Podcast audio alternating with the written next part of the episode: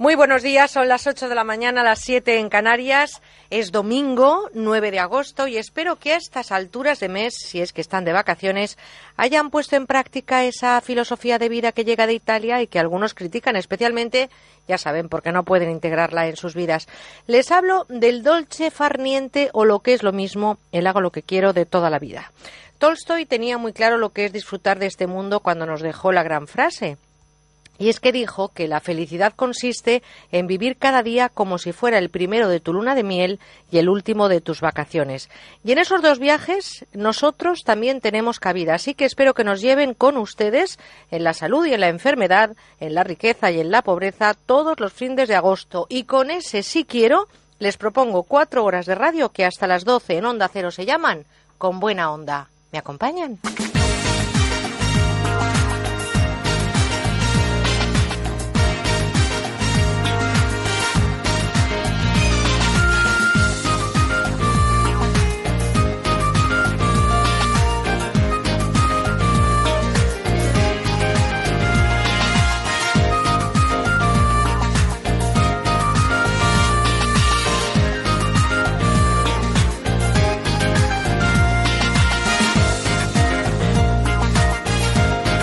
Con buena onda, Merche Carneiro. Si están en carretera, disfruten más del viaje que del destino y sobre todo cuidadín con la velocidad, precaución al volante. Si están haciendo planes a esta hora, pues ojalá que se cumplan.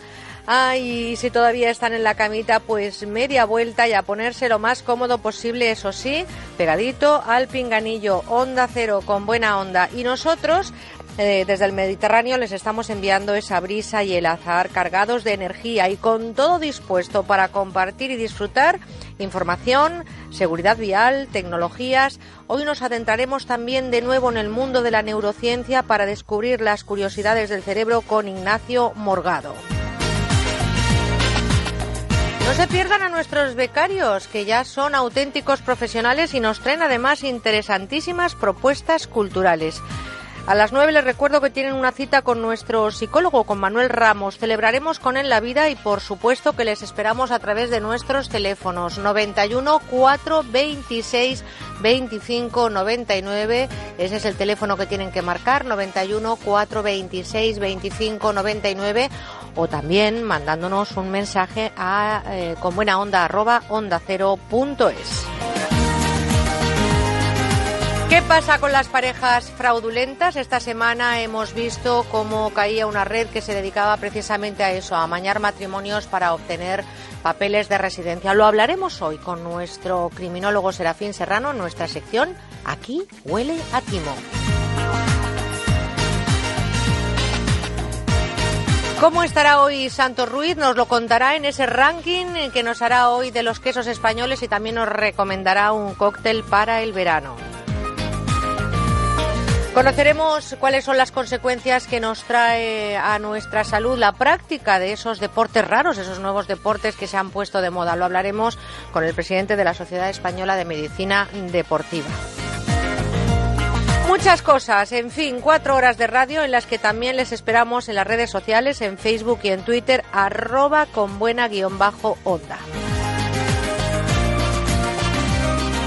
Con buena onda onda cero es, el correo electrónico que recoge todos sus mensajes y que después al final del programa leeremos algunos. En nuestro buzón de voz déjenos eh, cualquier comentario y hoy a lo mejor a última hora del programa, ¿por qué no? Se pueden escuchar 963 915347.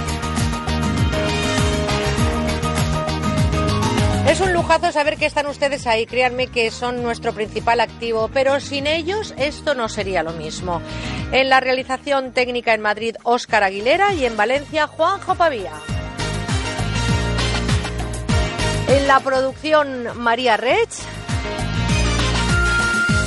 Y son nuestros compis en prácticas, Cristina Barba, Guzmán Pascual, María Vecino, Laura Sánchez y Ana González. Y nosotros ahora mismo queremos hacer nuestra primera parada. Nos metemos de lleno en la actualidad, pero en la actualidad hablando de futuro, especialmente, como les digo, en lo que va a ocurrir. Vamos a contarles ya mismo las citas más destacadas con la información que hemos subrayado para los próximos siete días en la redacción de Onda Cero. Onda Cero con buena onda. Será noticia ya están preparadas nuestras compañeras en los estudios de Onda en Madrid. Mónica Carter, buenos días. Buenos días, Merche. Ana González, buenos días. Hola, Merche. Hola, ¿qué tal? Me tenéis preparada, ¿verdad?, algunas eh, noticias eh, que van a ser sin duda la esencia de la información de la próxima semana. Les vamos a contar mucho en todos eh, los boletos puntuales de cada hora de nuestra información y también en los programas especiales como la Brújula por la noche. Pero, ¿dónde nos vamos a detener especialmente, Ana? Pues tal y como ha anunciado Bernardino León, que es el representante especial de la ONU para Libia, este lunes 10 de agosto se reanudarán las conversaciones entre los actores libios que en el diálogo para encontrar una salida política a la crisis que viven desde la caída de Gaddafi en 2011. Un equipo español se convertirá en ganador de la Supercopa de Europa de Fútbol el próximo martes. Se disputará en Georgia y enfrentará al Fútbol Club Barcelona con el Sevilla Fútbol Club. Podrán ustedes disfrutarlo en Antena 3 y Onda Cero. Durante la jornada del jueves, el Instituto Nacional de Estadística dará a conocer las cifras del IPC y del IPC armonizado correspondientes al pasado mes de julio. También tendremos datos económicos el siguiente viernes, cuando el Banco de España saque a la luz la financiación bruta de las administraciones públicas de junio. Y más eventos deportivos para este viernes. En la Supercopa de España se enfrentarán el Athletic de Bilbao y el Barça. El sábado el programa La Sexta Noche ofrecerá un debate con el diputado por Ciudadanos en el Parlamento de Cataluña, José María Espejo Saavedra. Y el domingo 16 de agosto cerraremos la semana con motociclismo. Tendrá lugar el Gran Premio de MotoGP de la República Checa. Estos son solo algunos de los apuntes que ustedes eh, van a encontrar en la información la próxima semana. Como ven, la política no descansa tampoco en agosto. El deporte con mayúsculas, muy pendientes de ese fútbol español, también de las motos y de los datos que va a arrojar la próxima semana interesantes para nuestra vida. El eh, IPC y también, por supuesto, lo que contará el Banco de España sobre esa financiación bruta de las administraciones públicas y, por supuestísimo, toda la información que se vaya generando.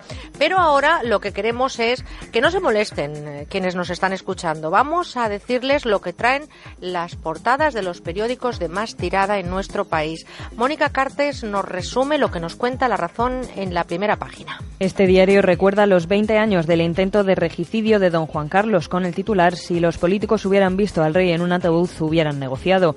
Como otras noticias, aborda el incendio de Extremadura que ha calcinado 9.000 hectáreas y apunta que Europa incumple su compromiso para frenar la avalancha de inmigrantes en el Mediterráneo. Ana González, nos traes también un resumen de lo que nos dice el mundo. La portada del mundo abre con unas declaraciones de Albiol, el candidato del PP catalán. El 28S, los no independentistas tendremos que lograr acuerdos, dice el político. El diario también destaca de esa misma entrevista que Xavier García Albiol insta a impedir la locura rupturista en el Parlamento. El periódico de Unidad Editorial también destaca con humor, siguiendo con el tema del independentismo catalán, a Supercat, el superhéroe independentista, y lo ilustra con una imagen en portada del susodicho ante la Sagrada Familia de Barcelona. Pues así está el mundo. Vamos a ver qué nos trae ABC Mónica. ABC abre su edición de hoy con una foto del sumo pontífice. La titula El Papa iba a declararse a una chica cuando lo llamó Dios.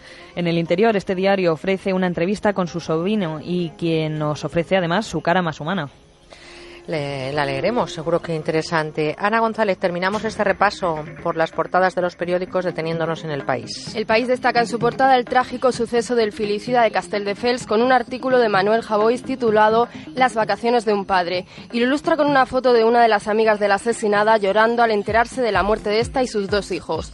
Además, el diario también lleva en su portada la preocupación de Podemos por su reciente caída en las encuestas. El titular, Podemos contra el peso de Grecia y la etiqueta de izquierdismo. El país también se hace eco de las primarias que hoy se celebran en Argentina, en las que el periodista Daniel Scioli encabeza los sondeos. Mónica Cartes, Ana González, gracias por esta aproximación, desde luego resumida a la actualidad. A las nueve de nuevo llegarán nuestros compañeros de los servicios informativos con la información más detallada y más actualizada. Gracias, compañeras, y hasta dentro de un ratito. Un abrazo. Un abrazo. Este verano queremos escucharte. Déjanos tu mensaje en el 963 91 53 47. ¿Sabes qué verano te mereces? María. Tienes sal en los labios y en los pies. Esas sandalias que son. Oh my god. Te mereces unas terceras rebajas con descuentos de hasta el 60% en una selección de artículos. Hasta el 31 de agosto, terceras rebajas en el corte inglés. En Autocontrol trabajamos para que los anuncios que te acompañan por la mañana. Cuando te mueves por la ciudad. Cuando disfrutas de tu tiempo libre. Sean publicidad leal, veraz, honesta y legal. Por eso, anunciantes, agencias y medios, llevamos 20 años comprometidos para que la publicidad sea responsable. Autocontrol. Tiendas Montó, los especialistas en pintura y decoración. Un espacio único donde encontrarás el mayor surtido en pintura decorativa para la casa y las mejores soluciones para fachadas, piscina y jardín. Nuestros profesionales de la decoración te asesoran en parquet, vinilos, papel pintado, todo al mejor precio. Encuéntranos en tiendasmontó.es. Más de 90 tiendas a tu servicio. Onda Cero con buena onda.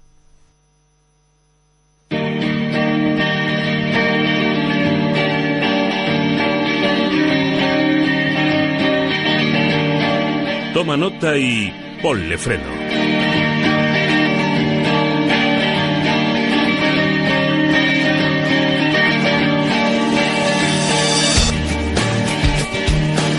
Es un buen momento para hablar de seguridad vial, especialmente si a las 8 y 11, 7 y 11 en Canarias usted está en carreteras y va a ponerse también en circulación mucha precaución, aunque estamos ya en la segunda semana de agosto y parece que se puede haber calmado un poco esto de las operaciones salidas. Siempre, sobre todo en esos trayectos cortos, hay que eh, prestar esa atención especial porque es quizá cuando más eh, nos relajamos.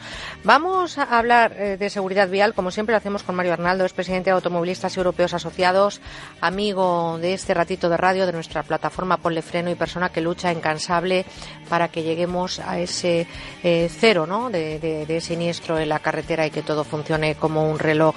Mario Arnaldo madruga porque ha decidido que en agosto lo mejor que puede hacer, como tantos inteligentes, es estar con nosotros. Mario, buenos días. Muy buenos días, Merche. Yo creo que es una decisión muy inteligente eh, y compartir estos minutos con con todos los amigos de, Con Buena Onda, de Onda Cero y contigo, por supuesto. Bueno, lo más inteligente es madrugar, sobre todo en agosto, y estar compartiendo estos ratitos que son una delicia. Em, si pudiéramos contar otros datos sería estupendo, pero fíjate si te parece, antes de empezar a abordar lo que es la reforma del Código Penal, esa despenalización de las faltas de tráfico que está complicando de alguna manera la situación de las víctimas de accidentes, podríamos hablar de lo que ha dicho el fiscal de Seguridad Vial, Bartolomé Vargas, a quien tuvimos además aquí en este programa hace una temporada, me parece, recuerdas, una entrevista muy interesante, y mm, eh, hablaba de los delitos de tráfico, lo que ha supuesto en el 2014 y sobre todo cuáles han sido eh, principalmente el orden de esos delitos. De forma muy resumida, Mario, ¿cuál es tu conclusión de las declaraciones de Bartolomé Vargas? Bueno, en primer lugar, yo creo que Bartolomé hizo un análisis muy acertado, como siempre hace, de lo que es la situación del tráfico en España y además de la aplicación de, afortunadamente, una minoría de eh, delincuentes que ponen en riesgo la seguridad de todos. Y uno de los principales datos que facilitó era que se está produciendo un descenso, afortunadamente, de esos delitos de seguridad vial después de un repunte que hubo en el año 2011. Estamos hablando, para que se hagan una idea, los oyentes, de que el 38% de todas las sentencias que se producen en España por todo tipo de delitos se refieren a delitos de seguridad vial, a los más graves, a delitos de alcohol, de drogas, a delitos de conducción temeraria, a los micaces, estamos hablando a conducir sin carné. Fíjate que estamos hablando de 108.000 sentencias condenatorias que se produjeron, o de procedimientos judiciales, perdón, incoados que se produjeron el año pasado, solamente, solamente por temas de estos delitos graves. Y aquí se ha producido una novedad a partir del 1 de julio y es que se han despenalizado lo que se consideran las faltas, algo menos leve, pero que tiene una amplia importancia para aquellos que tenían o que sufrieron un accidente y tenían una lesión. vamos a poner un ejemplo concreto para identificar de qué estamos hablando. Tú imagínate que una persona se encontraba pues parada en un semáforo en rojo y viene otro conductor por detrás y le daba un golpe provocándole la típica lesión de cervicales. Era doloroso y además estás un tiempo de baja. Bueno, ¿qué ocurría hasta, hasta ahora? Pues que ese tipo de situaciones, si tú entrabas en un centro sanitario, en un hospital, el propio hospital daba parte al juzgado para que se abrieran un procedimiento penal en el que el juzgado que lo recibía tenía que notificar al perjudicado, a la víctima, ofreciéndole la acción diciendo, oiga, si usted quiere, eh, podemos abrir un procedimiento judicial para que, en primer lugar, valoremos sus lesiones y además para que podamos corregir, no solamente se puedan fijar las indemnizaciones que le corresponden de acuerdo a la ley, sino que además eh, vamos a corregir o podemos sancionar a aquel que tuvo una conducta descuidada. Estamos hablando de, faltas, no estamos hablando de aquel que va borracho y tal, pero que se producía y era muy numeroso. Pero de todas formas, pues eh, también en esta reforma que vamos a abordar hoy, se aborda ese, que vamos a hablar hoy, también se aborda ese tema de la despenalización de las faltas de tráfico. Es importante con la reforma del Código Penal. Fíjate que yo, escuchando a Bartolomé Vargas, me quedo con el orden de los delitos. El alcohol sigue siendo em, una de las lacras más importantes eh, que, que viaja en la carretera y esto, de verdad, desde aquí, o sea, no sabemos ya cómo decirlo. El alcohol y la conducción, vamos, el alcohol en la vida es un problema, pero evidentemente cuando ese problema se lleva a la carretera se multiplica y sobre todo puede afectar a personas que son eh, totalmente ajenas a ese mal hábito que tenga otro conductor. Por lo tanto, mucha precaución.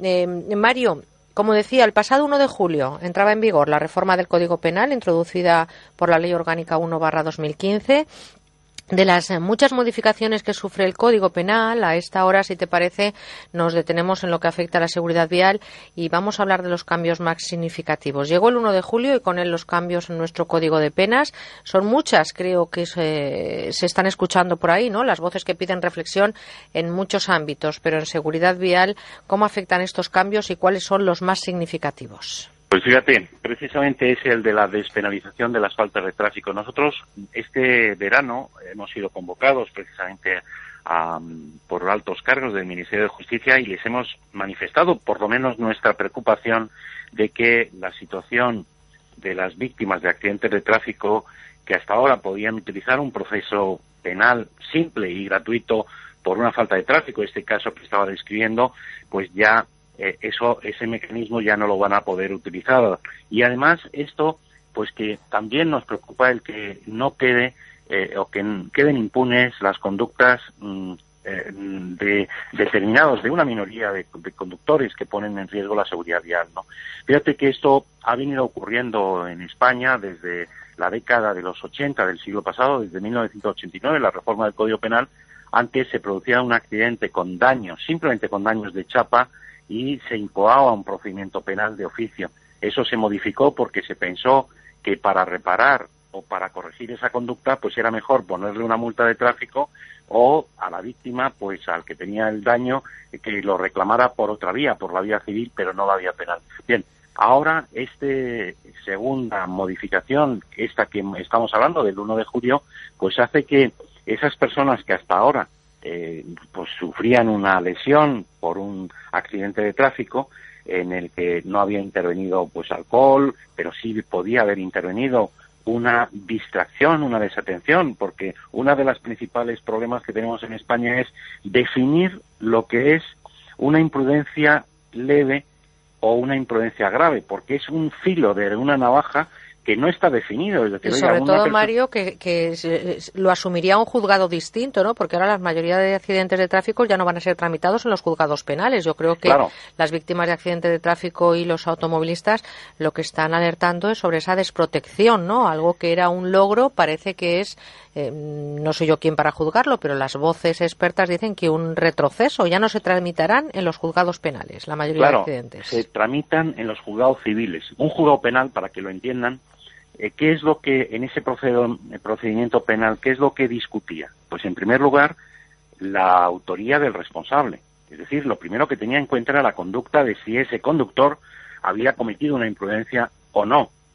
Y en segundo lugar, como consecuencia de si determinaba que había cometido una imprudencia, eh, le fijaban una sanción para corregir esa conducta y fijaban también la indemnización para la víctima, eh, pues determinando el alcance de esa lesión. Eso se hacía a través de los forenses de oficio en el juzgado cuando tú activabas ese mecanismo judicial. ¿Qué ocurre? Que ahora ya ese mecanismo judicial ya no va a ser así tan sencillo o tan asequible, sino que tú tendrás que presentar una demanda por una vía civil en la que solamente se va a discutir no la corrección de o incorrección de que hay que sancionar a ese conductor, sino solamente el tema económico.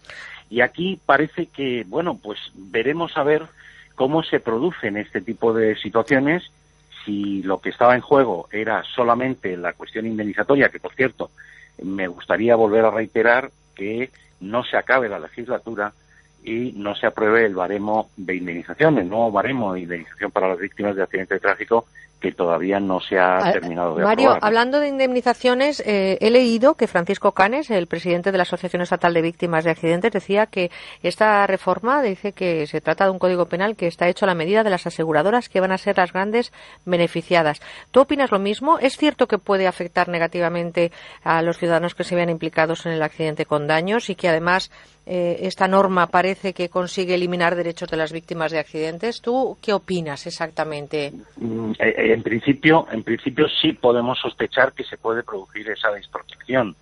Todo dependerá de cómo se aplique correctamente el Código Penal y, si los jueces y la Fiscalía actúan para proteger algo que hoy aparentemente pues está suponiendo una desprotección, porque ya digo, si tú quieres reclamar, eh, antes tenías un procedimiento muy sencillo, que era simplemente presentar una denuncia en la comisaría o en el juzgado y se activaba ya el procedimiento judicial, que es verdad que muchas veces luego eh, a la, en la puerta del juicio, el día del juicio, eh, podían llegar a un acuerdo las compañías diciendo, bueno, pues llegamos a un acuerdo, aquí indemnizamos y ya no se celebraba juicio, se, se podía llegar a un acuerdo.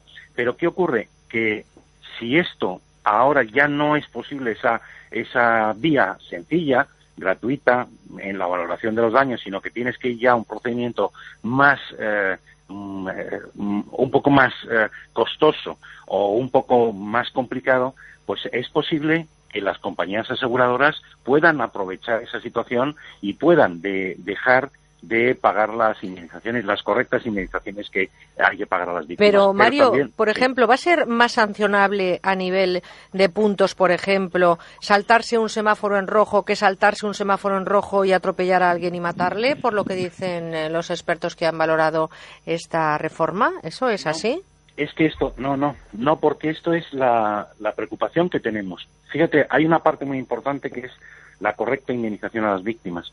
Pero también hay otra parte importante que es que la sociedad tiene que corregir de oficio, tiene que corregir conductas de eh, conductores de esa minoría de conductores peligrosos y contumaces. Y entonces, ¿qué ocurre?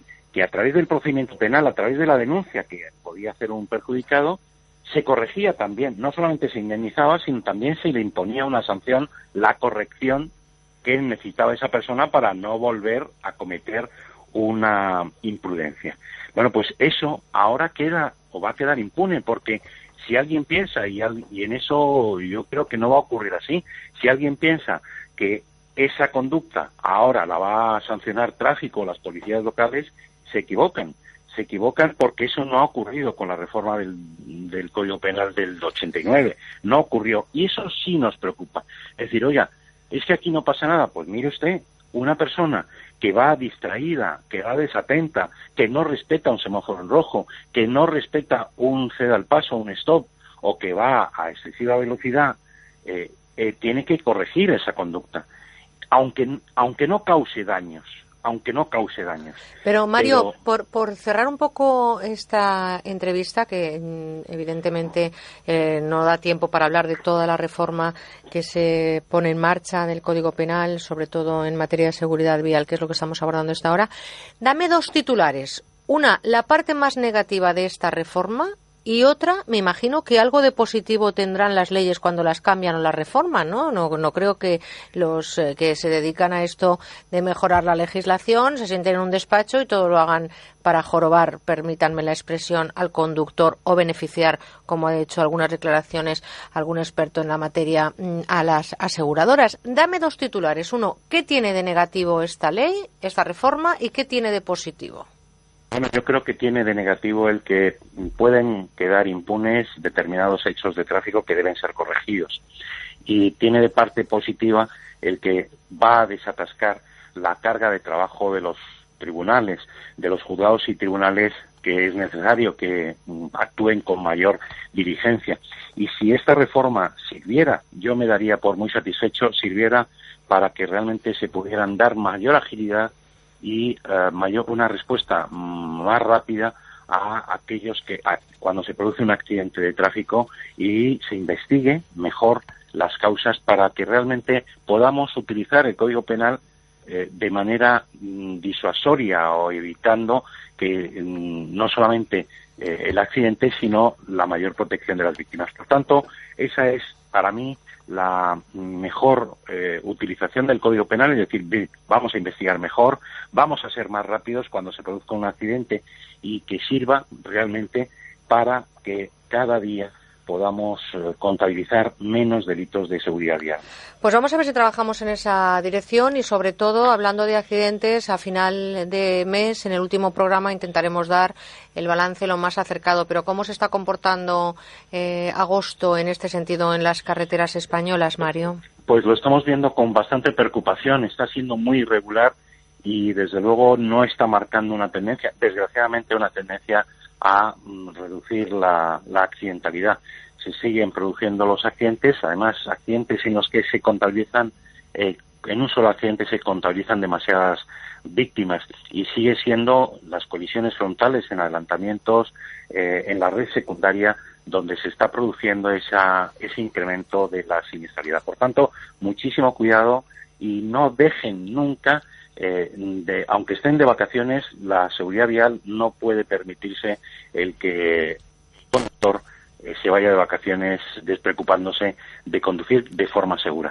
Lo más importante del viaje cuando se va en carretera no es el destino, sino el trayecto y hay que aprovechar para disfrutarlo, hablar de esas cosas que a lo mejor no encontramos el momento para hacerlo, estar viendo cómo eh, pasamos por lugares mágicos. España tiene esos rincones, aunque vayamos por autopista, excelentes y mágicos que hay que disfrutarlos y sobre todo, como decíamos al principio, el alcohol está absolutamente y todos los aparatos electrónicos. Hemos visto como algunos, eh, por utilizarlos, como el caso del autobús, pueden producir o provocar un accidente. Los GPS no siempre están actualizados y en otro orden de cosas también los aparatos electrónicos son causa directa de distracción. En cuestión de segundos podemos provocar una auténtica tragedia. Por lo tanto, en la carretera, precaución y hay que tomar nota y ponerle freno eh, a esto de la siniestralidad en la carretera.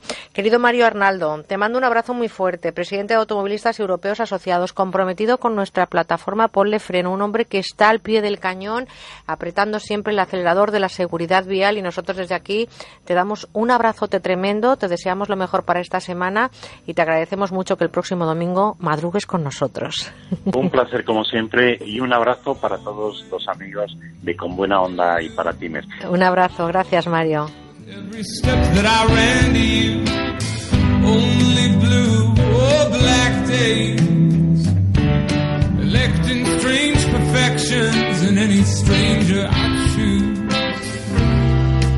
things be easier if there was a right way, honey?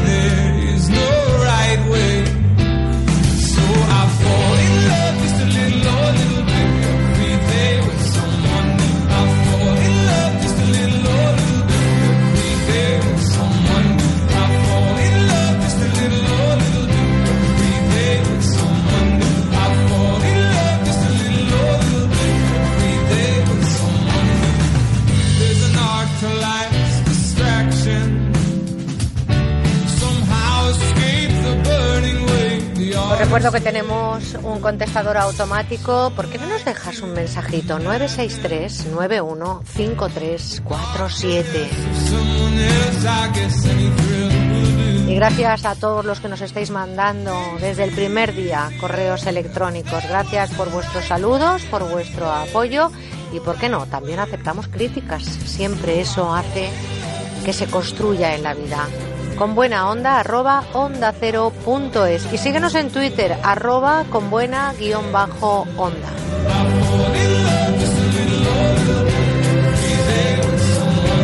8 y 30 minutos casi, 7 y 30 minutos en Canarias, una pequeña paradita y enseguida contamos más de todos los contenidos que tenemos preparados para estas cuatro horas de radio de un domingo de agosto.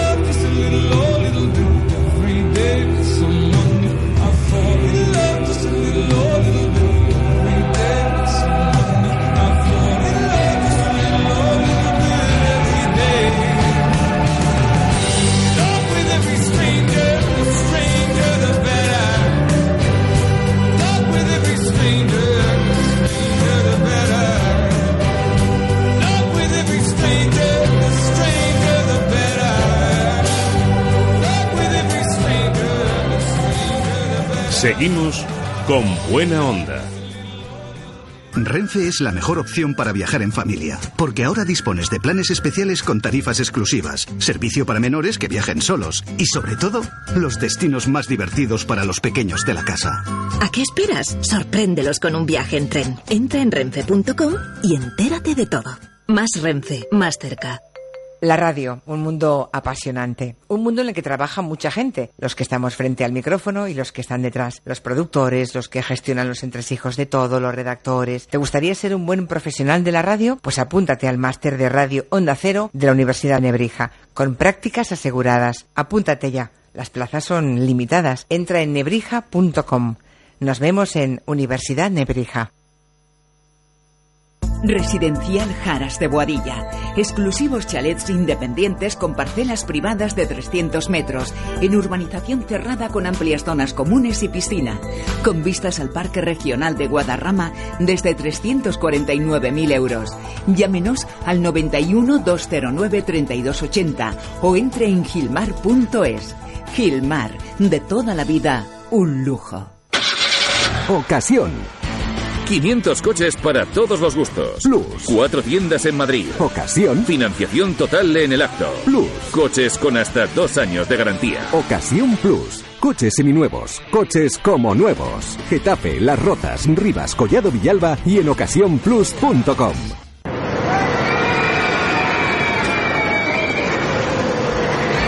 Este verano ven a los McDonald's de la Comunidad de Madrid y consigue un 2x1 para Parque de Atracciones de Madrid o Parque Warner y disfruta el doble. Date prisa, válido solo hasta el 20 de agosto.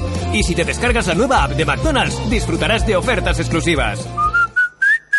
Hola, amigos de toda España, soy Concha Velasco. Les confieso que tengo una manía, la ducha. Después de interminables horas de grabación, solo me apetece una cosa, una ducha relajante. Desde que Ducha Manía me cambió la bañera por un plato de ducha, no veo la hora de llegar a casa. Me dejaron todo impecable y en solo 24 horas. Duchamanía, te lo instalan desde solo 990 euros IVA incluido. Paseo del Molino 6 en Legazpi, 91 468 4907 o duchamanía.es. Ya está a la venta la tercera edición de Alimenta tus oídos, el libro del Discoforum de Onda Cero, la más completa guía interactiva que te da las claves para usar cientos de canciones en cualquier momento de tu vida. Alimenta tus oídos, el libro del Discoforum de Onda Cero, escrito por José Luis Salas, diseñado por másfotogénica.com y publicado por Lid Editorial. Alimenta tus oídos, el libro guía que le pone música a los capítulos de la película de tu vida, con la colaboración de Onda Cero. Oye, ¿cuánto van a darte de indemnización? Pues no lo sé. Eso está en manos de mi abogado. Anda, mírale, con abogado y todo, como en las películas. No, no. Ahora, con De Vuelta Legal, puedes tener un señor abogado. De Vuelta Legal te ofrece abogados que sí puedes pagar. De Vuelta Legal, 900-374-900. 900-374-900. Grupo Reacciona. Alquiler. Acción de alquilar. Negocio por el que se cede una cosa a una persona durante un tiempo a cambio de una rentabilidad. Seguro. Adjetivo. Que es cierto. Libre y exento de todo peligro o riesgo. Si piensa en alquilar, ya sabe. Alquiler seguro. 902 37 57 77. Alquiler seguro. 902 37 57 77. Si quieres escuchar los audios de nuestros programas, entra en ondacero.es. La parafarmaciaboticae.com les ofrece el espacio de salud. Doctor, trabajar con el ordenador, la luz artificial puede dañar la vista, ¿no? Claro que sí, eh, claro que sí. Tanto la pantalla de ordenador como la luz artificial estamos de acuerdo en que no es lo más aconsejable para mantener una buena vista. Por eso hoy los problemas de vista empiezan en edades más tempranas. Tomando todos los días una cápsula de Devisión Retinox, podremos paliar estos efectos negativos. Devisión Retinox contiene los nutrientes específicos que nuestra vista necesita, como son la luteína y el DHA, y por tanto, tomando de visión retinox todos los días, podremos mantener en unas buenas condiciones nuestra vista. Pues gracias, doctor. Y ya saben, cuidemos nuestra vista con Devisión Retinox. La parafarmaciaboticae.com les ha ofrecido el espacio de salud. ¡Estoy en París! ¡Hola, la! ¿Sabéis que la Torre Eiffel tiene más de 300 metros? Pues yo estoy en Nueva York practicando mi English. Yo ahora en el espacio, entre Júpiter y Saturno. Pues yo aquí en la playa, leyendo un poquito. Sí, porque en vacaciones, además de descansar, podemos aprender y divertirnos. ¡Sí! Fundación A3 Media y tú, juntos por la educación.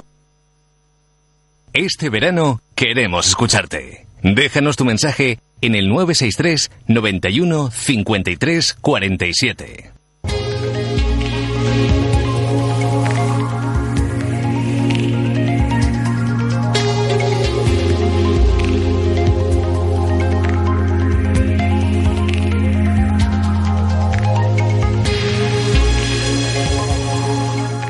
¿Sabías que...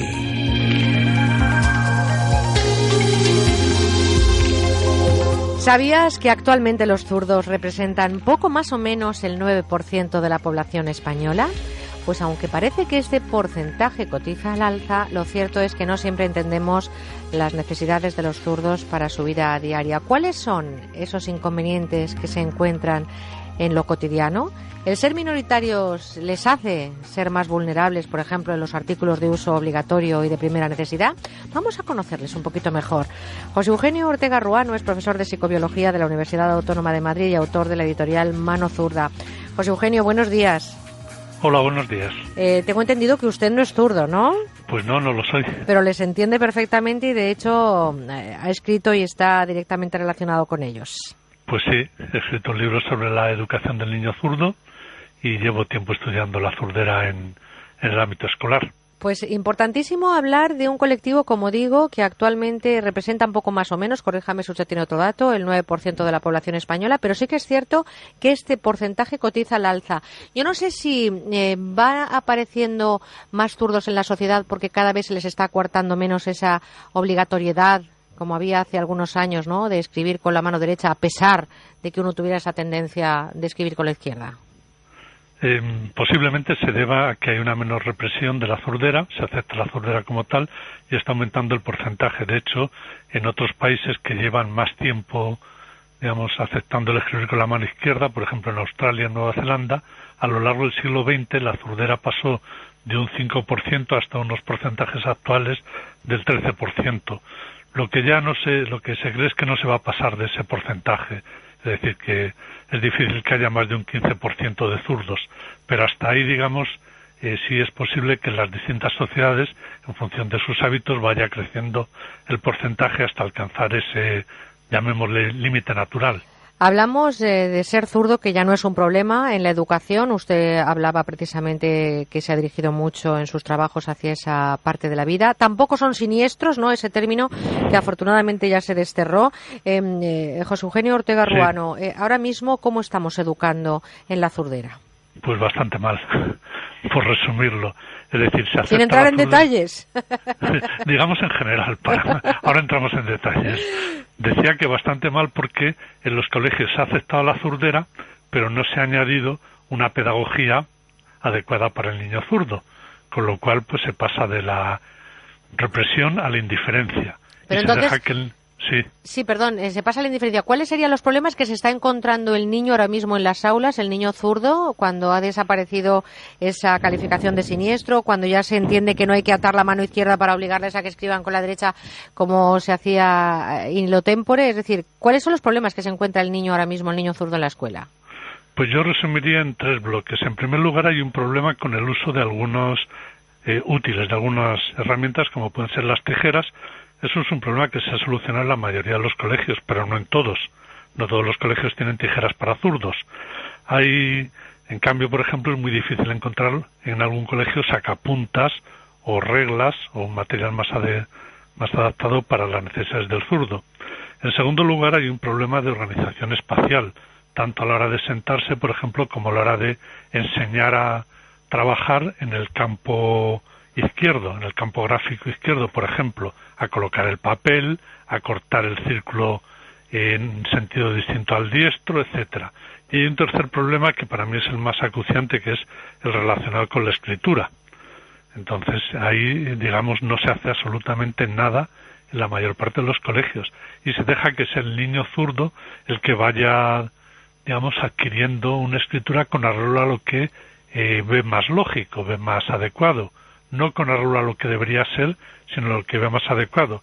De forma que, por ejemplo, es fácil encontrar que en sexto de primaria la mayor parte de los niños diestros ya inclinan el papel hacia la derecha, mientras que los niños y niñas zurdas mantienen el papel en el centro y van acomodando la mano a la posición del papel, acabando entonces con escribiendo en gancho. Por lo tanto, eh, eso es uno de, los eh, problemas que se encuentran principalmente los usos. ¿Cuál sería el papel del educador? ¿A qué, qué le estaríamos pidiendo ahora mismo a los educadores para que trabajaran con estos niños? Pues yo les pediría una mayor sensibilidad. Así, también, eh, digamos, pues que se documentaran un poco sobre cuáles son las necesidades que eh, puede encontrar un niño zurdo, que seguro que cada año tienen uno o dos en clase, y que entonces pues fueran buscando una pedagogía más adecuada. Pues por ejemplo les enseñaran que a la hora de cortar un círculo no hay que el zurdo no debe imitar al diestro, porque eh, si pensamos, si nos imaginamos ahora el corte, los diestros cortamos un círculo en sentido contrario a las agujas del reloj. Vamos avanzando en el sentido contrario a las agujas, desde la derecha. Un zurdo que debería hacer cortar desde la izquierda y en el sentido de las agujas del reloj. Si esto no se les enseña, pues hay una parte de niños que lo descubren de forma natural, los niños son inteligentes, y hay otra parte que imitan a sus compañeros diestros y entonces cruzan la mano y cortan desde la derecha.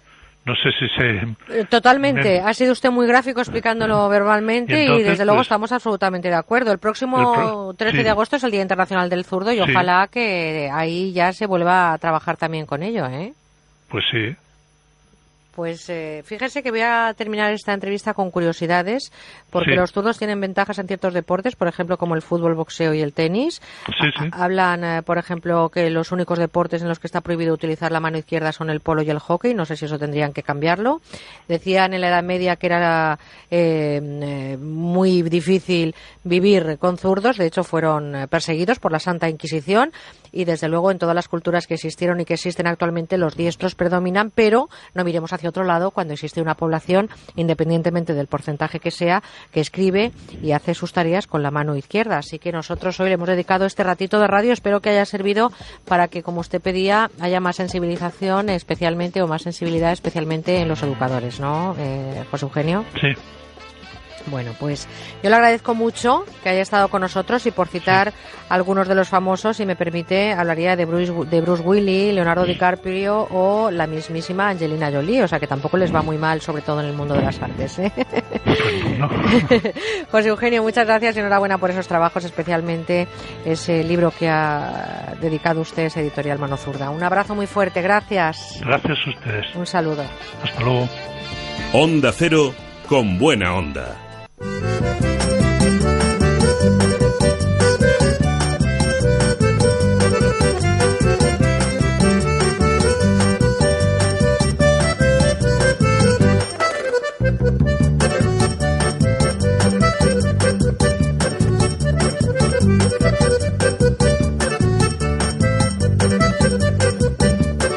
Los becarios a escena.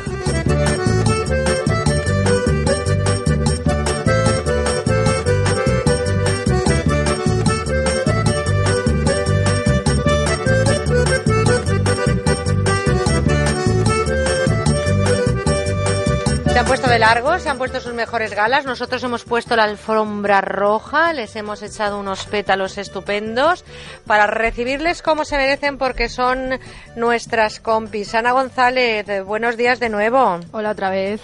¿Qué tal? Muy bien, encantada de empezar la agenda.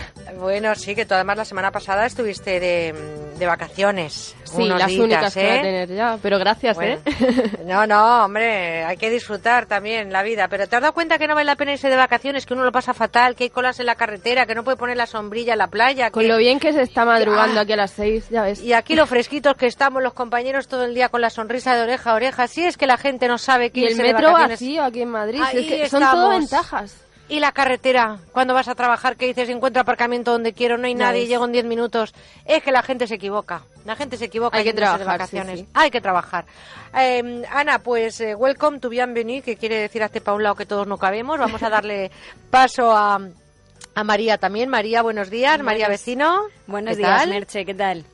Hoy también te has ido a dar un paseo tú. Tú no has ido de vacaciones, pero llevas dos, me estoy llevas dos acostumbrando, semanitas. me estoy acostumbrando a irme un día express y luego volver. Eso es Te vas a. Marte en un ratito, ¿no? Sí, y sí, sí. ¿Qué te parece? Hoy Ella otra no, vez. Ella, ella ha cogido el metro, como dice Ana, que está vacío, y en lugar de recto se ha ido para arriba. Pues sí. Bueno, pues ahora hablamos contigo también porque tengo aquí a Cristina, Cristina Barba, que está con nosotros. Cristina. Hola, ¿qué tal? Hola.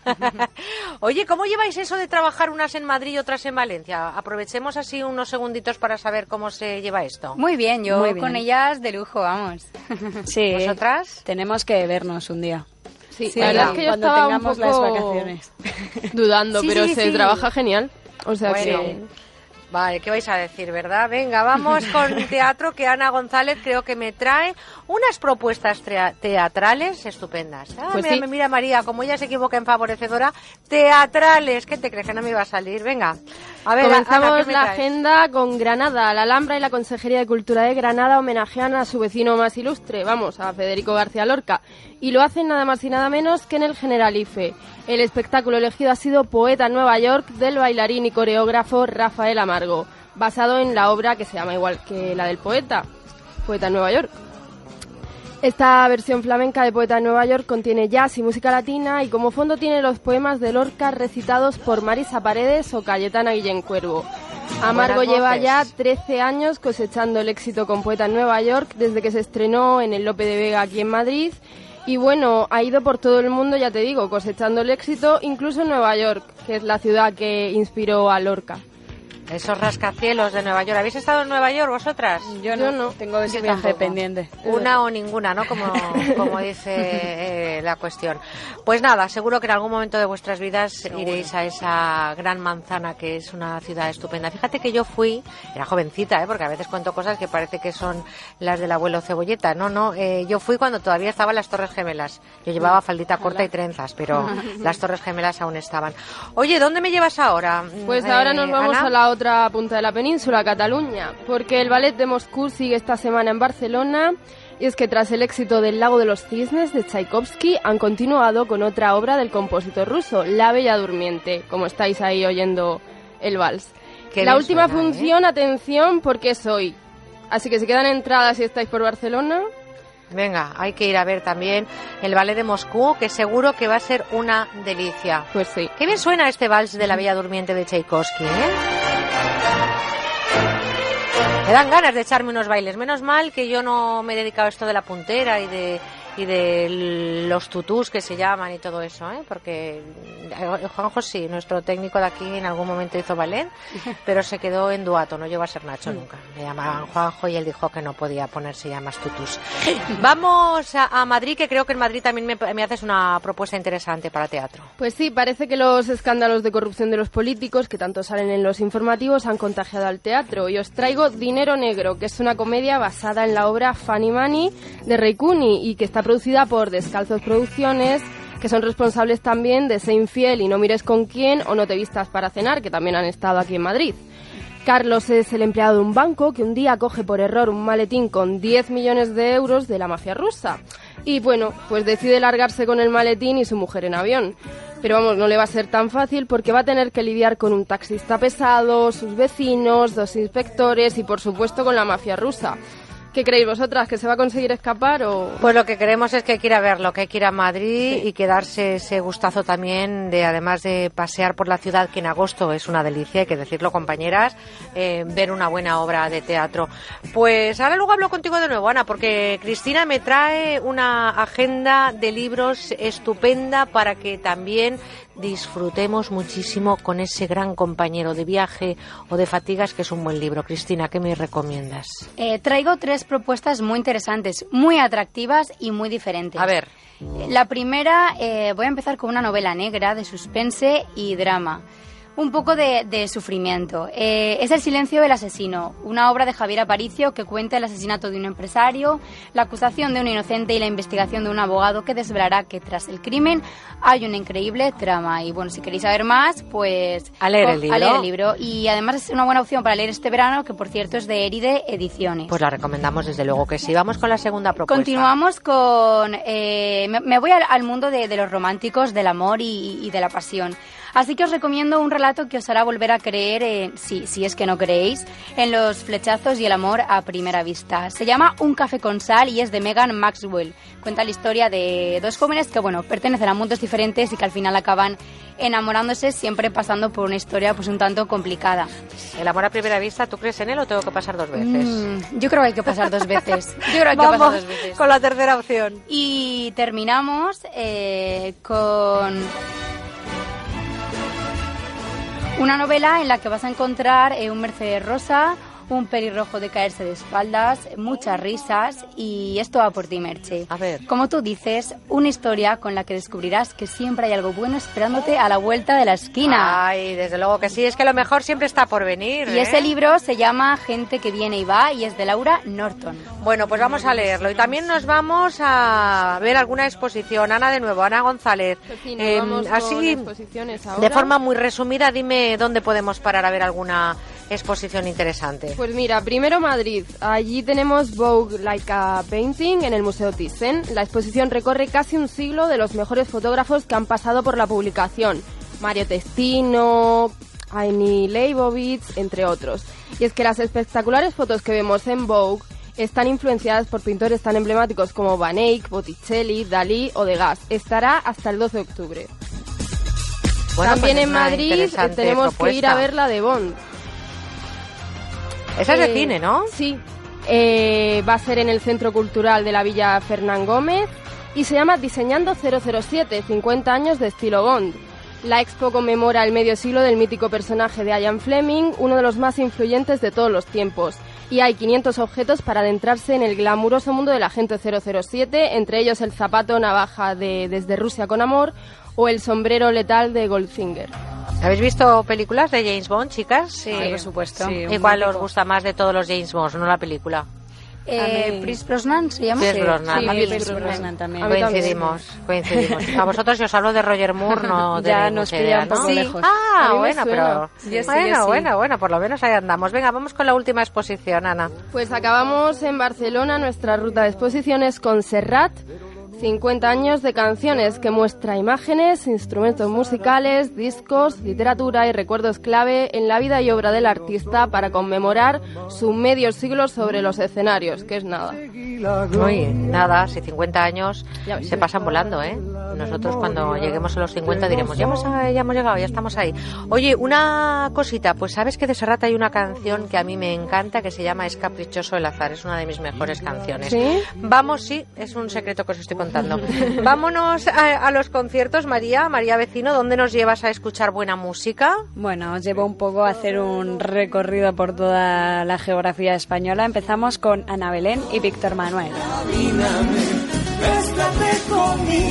Y es que hoy, 9 de agosto, sigue esta pareja su andadura por España. Ana Belén y Víctor Manuel, que estuvieron ayer en Marbella, todavía tienen cita con el público de Villena en Alicante el próximo viernes. El- durante el mes de agosto estarán en San Javier, Murcia, Torrelavega, Cantabria y cerrarán el mes en Noja, Cantabria. Así que dividen el mes entre la zona del Levante y el norte.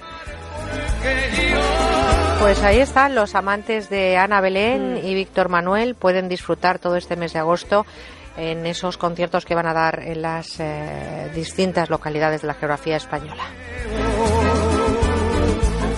Además, bueno, decir de que el dúo ha tardado siete años en volver a subirse a un escenario y 30 en grabar un disco en el que aparecieran las dos voce- voces. Entonces, tiene No todavía mucha más importancia. Comparten este desayunos, regreso. Pero no compartían música hace mucho tiempo. Bueno, pues otro concierto donde podemos eh, también disfrutar de buena música.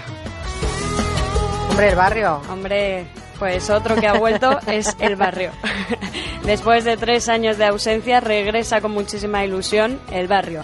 José Luis Figuereo, con este nuevo trabajo Hijo del Levante, quiere dar un homenaje a su tierra, a Cádiz, y busca en este viento levantino el nexo de unión con el nuevo álbum y consigo mismo. Qué bien suena el barrio, ¿eh? Sí. Bueno, las fechas que hoy actúa en Cambrils, Tarragona, en Montealegre del Castillo, Albacete el 14 de agosto y el 21 en Peñaranda de Bracamonte, Salamanca. Son las citas más próximas que tiene. En cualquier caso, cualquiera que quiera ver a cualquiera de los eh, eh, conciertos que aquí estamos recomendando, que se metan en sus páginas web y que investiguen.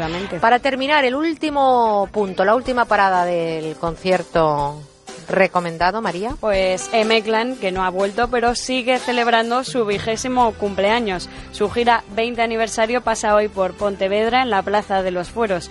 El jueves 13 de agosto llega a su tierra, a Murcia, en concreto a Águilas, y en agosto actuarán en ciudades como Leganés, Portugalete, Torrelavega y Cuenca. Pues con estas eh, propuestas de concierto nos tenemos que marchar, chicas. Ana, María, Cristina, eh, ¿estáis felices en vuestra beca? Sí. A ver qué decís. Sí, Muy bien, bueno. ¿Eh? Claro que sí.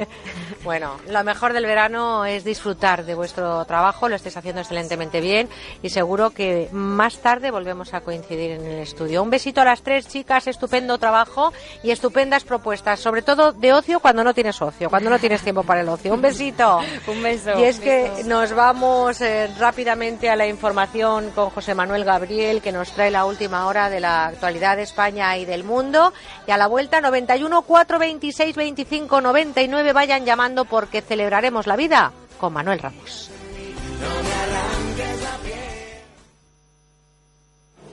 Gracias a la ultracrioterapia, adelgazo sin sacrificios. Es lo último para adelgazar, fruto de la investigación de Adelgar. La ultracrioterapia de Adelgar tiene un 50% de descuento como oferta de lanzamiento. Infórmese 91 577 44 77. Además, puede salirle gratis. ¿Qué tal si vendemos la casa? Una buena idea. Gilmar, dígame. Una buena llamada. ¿Que ya la han vendido? Una buena noticia. Porque si piensa y llama a Gilmar, siempre tendrá una buena noticia. 902-121-900. Gilmar, garantía de líder. A ver, ¿qué es este mes? ¿No cae?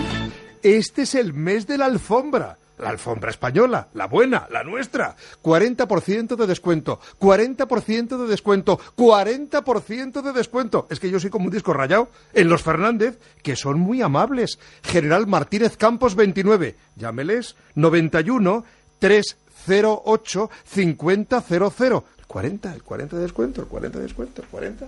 Onda Cero Madrid 98.0. Cuando usted consulta con un médico especialista, quiere que le dedique todo el tiempo necesario para llegar al diagnóstico más preciso y ofrecerle la mejor solución. En Clínica DKF, en su unidad de cirugía avanzada de columna, los doctores Sánchez y Casal lo hacen ofreciendo técnicas mínimamente invasivas de forma exclusiva y pionera en España, como la endoscopia. Consúltenos en www.dkfcolumna.com o en el teléfono 666 266 604.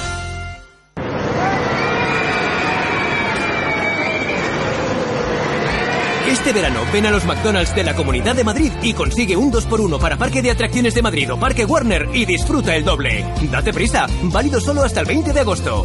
Y si te descargas la nueva app de McDonald's, disfrutarás de ofertas exclusivas. ¡Bingo los Las Vegas, una experiencia de juego diferente por su decoración, por su ambiente y porque puedes jugar en su terraza climatizada durante todo el año, con cena, copas y muchas sorpresas. Tienes que venir, te vas a divertir como nunca. Bingo Las Vegas, la sala de juegos que más premios reparte de Madrid. Descubre otra forma de jugar en la terraza climatizada de Bingo Las Vegas, Hermanos García Noblejas 17. Más información, más participación, más contenido. Hay más de una razón para que prefieras Onda Cero.es. En Onda Cero.es tienes la radio en directo, la actualidad y las noticias al momento. Y por supuesto, lo mejor y más destacado de cada programa, para que puedas escucharlo donde y cuando quieras. Onda Cero.es. Más y mejor. Son las nueve, son las ocho en Canarias.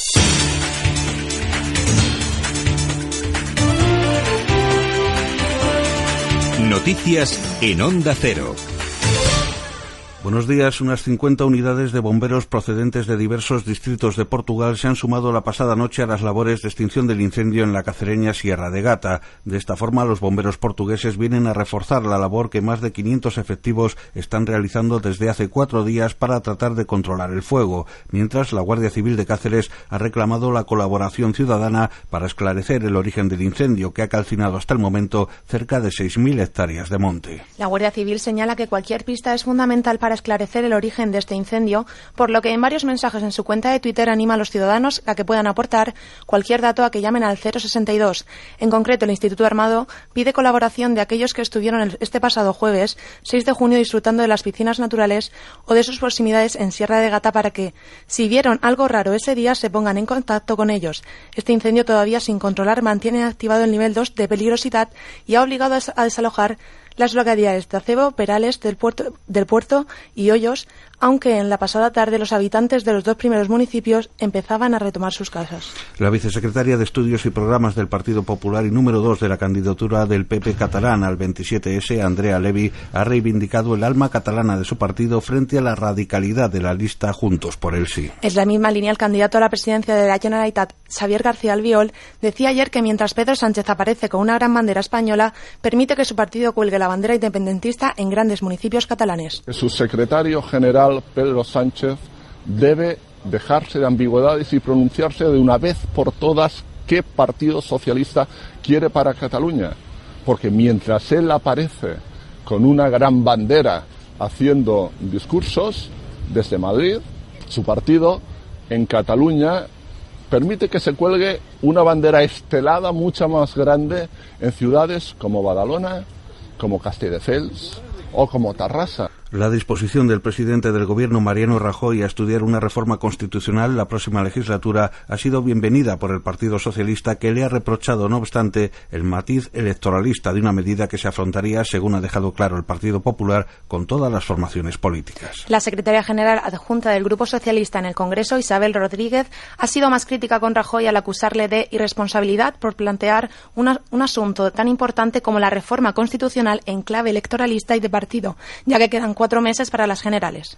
A vez que hay elecciones, pues el presidente del Gobierno tiene una nueva ocurrencia y en su irresponsabilidad como gobernante igual nos presenta unos presupuestos generales del Estado que nos presenta una reforma constitucional. Él huele a elecciones, huele a convocatoria electoral, sabe de las dificultades de su partido y comete la irresponsabilidad de tratar un asunto tan importante como la reforma constitucional en clave electoralista y en clave de partido. La ciudad japonesa de Nagasaki ha conmemorado el 70 aniversario del ataque nuclear en un acto donde las autoridades locales han defendido el carácter pacifista de la constitución japonesa ante la reforma militar que promueve el gobierno. La tragedia ha sido recordada en una ceremonia en el Parque de la Paz de la ciudad en la que han participado delegaciones de 76 países y supervivientes de los bombardeos nucleares lanzados por Estados Unidos en la Segunda Guerra Mundial. Durante la ceremonia, el primer ministro de Japón, Shinzo Abe, ha prometido que su país seguirá adhiriéndose a los, a los principios de no producir, utilizar ni transportar armas nucleares. Las palabras de Abe se aguardaban con gran expectación tras la reinterpretación del artículo pacifista de la Carta Magna promovida por el Gobierno que permitirá a las tropas niponas operar en el extranjero y defender a aliados en caso de ataque, una iniciativa que ha generado un rechazo creciente entre la población. Y durante la jornada de hoy los cielos van a permanecer nubosos en el este y el sur peninsular con probabilidad de algunos chubascos acompañados de tormenta en los Pirineos, el noreste de Cataluña y Baleares que se van a desplazar a lo largo de la tarde a zonas del interior de Levante y Andalucía. Las temperaturas van a subir durante el día en prácticamente toda la península, salvo en el área mediterránea donde descenderán. Los valores nocturnos también bajan y se registrarán fuertes rachas de viento en el litoral gallego, Gerona y en las Islas Canarias. Información deportiva con Pablo Valentín Gamazo. El Real Madrid disputa hoy un nuevo amistoso de pretemporada en Noruega ante el Valerenga sin Cristiano Ronaldo con molestias y sin Benzema lesionado en el muslo derecho. Más pretemporada, ayer el Atlético ganó en Alicante 2 a 0 a la Real Sociedad y el Valencia por su parte cayó goleado 3 a 1 ante la Roma. Y en el resto del mundo, Bielsa dimite en la primera jornada de liga. El técnico chileno renuncia al cargo tras perder el Olympique de Marsella, su equipo, por 1-0 con el Caen. Empezó ayer también la Premier con victoria del Manchester United por 1-0 ante el Tottenham, que David De Gea vio desde la grada, y en motor quinta pole para Marc Márquez en MotoGP de cara al Gran Premio de Indianápolis de esta noche.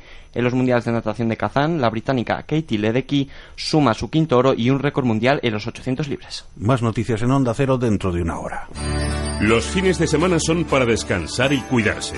Por eso en Onda Cero, el doctor Bartolomé Beltrán habla de salud. Ya saben ustedes la gran afición que tenemos en este espacio a promover el ejercicio físico, porque es el único medicamento que lo podemos dar sin receta. Cuando nosotros eh, tenemos un niño con dolor abdominal crónico, ¿cuáles son los diagnósticos más frecuentes que tienen ustedes? Los dolores abdominales ¿Qué es la funcionales. urticaria crónica? Sí, la urticaria crónica es una enfermedad poco conocida. Ya sabemos que la salud es lo que importa, nos preocupa a todos, pero si quiere un buen consejo, escuche en buenas manos.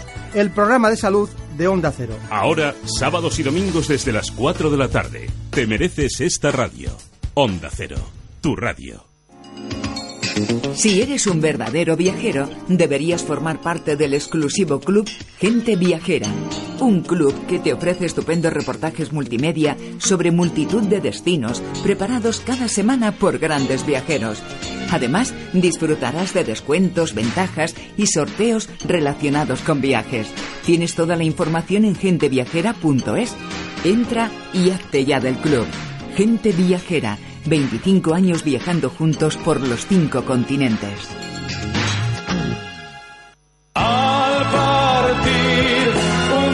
Saludos amigos, les aseguro que si hiciéramos una lista con las mejores canciones del pop español, esta no podría faltar.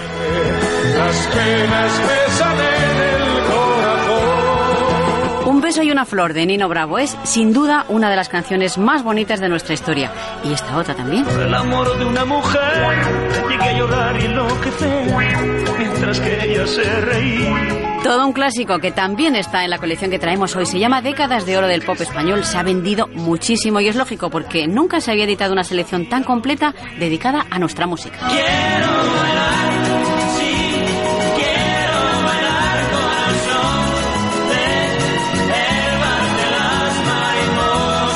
que aquí hay 120, 120 de las mejores canciones de los años 60 y 70 en dos volúmenes de tres discos que solo se encuentra aquí en la radio a través del teléfono 902 29 10 29. Fueras mi mujer, Y esta se está acabando, amigos, así que hoy pueden ustedes encargar una de las últimas colecciones llamando a este número. Llamen ahora 902 29 10 29. Sé que para nuestro amor llegó el final. Ya de nada valen las palabras. Canciones de Juan Bau, Miguel Gallardo, Tengo ganas de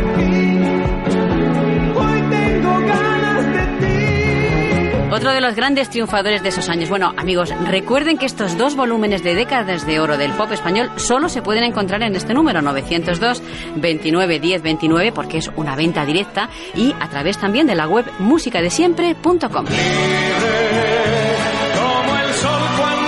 Marga, estoy pensando que esta es una música ideal para nuestros Bueno, padres. se ha regalado muchísimo. Ha tenido tanto éxito que hoy Paloma es el último día que está disponible. Por favor, no se queden sin estas maravillosas canciones. Reserven su colección en la web musicadesiempre.com o llamando ahora mismo al 902 29 10 29. Y con un regalo. Bueno, hay que darse prisa porque siempre hacemos un regalo con la compra de nuestras colecciones. Ahora tenemos dos regalos. Durante la próxima hora vamos a regalarles un práctico álbum porta CDs para más de 40 CDs, un álbum buenísimo. Y también les vamos a regalar unas gafas de sol unisex. Esto solo por llamar y comprar la colección. No me digan que no vale la pena. Sabes mejor que nadie que me fallaste. Claro que sí, ya saben, en la web musicadesiempre.com y en el teléfono 902 29 10 29. Recuerden, cada volumen solo 33 euros más gastos de envío con dos regalos. Merece la pena. Ya saben amigos, no lo dejen para mañana. Llamen ahora 902 29 10 29. Es el último día y también en nuestra web musicadesiempre.com. Onda Cero con buena onda. No sé si soñaba, no sé si dormía. Y la voz de un ángel dijo que te diga, celebra la vida.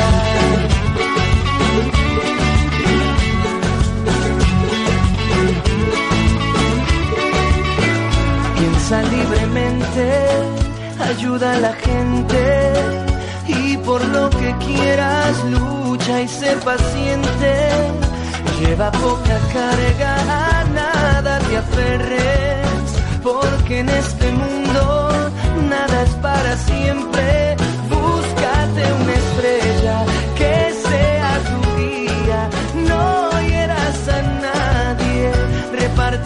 Pues nosotros no sé si repartimos alegría, pero lo que sí hacemos a esta hora, 9 y 10, 8 y 10 en Canarias, es repartir eh, la posibilidad de que ustedes hablen con nuestro psicólogo. Ya saben que celebramos la vida, pero celebramos sobre todo esta oportunidad a través de la radio, el que ustedes puedan tener esa posibilidad de hablar con Manuel Ramos. Es doctor en psicología, director del Instituto de Terapia Gestalt y sobre todo y por encima de todo esa persona que lo deja todo por estar con ustedes y con nosotros y que nos aporta una gran profesionalidad dentro de lo que es su ámbito y en otros muchos también. Querido Manuel, buenos días. Hola, ¿qué tal? Buenos días. Hace un ratito que te has ido de aquí y ya estás de vuelta, ¿eh? Es- O esto sea es lo que que- se llama la brevedad. la brevedad, ¿eh? Y dicen que lo bueno si breve, dos veces bueno, entonces Exacto. él viene dos días seguidos de forma breve para que sea dos veces bueno.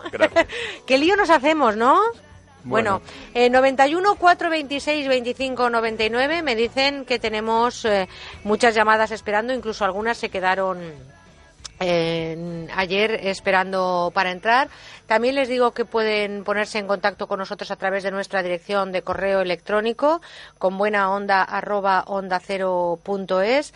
Eh, empezaba yo el programa hoy con una frase de Tolstoy, eh, Manuel, que dice vive la vida, que en este caso sería celebra la vida como si fuera el primer día de tu luna de miel y el último día de tus vacaciones. Exactamente, sí, con esa intensidad que muchas veces yo creo que se nos pasa, ¿no?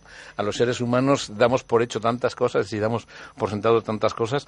Eh, es como la salud, ¿no? La salud uno se da cuenta de lo importante de- que es cuando la pierde y esos pequeños detalles, esos encuentros, esas conversaciones con personas que nos cruzamos en nuestra vida diaria que muchas veces dejamos pasar o dejamos para mañana y resulta que luego no hay un mañana en el que hayamos podido haber tenido esa conversación. Por lo tanto, seguimos con ese mensaje a lo largo Sí, de sí, todo totalmente. nuestro programa. Hay que disfrutar, hay que vivir la vida con intensidad y, sobre todo, ser consciente de que tenemos eh, el lujo de la vida intensamente. O sea que El lujo de estar tenemos tenemos a Juani que nos llama desde Madrid. Juani, buenos días. Buenos días. ¿Qué tal está? Muy bien. Gracias por llamarnos. mm, contar un poquito, pero algo alegre. Ah, muy bien, ah, Juan, muy díganos. bien. ¿Cómo nos alegra eh, que tengan ustedes positivismo? Venga. Si no, nada, yo... Perdón, un momentito. Antes de nada, mm, para que la cosa sea alegre total, no nos podemos escuchar dos veces, sobre todo porque la Carneiro con eco es insoportable. Baje usted, por no favor, sí es verdad, sí, eso te lo digo yo, que si te contara. Mm, Baje, por favor, usted el volumen de la radio. Eh, con, con la radio de hace algunos años dirían, ¿puede usted disminuir el eh, volumen del receptor? Simplemente baje la radio. ¿Ya la ha bajado, Juani? Lo quito, lo quito. quítelo, por favor, quítelo, porque es que si no, de verdad que nos escuchamos en eco. Y dicho esto, em, ¿qué es lo que quiere contarnos con esa alegría que nos ha dicho que quiere transmitirnos? Pues mira, yo hace 15 años pues estaba fatal. Yo me he sentido como si, como si no valiera nada, ¿no? Porque yo soy una mujer transexual, entonces yo me sentía pues muy mal, ¿no? La vida que llevaba también, pues tratar que yo a partir de hace 10 años empecé a hacer yoga, eh, aprendí a, a, relajarme, a concentrarme y a, y a respirar y la vida pues ahora pues ha dado un cambio pues eh, de 180 grados. O sea que está usted ahora mismo, eh, por decirlo de alguna manera, en absoluta plenitud. Está viviendo la vida, eh, celebrándola, ¿no? Cada instante. Sí, porque ahora la vida la veo de otra forma, pues eh, con todo eh, con esta práctica de yoga, pues desarro eh, se, se, desarrolla pues el, el, amor hacia ti misma y el respeto y, a, y hacia los demás también, ¿sabes? Sí, yo lo que quería decirle, Juani, es que usted está poniendo un ejemplo que me parece muy interesante, que muchas veces las personas decimos tengo que cambiar, las cosas tendrían que ser diferentes y no nos damos cuenta que una buena parte de ese cambio depende de lo que nosotros hagamos. Los, los taoístas dicen que somos lo que hacemos y ese cambio, ese punto de vista, y sobre todo yo le estaba escuchando y hay una cosa con la que me quedo, ¿no? Que es esa especie de no resignación a, a lo que la vida parece como que nos pone casi por obligación. Yo creo que en cualquier situación siempre hay alguna posibilidad de variar, alguna posibilidad de cambio, siempre hay alguna alternativa. Y a mí la verdad es que me gusta mucho oírla porque eh, es un poco como esa sensación de decir la vida me puede ofrecer y yo siempre tengo la posibilidad de elegir el camino que más saludable me resulta. Sí. Eh, Juan, y le mando un abrazo muy fuerte y le deseo lo mejor de lo mejor y, por supuesto, que siga escuchándonos porque vamos a hacerle compañía todo el verano. ¿eh? Un besito muy fuerte y gracias por estar ahí. Fíjate, eh, Manuel, que ayer abordamos el tema de la transexualidad infantil. Precisamente ayer a las 11 uh -huh. hablamos eh, con la madre de Dylan, de un niño que ha pasado en estos 10 años de vida que tiene un trayecto complicado, uh -huh. 10, 11 años, un trayecto complicado. Somos, como tú bien dices, lo que hacemos, no lo que, lo que somos en realidad, que la vida no es ser, es hacer, lo has dicho muchas veces. Sí. Eh, pero es difícil a veces hacer, ¿no? Cuando te pone tantas trabas por delante la propia vida. A ver, la, el vivir nadie dijo que fuera fácil. Eh, creo que esa es una de las ideas que más eh, perjudican muchas veces a la posibilidad que tenemos las personas de estar en el mundo, por decirlo así, realizándonos.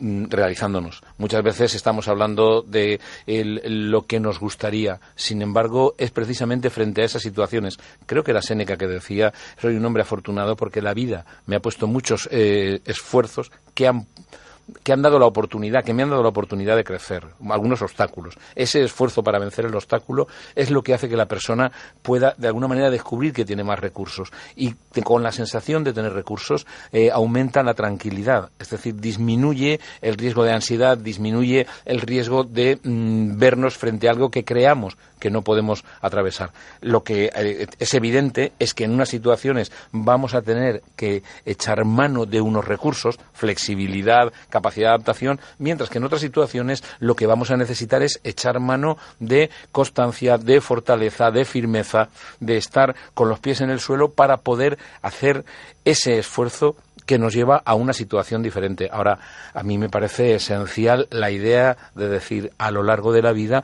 nos vamos a encontrar con dificultades, a lo largo de la vida nos vamos a encontrar con obstáculos y evidentemente también con momentos de disfrute, incluida la sensación de haber superado, un obstáculo. Es decir, no hablo ya solo de aquellos récords de, deportivos o de aquellas eh, hazañas o aquellas proezas hechas a, a, lo largo o en el campo de la naturaleza, pues subiendo montañas, atravesando claro. desiertos. Estoy más bien hablando de ese día a día el, lo que, tanta fuerza, ¿no? que, que, tanta, también... que tanta fuerza requiere. Y, y, y, y hay que sacarla a veces de donde no hay. María, Barcelona, buenos días. Buenos días.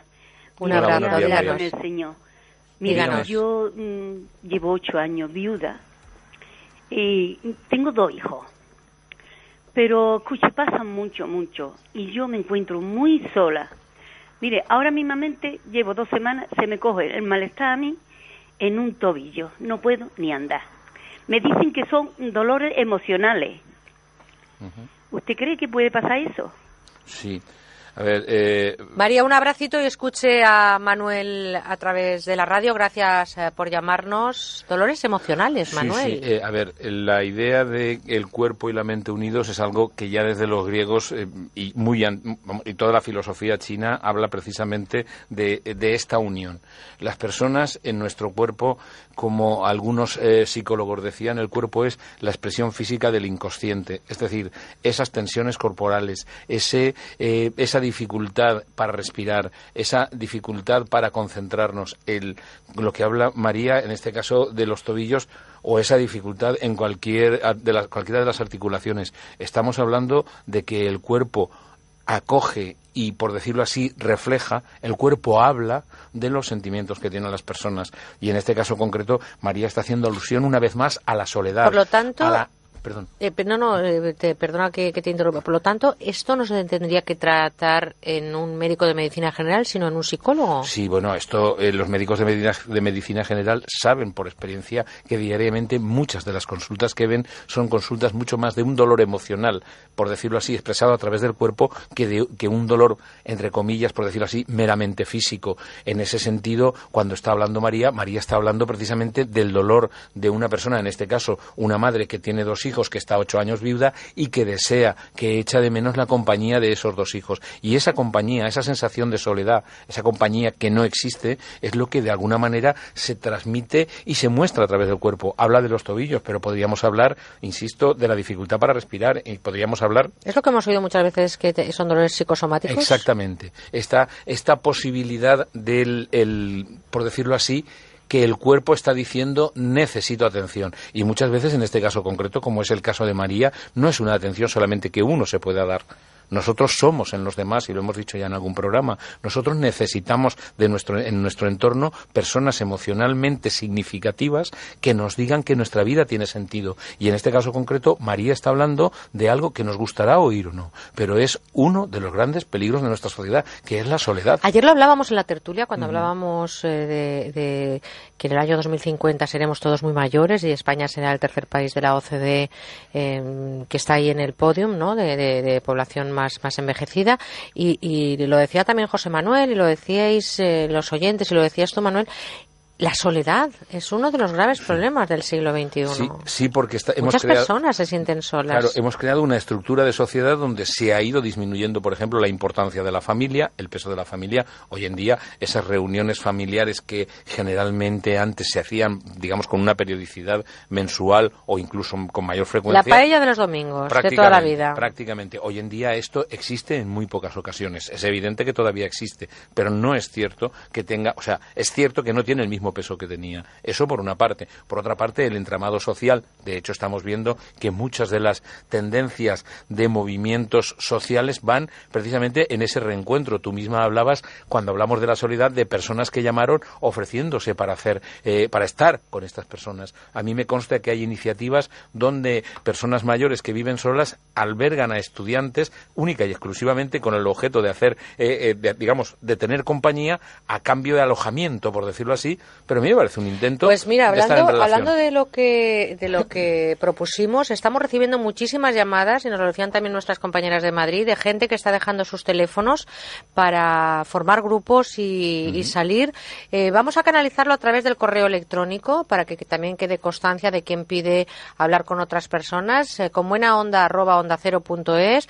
Eh, si ustedes quieren ponerse en contacto con esas personas que también están solas y que de algún momento pueden estar cerca, vamos a aprovechar el verano si les parece y vamos a ponerles en contacto. Así que con buena onda arroba onda cero punto es, eh, hay muchísima gente, Manuel, que ha llamado diciendo, mira, dejo mi teléfono, si hay alguien por la zona de Madrid o por la zona de Cantabria o por la zona del sur que está sola, que nos llame, que estamos buscando gente para hacer grupos, salir al cine, ir a bailar, en fin, si les apetece, con buena onda, arroba onda cero punto es. María José, desde Zaragoza, buenos días. Hola, buenos días. Un saludo, cuéntenos. Eh, bueno, pues eh, actualmente estoy separada. Eh, tengo un hijo y vive con el padre. Yo estoy en otra ciudad cuidando a mi padre a sí mismo. Bien, el problema era que, bueno, yo he estado casada con un señor bastante autoritario, bastante machista Eh, yo era independiente económicamente porque yo trabajo en la enseñanza, pero bueno, mm, no era independiente desde otro punto de vista. Él siempre tenía la última palabra.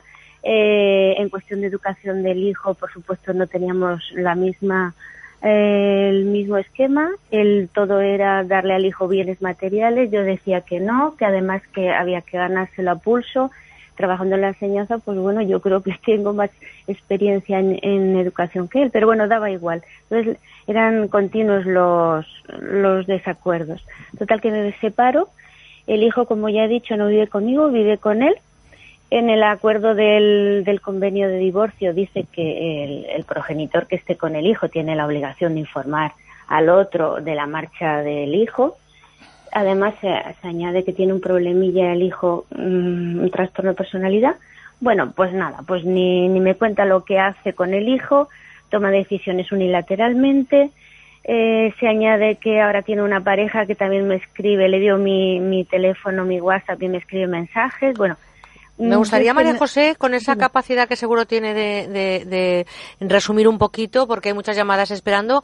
Em, es, eh, claro, contar una vida es difícil y más en un programa de radio y entiendo todo lo que nos está intentando explicar, pero ¿cuál sería la pregunta que le quiere formular a nuestro eh, psicólogo y cuál sería esa cuestión que usted quiere despejar si es que se puede a través de este poquito tiempo que tenemos en la radio? Claro. Eh, ¿Hemos perdido a María José? No sé si está al otro. Sí, sí, le escucho, le escucho, dígame. Vale, no, es que yo me siento como un cero a la izquierda, o sea, él toma decisiones unilateralmente sobre el hijo que no me cuenta, eh, me, me, me, siento manipulada. Eh, su pareja me escribe cada vez que le da la gana, le ha dado mi WhatsApp, entonces eh, con los asuntos económicos hace exactamente lo mismo, no nos hemos separado todavía lo económico, estamos en trámites. Entonces, mi problema es cómo... ¿Cuánto tiempo lleva separada, María José? Tres años, tres años. ¿Cómo yo corto esto? ¿Cómo yo corto esto que este señor está haciendo lo que le da la gana con el hijo y con lo económico? ¿Cómo lo bueno, Pues, María José, gracias y escuche a Manuel eh, a través de la radio. Gracias, un abrazo. María José, sin ánimo de ser, eh, como le diría yo, un oráculo, sí creo que hay varios elementos por lo que usted está planteando que son importantes por una parte, mantener una relación dentro de la más estricta, entre comillas, legalidad.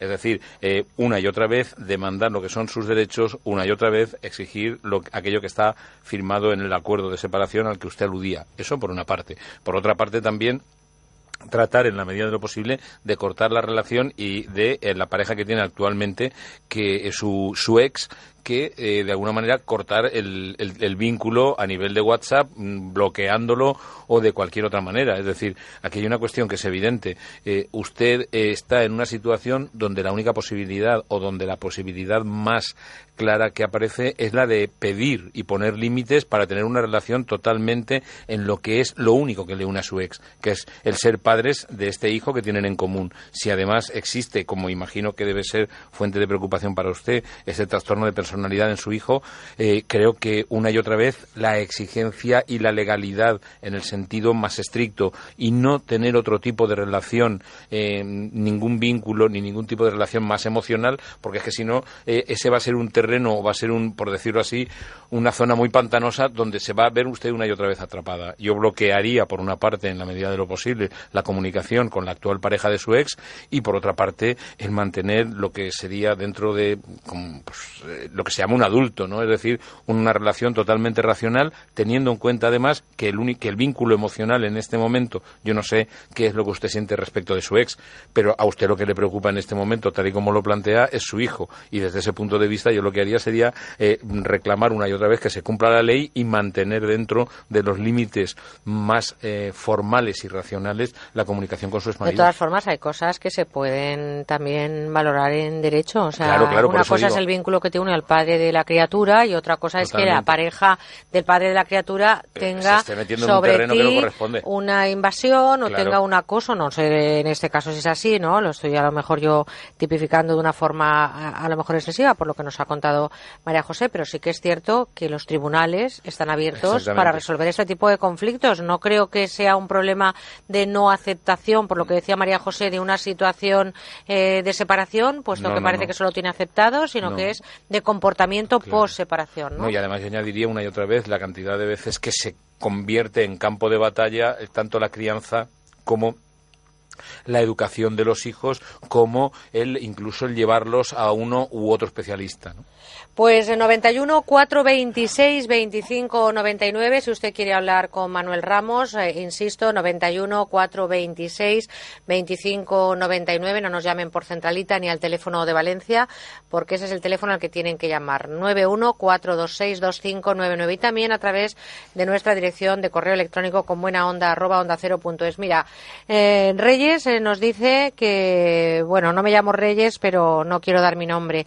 Tengo una persona de la que estoy enamorada desde hace más de 20 años. Él solamente me ve como una amiga y yo sigo teniendo esperanza. La verdad es que pasa el tiempo, seguimos eh, en la misma pandilla. Yo he renunciado a posibilidad de tener otras parejas porque le sigo esperando y ahora en este momento estoy destrozada porque él ha empezado a salir con una chica y yo no sé cómo comportarme. Pierdo la amistad, me aparto, que dice el psicólogo.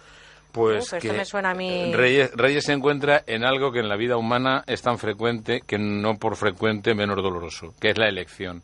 El tener que elegir una, una vía y el tener que optar por una de las alternativas sabiendo que esta alternativa no hay vuelta atrás. Si pone las cartas boca arriba, eh, en este momento creo que, como diría Reyes, eh, ha llegado un poco tarde en la medida en que esta persona ha optado por otra.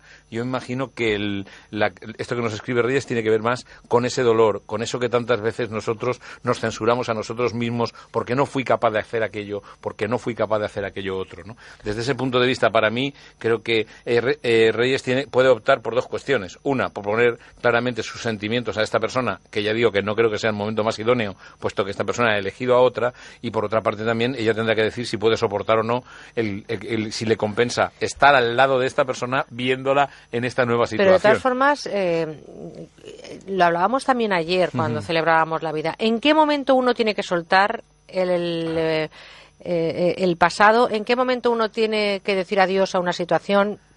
¿Cuándo hay que decir hasta luego y empezar? Porque este en 20 años renunciando a tu propia vida porque crees que vas a poder hacer la vida con otra persona y te das cuenta de que si alguien te ve como amigo, te ve como amigo, ¿no, Manuel? Y si no clarifica la situación. Es que muchas veces los seres humanos pretendemos que las relaciones estén claras cuando no las clarificamos. Es decir, yo estoy seguro que esta otra persona es muy probable que no sepa que Reyes siente todo lo que siente hacia él. Y aquel está, eh, por decirlo así, viviendo felizmente y a su lado hay una persona que tiene el corazón, por decirlo así, partido al ver que ahora se va con otra. A mí, eh, cuando, cuando Reyes plantea esto, mm, de verdad, primero, creo que tiene que ver con la dificultad que tenemos los seres humanos para elegir. Lo que hablábamos ayer de salirnos de la zona de control. Creo que tiene que ver con, eh, por otra parte, la idea de que el otro va a saber lo que yo pienso sin que yo se lo exprese. Y creo que tiene que ver también con el miedo al rechazo. Es decir, si yo no he tenido la sensación de que voy a ser una persona bien recibida o que mi mensaje va a ser bien recibido, que esta persona a la que yo le voy a decir que le amo eh, no va a estar receptiva a lo que yo le diga, pues me voy reteniendo. Entonces ahí viene el gran problema. Y luego viene la segunda parte, es decir, la exigencia de lo que tendríamos que haber hecho. Hay una frase por ahí que dice, el problema no está en lo que haces, está en lo que haces después. Es decir, el, hecho de, de que hablas o no hablas y luego cómo te quedas, no te quedas diciendo lo que debería haber hecho. Esos asuntos inconclusos que a lo largo de la vida el, el easy, y si yo le hubiera dicho. Eso es como el por si acaso de las maletas que llenan un montón de huecos que luego no utilizas. Pues exactamente. esto es lo mismo. Exactamente. Vámonos hasta Madrid porque desde allí nos eh, llama Carmen 91 426 25 99. Carmen, buenos días. Buenos días. Hola, buenos días, Carmen. Buenos días. Mire, doctor, yo soy sanitaria ya jubilada y me preocupa, yo tuve una relación hace muchos años, era muy joven, y luego hubo una segunda parte cuando él estaba ya en un estado civil que no estaba el divorcio autorizado ni nada de nada, pues nosotros nos seguimos viendo clandestinamente, pero siempre al antojo de él y yo sumisa y todo eso. Bueno, en resumidas cuentas, yo mm, tomé otra decisión en mi vida y este señor pues lo entendió y además creo que fue una muestra de cariño de que no me volvió a molestar, a pesar de que mm, por segundas y terceras personas sabía de mí y yo de él. Bien. Yo en estos años he tenido otra relación, desgraciadamente muy, muy negativa para mí. Afortunadamente me separé después de muchos años, pero llevo un tiempo mm, coinciden cosas, canciones, momentos que he vivido con la otra persona, la primera, mm, el hospital, mm, me conozco a gente que me habla de él y tal, pero me está, estoy constantemente acordándome de él y de los momentos que viví con él en aquellos años. Como mujer tengo que preguntarle, pero ¿no le ha vuelto a ver desde que tomó aquella decisión? Sí, le he vuelto a ver, le he vuelto a ver en, situaciones muy puntuales, pero pues hombre, tampoco hemos sin tenido posibilidades, sin posibilidades de hablar que a mí me encantaría, que me, encontrármelo fortuitamente y mantener una conversación que posiblemente a lo mejor yo lo tengo idealizado, yo tengo, yo quiero y estoy eh, con nostalgia y añoranza de esa persona que yo conocí, que a lo mejor al cabo del tiempo ahora no tengo nada que ver con ella. Pero sí que me gustaría, pero estoy con esa nostalgia, esa añoranza, pues oigo una canción ahí, pues esta la vi, la oí tal, en mi casa, no sé dónde, no sé qué, eh, cuando cuando se quedó conmigo, cuando, o sea, y creo que estoy un poco obsesionada. No, no, si me permite le, hago una reflexión. Eh, Muchas gracias. de nada, usted por llamar, Carmen. Para mí, lo primero y lo más esencial es que usted se dé cuenta todo aquello que quedó por hacer y que sigue conservando en su interior. Muy probablemente, como usted con muy buen criterio dice, sus recuerdos y los de esta persona hayan ido evolucionando por caminos distintos. No obstante, si me lo permite y usted cree que es posible y no implica ningún riesgo en el sentido de poner en ningún aprieto ni a esta persona ni a usted, yo creo que podría ser interesante el que usted pudiera hablar. Pudiera hablar precisamente para evitar esto que usted está hablando o que está aludiendo como que le supone una obsesión. Desde este punto de vista, las posibilidades de hablar y clarificar, incluso de agradecerse el uno al otro todo aquello que vivieron en su momento y lo que les ha servido como recuerdo para tener un, oasis de felicidad en su interior, yo creo que sería interesante. Pero insisto, eh, no con la idea. Muchas veces los seres humanos creemos que se puede repetir o creemos que eh, no ha pasado el tiempo y que somos los mismos. Yo creo que esto usted tiene muy claro que no es así. Para mí la clave estaría en poder hablar, poder expresar y decir algo así como qué bonito fue mientras duró. Eh, en este momento nuestras vidas son diferentes, pero ya no nos llevamos a No sé si tú compartes un refrán, aunque no hay que fumar nunca, y dice cigarro que se te apague, no lo vuelvas a encender y al hombre que hayas querido no lo, vuelvas, a, querer. No eso, lo sé. eso casi suena a copla. Pero no sé si tú lo compartes. En cualquier caso, esto de la nostalgia a veces se queda ahí como encriptado. ¿eh? Sí, sí. No soy partidario, yo no soy partidario de hacer eh, o de obviar aquello que, que, digamos, ha transcurrido entre que se acabó la relación y el presente. Han sido dos vidas que han tenido dos, cursos diferentes. Por lo tanto, en la forma de recordarlo y el significado que aquella vivencia tenga en la actualidad pueden ser muy diferentes del uno para el otro. 30 segundos, Manuel, para contestarle a una oyente, porque además no sé si le vas a poder dar la respuesta. Se llama María y dice que, por favor, el doctor que le diga si coge no un avión para irse a conocer a una persona que desde hace ocho meses eh, eh, tiene trato con ella por Internet. Tengo mucho miedo, pero realmente hay algo que me dice que si él no puede venir, dice que tiene la situación muy complicada y sería yo la que tiene que viajar. Me parece una locura, pero también eh, la vida está llena de locuras. Tengo 44 años y mi vida anterior no ha sido eh, nada agradable. Por lo tanto, ¿qué hago? Claro, nosotros decirle que coja un avión, hacer la tarjeta de embarque, Manuel. ¿Cómo va a estar el asunto? No, yo sencillamente pondría algo encima de la mesa que creo que es importante. ¿Cuántas expectativas tiene en ese, en ese viaje y cuánto puede estar de idealizando lo que espera encontrar allí. Creo que ese es el, el punto donde la persona tiene que decidir. Muchas veces la necesidad eh, hace que la expectativa, que la fantasía sea muy elevada y luego sea muy grande también la decepción. Bueno, pues hay mucha, muchos correos electrónicos, muchos mensajes. Una persona que dice que qué le puede decir a su marido que lleva fumando y es diabético. Claro, decirle tú que deje de fumar, no sé. ¿Qué, qué le puede decir a su marido? Pues que la vida es lo más grande y que él decida si quiere continuar viviendo o no. Y luego Ignacio también nos habla eh, de agorafobia. Dice si la podríamos definir. ¿La podemos definir en un segundo? Sí, la agorafobia es el miedo a los espacios abiertos donde la persona espera o cree que le puede pasar algún tipo de problema físico por el que puede no ser atendido. En definitiva, sería el miedo a salir de casa.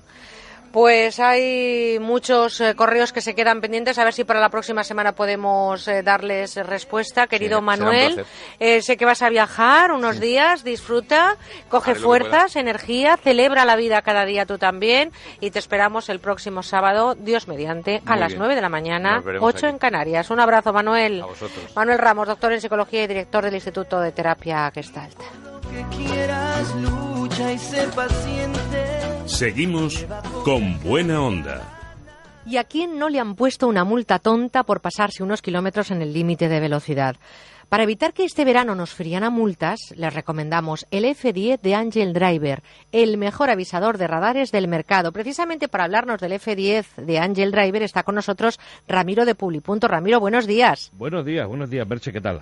Encantada de tenerte con nosotros y que me expliques qué podemos hacer para que nuestro presupuesto de vacaciones no se lo lleven las multas. Pues muy sencillo, llamar al 902-180-190 o entrar en pulipunto.com y pedir el avisador de radares F10 de Angel Driver, el más avanzado tecnológicamente, que es el único que tiene un chip Star GPS de última generación para disponer de cobertura y, por lo tanto, de toda la información para evitar que nos fríen a multas. Oye, pero ¿qué tiene el F10 que no tengan otros? Bueno, la principal cualidad del Angel Driver es su potente base de datos actualizada continuamente mm, para saber dónde están todos los radares, pero no solamente los de las DGT, sino los de la Generalidad de Cataluña y el Gobierno vasco. Se puede utilizar en cualquier tipo de vehículos, incluso motos. Es de tamaño reducido, no tiene complicaciones es pedirlo, enchufarlo y a funcionar. Es tan bueno que la revista Autofácil, la de mayor venta del mundo del motor en España, lo recomienda. Y algo importante, Merche, que es totalmente legal.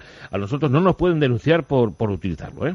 Eso es importantísimo, pero ¿qué información? Eh, muchísimo, Ramiro, pero ¿qué información nos ofrece? Pues mira, es el único con pantalla LED con los día y noche para que veamos mejor toda la información. Para, con él sabremos la zona donde operan los radares móviles y camuflados. Eso es que hay 1500 este verano por ahí dando vueltas.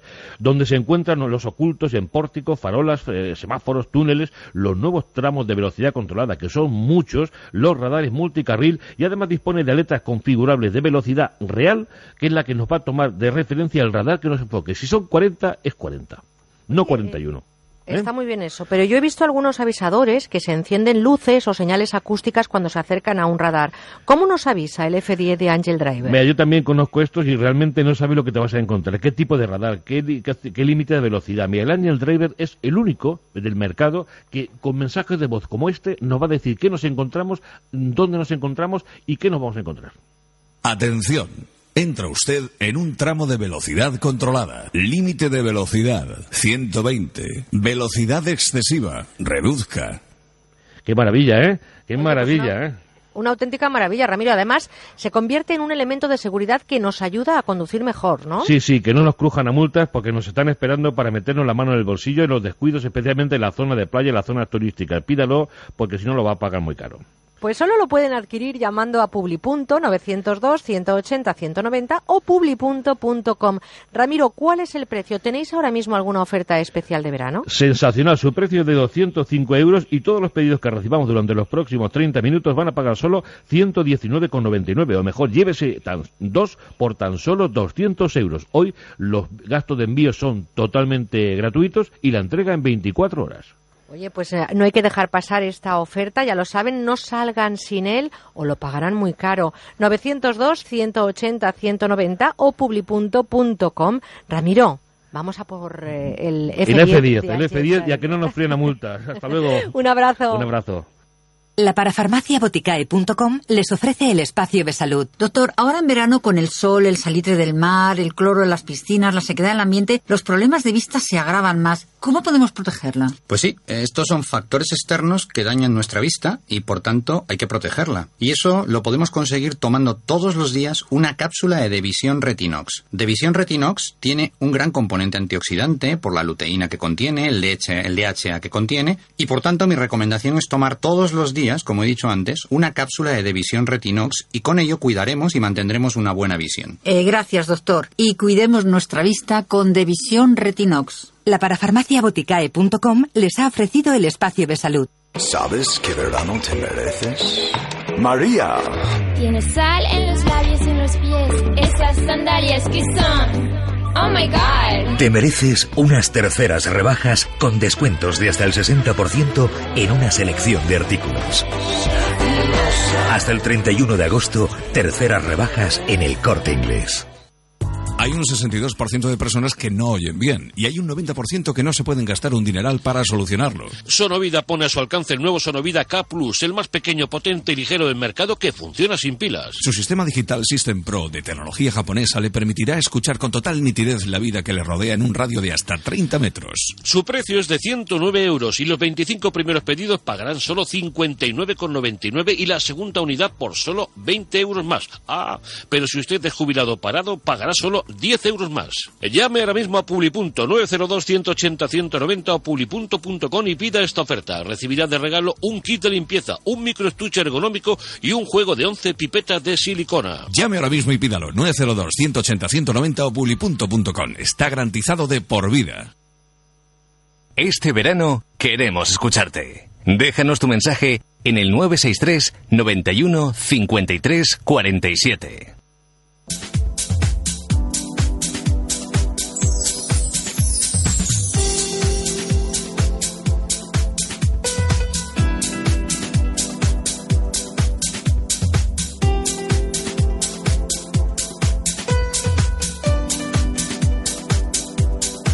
Enredados en la red.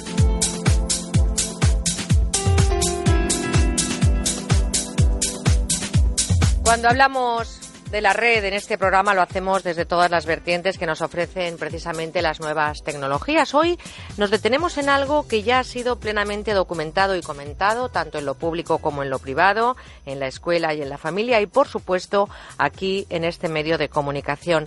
Pero no por haberse abordado con anterioridad deja de tener interés. Por lo tanto, vamos a hablar de jóvenes y tecnologías. La afinidad surgida entre menores y las nuevas tecnologías significa oportunidades, pero ojo, porque también significa riesgos. Así que vamos a hablar de ellos con Charo Sábada, es profesora de la Universidad de Navarra, experta en el programa Safer Internet de la Comunidad Europea. Charo, buenos días. Buenos días. Estamos viendo crecer a una generación de jóvenes a los que ya se les denomina, entre otras cosas, nativos digitales o generación interactiva. Charo decía oportunidades, pero también riesgo por ese maridaje que hay entre jóvenes y nuevas tecnologías. ¿Cuáles serían esos riesgos más importantes a los que están sujetos los jóvenes? Pues eh, creo cuando cuando los expertos hablan de los riesgos a los que los jóvenes se exponen, suelen referirse a las tres Cs. Hablan de los riesgos de contenidos, de los riesgos de contactos y de los riesgos de conductas. Entonces, los contenidos es evidente en el uso de la tecnología. Los jóvenes están expuestos a contenidos que pueden ser nocivos o inapropiados para su edad. Violencia extrema, eh, pornografía, eh, contenidos relacionados con, por ejemplo, pues con enfermedades o con de, relacionadas con la, alimentación, por ejemplo. Eh, la segunda hacía referencia a eh, contactos. Eh, sobre todo en el uso de las redes sociales, eh, los jóvenes están expuestos a ser contactados por desconocidos que pueden, en sí mismo el contacto con un desconocido no necesariamente es malo. Lo que pasa es que en el caso de un joven o de alguien más pequeño puede que no tenga los recursos personales suficientes para saber leer ese contacto y saber si es verídico o no, si detrás hay una intención sana o peligrosa.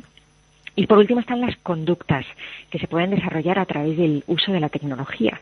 Eh, y dentro de este ámbito de las conductas, una de las que más está documentada y de las que tristemente más se habla es el ciberbullying, ¿no? el ciberacoso a través de la tecnología, pero no es la única. También está la adicción o el grooming. Existen otro, otro tipo de conductas que se pueden llevar a cabo eh, bien como víctima o bien como agresor a través de la tecnología. Vamos a hablar eh, precisamente también de esas situaciones, porque tú eres una de las firmantes de distintas publicaciones y ya que has hecho alusión, vamos a hablar de una de ellas, Menores y redes sociales de la amistad al ciberbullying. ¿En qué momento se genera ese, ese salto ¿no? de una relación eh, tónica a una relación tóxica? ¿Cuándo podríamos decir que se puede llegar a disparar esa alarma? Eh, bueno, en, realidad, cuando pensamos en esa frontera que separa esa relación, no necesariamente eh, hay que pensar en un elemento tecnológico como, como disparadero. Habitualmente hay un elemento pretecnológico que, y que tiene que ver con el carácter tanto de los agresores como de las víctimas. Eh, y en este caso, quizás sí que podríamos decir que la tecnología proporciona una pantalla desde la que es más fácil eh, eh, atacar o agredir, porque vemos eh, o sentimos menos o percibimos menos las consecuencias de esa agresión. Y por eso el ciberbullying tiene como una especial prevalencia en nuestros días y, puede parecer que hay más ciberacoso que acoso a, veces en los patios de los colegios, ¿no? Porque esa distancia que generamos respecto a lo que sucede en la pantalla hace que lo que a veces no nos atreveríamos a hacer, probablemente por una cuestión de control social de la gente que está a nuestro alrededor en el patio del colegio, nos, resulte menos violenta hacerlo a través de la Claro, la invisibilidad o el anonimato, ¿no? Que te permiten las redes sociales. y no solo el anonimato, porque curiosamente muchas de estas situaciones de ciberacoso se producen con nombres y apellidos reales, también por parte de los agresores. Pero sí que está estudiado y esto está muy documentado cómo el uso de la pantalla genera una distancia respecto a lo que generamos en esa pantalla. O sea, nos parece que está más lejos y nos resulta más difícil ver las consecuencias de nuestros actos. Por lo tanto, em, estamos hablando de una situación que es un riesgo, alejándose de esa oportunidad que da el tener contacto o el estar inmerso en esa generación, como decía, nativo digital o generación interactiva. Eh, eh, eh, también las redes sociales lo que hacen es que, como en la vida misma, al formarse grupos, la unión hace la fuerza y en este caso el poder. Cuando el poder se desequilibra en la red y se forman grupos de fuerza frente a una o varias personas débiles, ¿estaría cimentándose ahí ese camino hacia el acoso? Eh, probablemente, y, sobre todo porque ahí pasa un, tiene lugar un fenómeno que de nuevo también observamos fuera de la red y tiene que ver con el poder de la masa, ¿no? Tú misma estabas refiriéndote a ¿no? ese poder que tiene el que el que somos mayoría o el que hay mucha gente en este grupo y por tanto yo puedo de algo de alguna manera desaparecer como individuo y, pasar a formar parte de esa masa enfurecida ¿no? que, decide, eh, pues puede hacer algo, pretender algo bueno o en algunos casos algo malo, ¿no? Y entonces en ese punto, eh, cuando la individualidad desaparece y queda sumergida en ese, claro, es difícil luego encontrar dónde están las responsabilidades personales. Eh, cuando hablamos del ciberacoso, en el caso de niños o de adolescentes, en, tenemos que saber distinguir muy bien, eh, sobre todo a la hora de eh, castigar o de castigar quizás es una palabra demasiado fuerte, ¿no? Pero sí de, tomar algún tipo de medida cuando ha habido una situación de acoso, tendríamos que ser capaces de distinguir dentro de en esa masa separar, separar a los cabecillas o a las cabecillas, a las personas que, que han ideado esa situación de acoso de los seguidores que simplemente se han escondido bajo la masa y probablemente por una cuestión de miedo también. ¿no? ¿Qué papel juegan, eh, Charo, el género y la edad en esta realidad de víctimas y agresores? Pues lo que nos dicen los datos, o al menos los datos que nosotros hemos recogido en nuestras investigaciones, es que las chicas, sobre todo, bueno, hay una cuestión de edad clara, que es que entre los 13 y los 16 años eh, los menores se sienten más agredidos, o se declaran declaran en mayor medida haber sido agredidos y también en mayor, en mayor medida haber sido agresores. O sea, por lo tanto, la edad es clara y sobre todo es la edad propiamente adolescente. Y luego hay una cuestión de género que también es clara. Las, las chicas eh, en mayor medida se declaran víctimas, a ver, se declaran haber sentido, haberse sentido víctimas de una situación de acoso. Mientras que en el caso de los chicos hay una situación más de equilibrio entre haberse sentido víctima o haber sido partícipe de una situación de ciberacoso. A mí me gustaría, Charo, mm, te preguntaba cuándo se dispara la alarma social, cuándo se da ese paso de la amistad al ciberbullying, pero hay una parte para terminar que me gustaría que habláramos y que además dijéramos lo importante que es para todas las personas que nos están escuchando. Creo que la alarma social empieza a alarmarse cuando esos jóvenes que tú dices, principalmente entre 13 y 16 años, lo viven de forma individual, ese hostigamiento, no tienen un resquicio, no llegan a su casa y esto se acaba. Las tecnologías se siguen mandando SMS, mails, WhatsApps, eh, esa falta de comunicación a los adultos o el compartirlo para poder empezar a erradicar el problema, ¿no? Sí, e, efectivamente el ciberbullying es especialmente cruel por esto que comentas, ¿no? Porque se hace, se extiende en el tiempo y en el espacio. No hay reductos de soledad o de, o donde me puedo sentir seguro, porque me acompaña. Llevo mi móvil en el bolsillo y veo continuamente lo que están diciendo de mi foto o sobre mí, o, y, por lo tanto e, efectivamente puedo, el, el, adolescente que está siendo agredido o el menor que está siendo agredido sí que puede sentirse perseguido eh, sin posibilidad de estar protegido. Y y, yo creo que también hay el mundo adulto, claro, hay, hay una cuestión clara cuando hablamos de menores de adolescencia y, tecnología, y es que cuando un joven tiene un problema en la tecnología, raramente acude a un adulto. Eh, acude como mucho a alguien de su edad.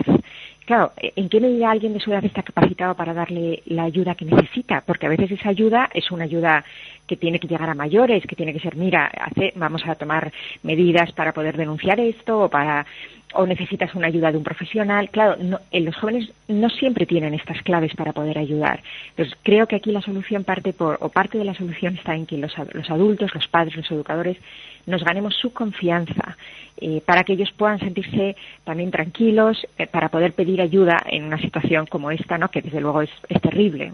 Por lo tanto, desde aquí eh, también pedir esa comunicación y ese control de los padres frente al uso de las nuevas tecnologías, independientemente de que en casa el niño o la niña que está utilizando las nuevas tecnologías ya esté rozando los 16 años. Para toda la edad hay un riesgo y en este caso, como decimos, el contacto con las nuevas eh, tecnologías es una realidad. Hay generaciones que ya han crecido precisamente, como decimos, en este ámbito. Son eh, esos nacidos tecnológicos estos eh, nativos digitales, generaciones interactivas y, como decíamos, eh, la red puede ser un camino hacia la oportunidad, pero también un camino hacia el riesgo. Por lo tanto, desde aquí, felicitaros a todos los que estáis trabajando, haciendo estudios, eh, investigando y, sobre todo, intentando conseguir que cada vez la prevención sea mayor y, sobre todo, darle luz y visibilidad a un problema social que muchas veces, estando tan oculto, hace que el problema se agrave. Charo, Charo Sábada, profesora de la Universidad de Navarra y también experta en programas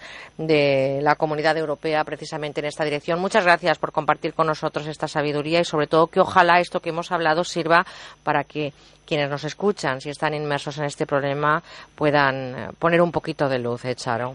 Muchísimas gracias, muchísimas gracias a vosotros por el interés y por el esfuerzo también en divulgar este tipo de, mensajes. Bueno, pues un saludo y gracias por estar con nosotros un fin de agosto. Un abrazo, Charo. Gracias, adiós.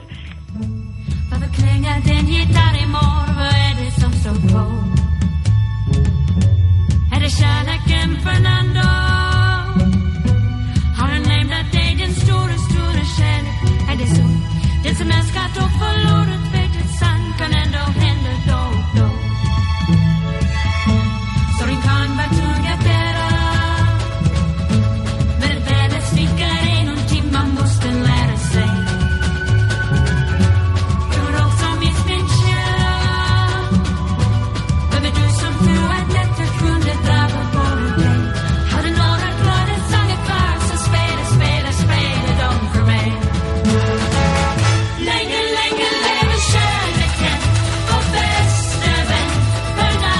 Qué ritmito más bueno para levantarse. Ya son casi las 10, las 9 en Canarias. Yo creo que hay que aprovechar el domingo, ¿eh? ¿eh? ya no es cuestión de darse vueltitas en la cama, es cuestión de sacar los pies, de irse a la duchita o de irse a mirar a ese entorno que estéis disfrutando. En cualquier caso, yo creo que es hora ya para tomar las riendas de este día. Nosotros hemos puesto las aceras muy pronto, hemos puesto la programación, no te podemos poner el desayuno, así que lo único es la energía y las ganas de seguir contigo este domingo, pero sobre todo y por encima de todo, con buena onda. Vamos a escuchar la información nacional e internacional enseguida con José Manuel Gabriel, será a las 10 en punto, 9 en Canarias. Y a la vuelta os propongo descubrir curiosidades del cerebro. Con Ignacio Morgado vamos a hablar del inconsciente. ¿Realmente nos controla? ¿Somos libres para tomar decisiones? ¿Por qué somos indecisos? De esas cuestiones hablaremos enseguida con Ignacio Morgado. Y mientras tanto, up, up, arriba, que estamos ya desperdiciando unas cuantas horas de un día seguro que tiene muchas cosas buenas por delante.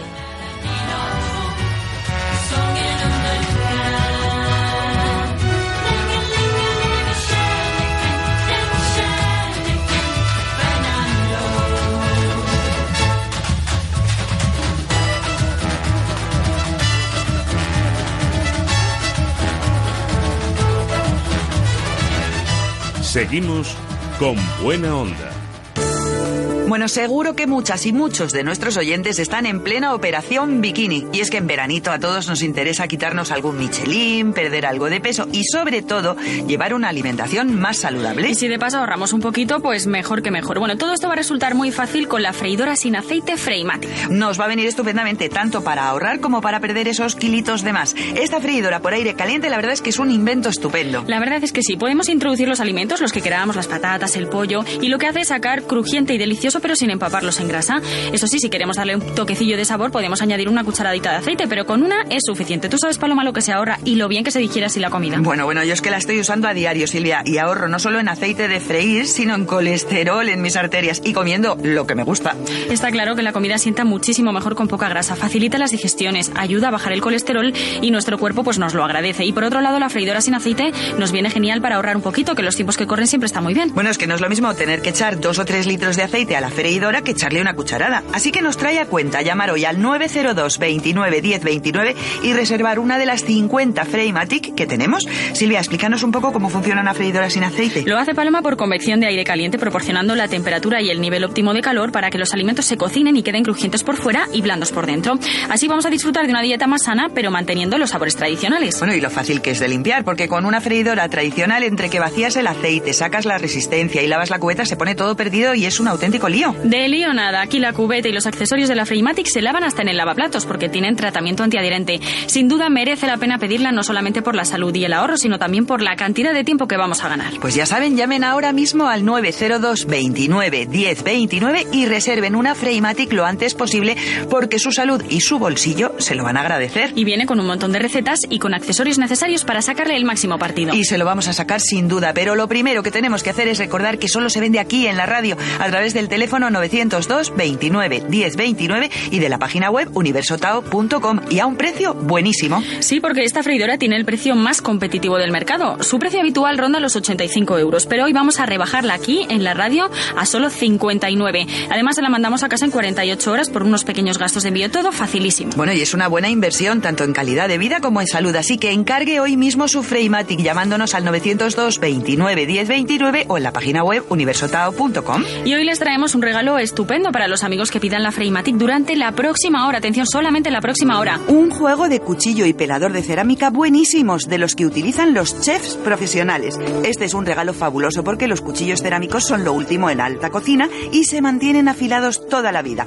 Bueno, pues este juego sale gratis al pedir la Freimatic durante la próxima hora en la web universotao.com o llamando al 902 29 10 29.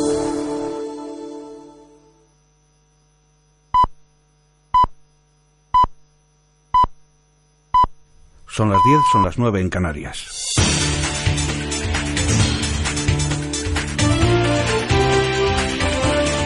Noticias en Onda Cero.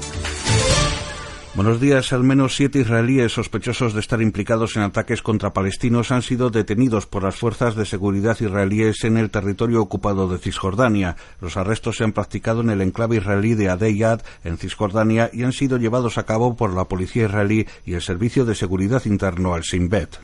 La información la facilita la edición digital del diario de Jerusalem Post, que cita a una organización que, asiste a judíos acusados de actos de terrorismo contra árabes. La policía israelí, por su parte, ha confirmado que se han producido arrestos de sospechosos en el, en el transcurso de una redada nocturna practicada en la zona de Benjamin, que aglutina varios asentamientos judíos y enclaves ilegales. Más de 500 efectivos y numerosos medios aéreos y terrestres, entre los que se cuentan 18 helicópteros y 6 hidroaviones procedentes de varias comunidades autónomas españolas y Portugal, siguen tratando de controlar el incendio forestal declarado el pasado jueves en la comarca cacereña de Sierra de Gata, que mantiene activado el nivel 2 de peligrosidad, aunque está estabilizado desde la pasada madrugada y algunos de los vecinos evacuados han comenzado a retornar a sus casas. Se trata de los habitantes de Acebo y Perales del puerto, en un total de 1.500 que fueron los primeros evacuados y que han pasado dos noches alojados en albergues preparados en Moraleja por Cruz Roja. Por su parte, los vecinos de Hoyos, alrededor de un millar, no han corrido por el momento la misma suerte. Tras su evacuación, en la madrugada de ayer las condiciones de seguridad actuales no permiten su regreso a casa. El incendio está controlado y mantiene el nivel 2 de peligrosidad activado y ha arrasado ya más de 6.000 hectáreas. Los 35 inmigrantes de origen subsahariano rescatados de la patera que llegaba la pasada tarde a la isla de Alborán, entre los que figuran 33 adultos, un bebé y una niña, han sido trasladados a Almería. Uno de los inmigrantes presenta un problema digestivo leve, según ha precisado Cruz Roja, mientras que el resto, 28 varones y 5 mujeres adultas, una niña y un bebé, presentan buen estado de salud. Entre tanto, la policía italiana ha arrestado a cinco presuntos traficantes de inmigrantes irregulares a los que se les relaciona con el naufragio en el que murieron al menos 26 personas el pasado 5 de agosto frente a las costas de Libia.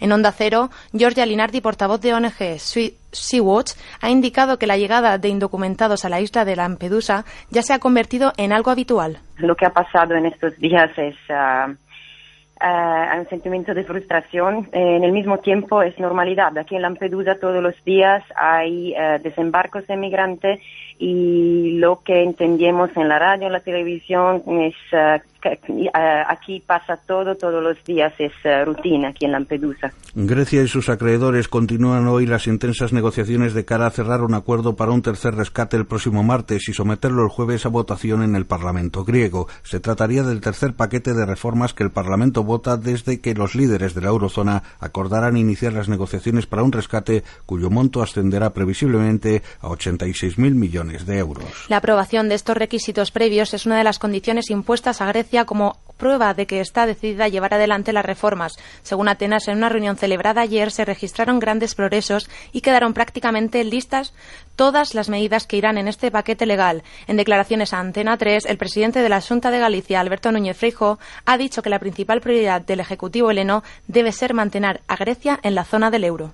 Yo vuelvo a reiterar, este gobierno, el gobierno griego, no es responsable de la crisis que se encontró, pero sí es responsable de intentar mantener a su país en la zona euro, mantener la solvencia de su país y adoptar aquellas medidas para garantizar la soberanía, la solvencia y que su país esté en la zona euro. Y este es el planteamiento. Y unos 32 millones de argentinos están convocados a las urnas este domingo en las primarias que definirán los candidatos para las generales de octubre, una competencia interna que en la práctica servirá para medir las fuerzas del kirchnerismo que parte como favorito y la oposición. Los votantes van a decidir entre un total de 15 aspirantes a competir por la sucesión de Cristina Fernández en la jefatura del Estado. Además, votan a los candidatos a 24 escaños del Senado, 130 para diputados y cientos de cargos provinciales y municipales. Solo quienes superen el 1,5% de votos podrán continuar en la carrera electoral. Información deportiva con Pablo Valentín Gamazo. El Real Madrid disputa hoy un nuevo amistoso de pretemporada en Noruega ante el Valerenga. Jesse y James serán los titulares hoy por las bajas de Cristiano Ronaldo y Benzema. Sergio Ramos y Yarramendi tampoco han viajado al país nórdico. Más pretemporada, ayer el Atlético ganó en Alicante 2 a 0 a la Real Sociedad y el Valencia por su parte cayó en su estreno en Mestalla goleado 3 a 1 ante la Roma y el Sevilla cosechó un empate a 1 ante el AEK de Atenas. Y en el resto del mundo, Bielsa dimite en la primera jornada de liga. El técnico chileno renuncia al cargo tras perder el Olympique de Marsella su equipo por 1 a 0 con el Caen y en motor quinta pole para Mar Márquez en voto GP de cara al Gran Premio de Indianápolis de esta noche. Más noticias en Onda Cero dentro de una hora. Gente Viajera cumple 25 años y quiere celebrarlo contigo. Participa en su concurso y consigue uno de estos fantásticos premios. DD Travel Brand te invita un fin de semana en Mallorca para disfrutar del torneo Ciudad de Palma, en hotel de cuatro estrellas con vuelos desde Madrid o Tenerife. La Oficina de Turismo de la República Checa en España te regala dos billetes de avión ida y vuelta desde Madrid o Barcelona a Praga, tres noches más desayuno en un hotel de cuatro estrellas y una visita guiada por Praga en español. Ven a Portugal y disfruta del Algarve en hotel de cinco estrellas, Epic Sana, de Albufeira. Un auténtico lujo gracias a Turismo del Algarve. La Oficina de Turismo de Bélgica te lleva a Amberes o a Brujas desde Barcelona. Regalo de dos billetes de avión con la compañía Jet Airfly y una cesta de productos belgas. Manda una foto de tus mejores vacaciones. Cuéntanos lo mucho que te gusta viajar y lo que más te gusta del programa a postalesviajeras@onda0.es o a onda cero guion gente viajera Ramblas 8894 08002 Barcelona. Gente Viajera, 25 años viajando juntos. Triatlón Madrid Kilómetro Cero, el triatlón de larga distancia que recorrerá las calles de Madrid el 27 de septiembre. ¿Afrontas el reto? Información en triatlonmadridkm0.com. Disfrute de una nueva juventud en su piel con la nueva y auténtica crema de veneno de serpiente de LA California Cosmetics. Snake Cream solo la puede conseguir en exclusiva en American Shopping 902 206 216 o en americanshopping.es. Y hablamos precisamente con Esther de American Shopping. Esther, buenos días. Hola Merche, muy buenos días. Oye, ¿cómo es esta nueva crema de LA California? Bueno, es una maravilla, yo estoy encantada y es que es el último avance en tecnocosmética para detener el paso del tiempo. Fíjate que los prestigiosos laboratorios LA California Cosmetics de Los Ángeles han conseguido lo que parecía imposible y es mejorar la fórmula de Snake Cream y conseguir realmente alisar la piel. ¿Pero realmente contiene veneno de serpiente? Por supuesto que sí. Además es la auténtica crema de veneno de serpiente y, como no, la única en Europa que contiene la máxima concentración del polipéptido exclusivo. Fíjate que contiene hasta un 4%. Por eso detiene automáticamente la aparición de arrugas incluso en las zonas más difíciles, en la frente, en el entrecejo, código de barras ese del labio superior, incluso las patas de gallo, el cuello, el escote. En definitiva, Snake de LA California borra el paso del tiempo en nuestra piel. Oye, y hablar de fórmula mejorada significa que tiene nuevos activos. ¿Cuáles son esos activos que componen la nueva Snake de LA California? Así es, Merche. Ten en cuenta que estamos hablando de la tecnocosmética más avanzada. Por eso contiene los activos antiedad más efectivos. Fíjate, el colágeno que va a aportar elasticidad a nuestra piel, el ácido hialurónico que va a devolver luminosidad y juventud, y como no es imprescindible, retinol, la vitamina A. Y algo totalmente novedoso en su composición. En lugar de agua lleva aloe vera, que por tanto nos aporta un extra de hidratación. Snake Cream, sin duda, es la cirugía de la cosmética. Yo creo que todos nos lo estamos preguntando, Esther, ¿cuáles son los resultados y cuándo empezamos a verlos? Eso es lo más importante, pero ahí viene otra de las ventajas de Snake de LA California. Es cosmética para impacientes. Los resultados son inmediatos. Se ha comprobado clínicamente que en tan solo dos horas el polipéptido ya es efectivo. Desde la primera aplicación elimina arrugas en el rostro y en el cuello, revitaliza, regenera, ilumina el tono de la piel. Vamos, una maravilla. Y todo esto hidratándonos en profundidad. Por tanto, consigue un efecto tersor completamente desconocido. Y es que actúa un 60% más rápido que cualquier crema antiedad de las que hay en el mercado. Por eso decimos que Snake Cream consigue un efecto lifting natural porque te cambia la piel. Fíjense que es importante que sepan que para disfrutar de la exclusiva cosmética de Hollywood en su casa, tienen que llamar ahora mismo a American Shopping al 902-206-216 o en americanshopping.es.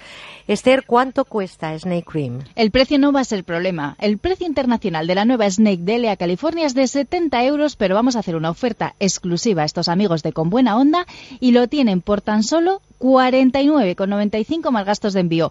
Pero mejor aún, elige nuestra oferta Juventud Total. Dos envases por solo 59,95 y los 50 primeros pedidos en American Shopping 902 206 216 o americanshopping.es hoy recibirán completamente gratis un tercer envase.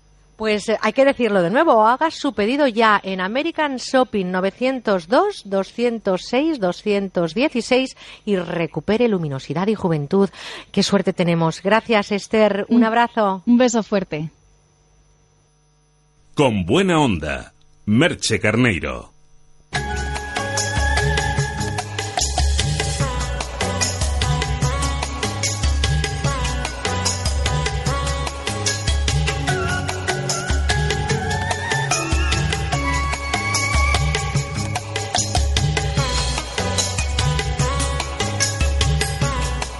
Las curiosidades del cerebro.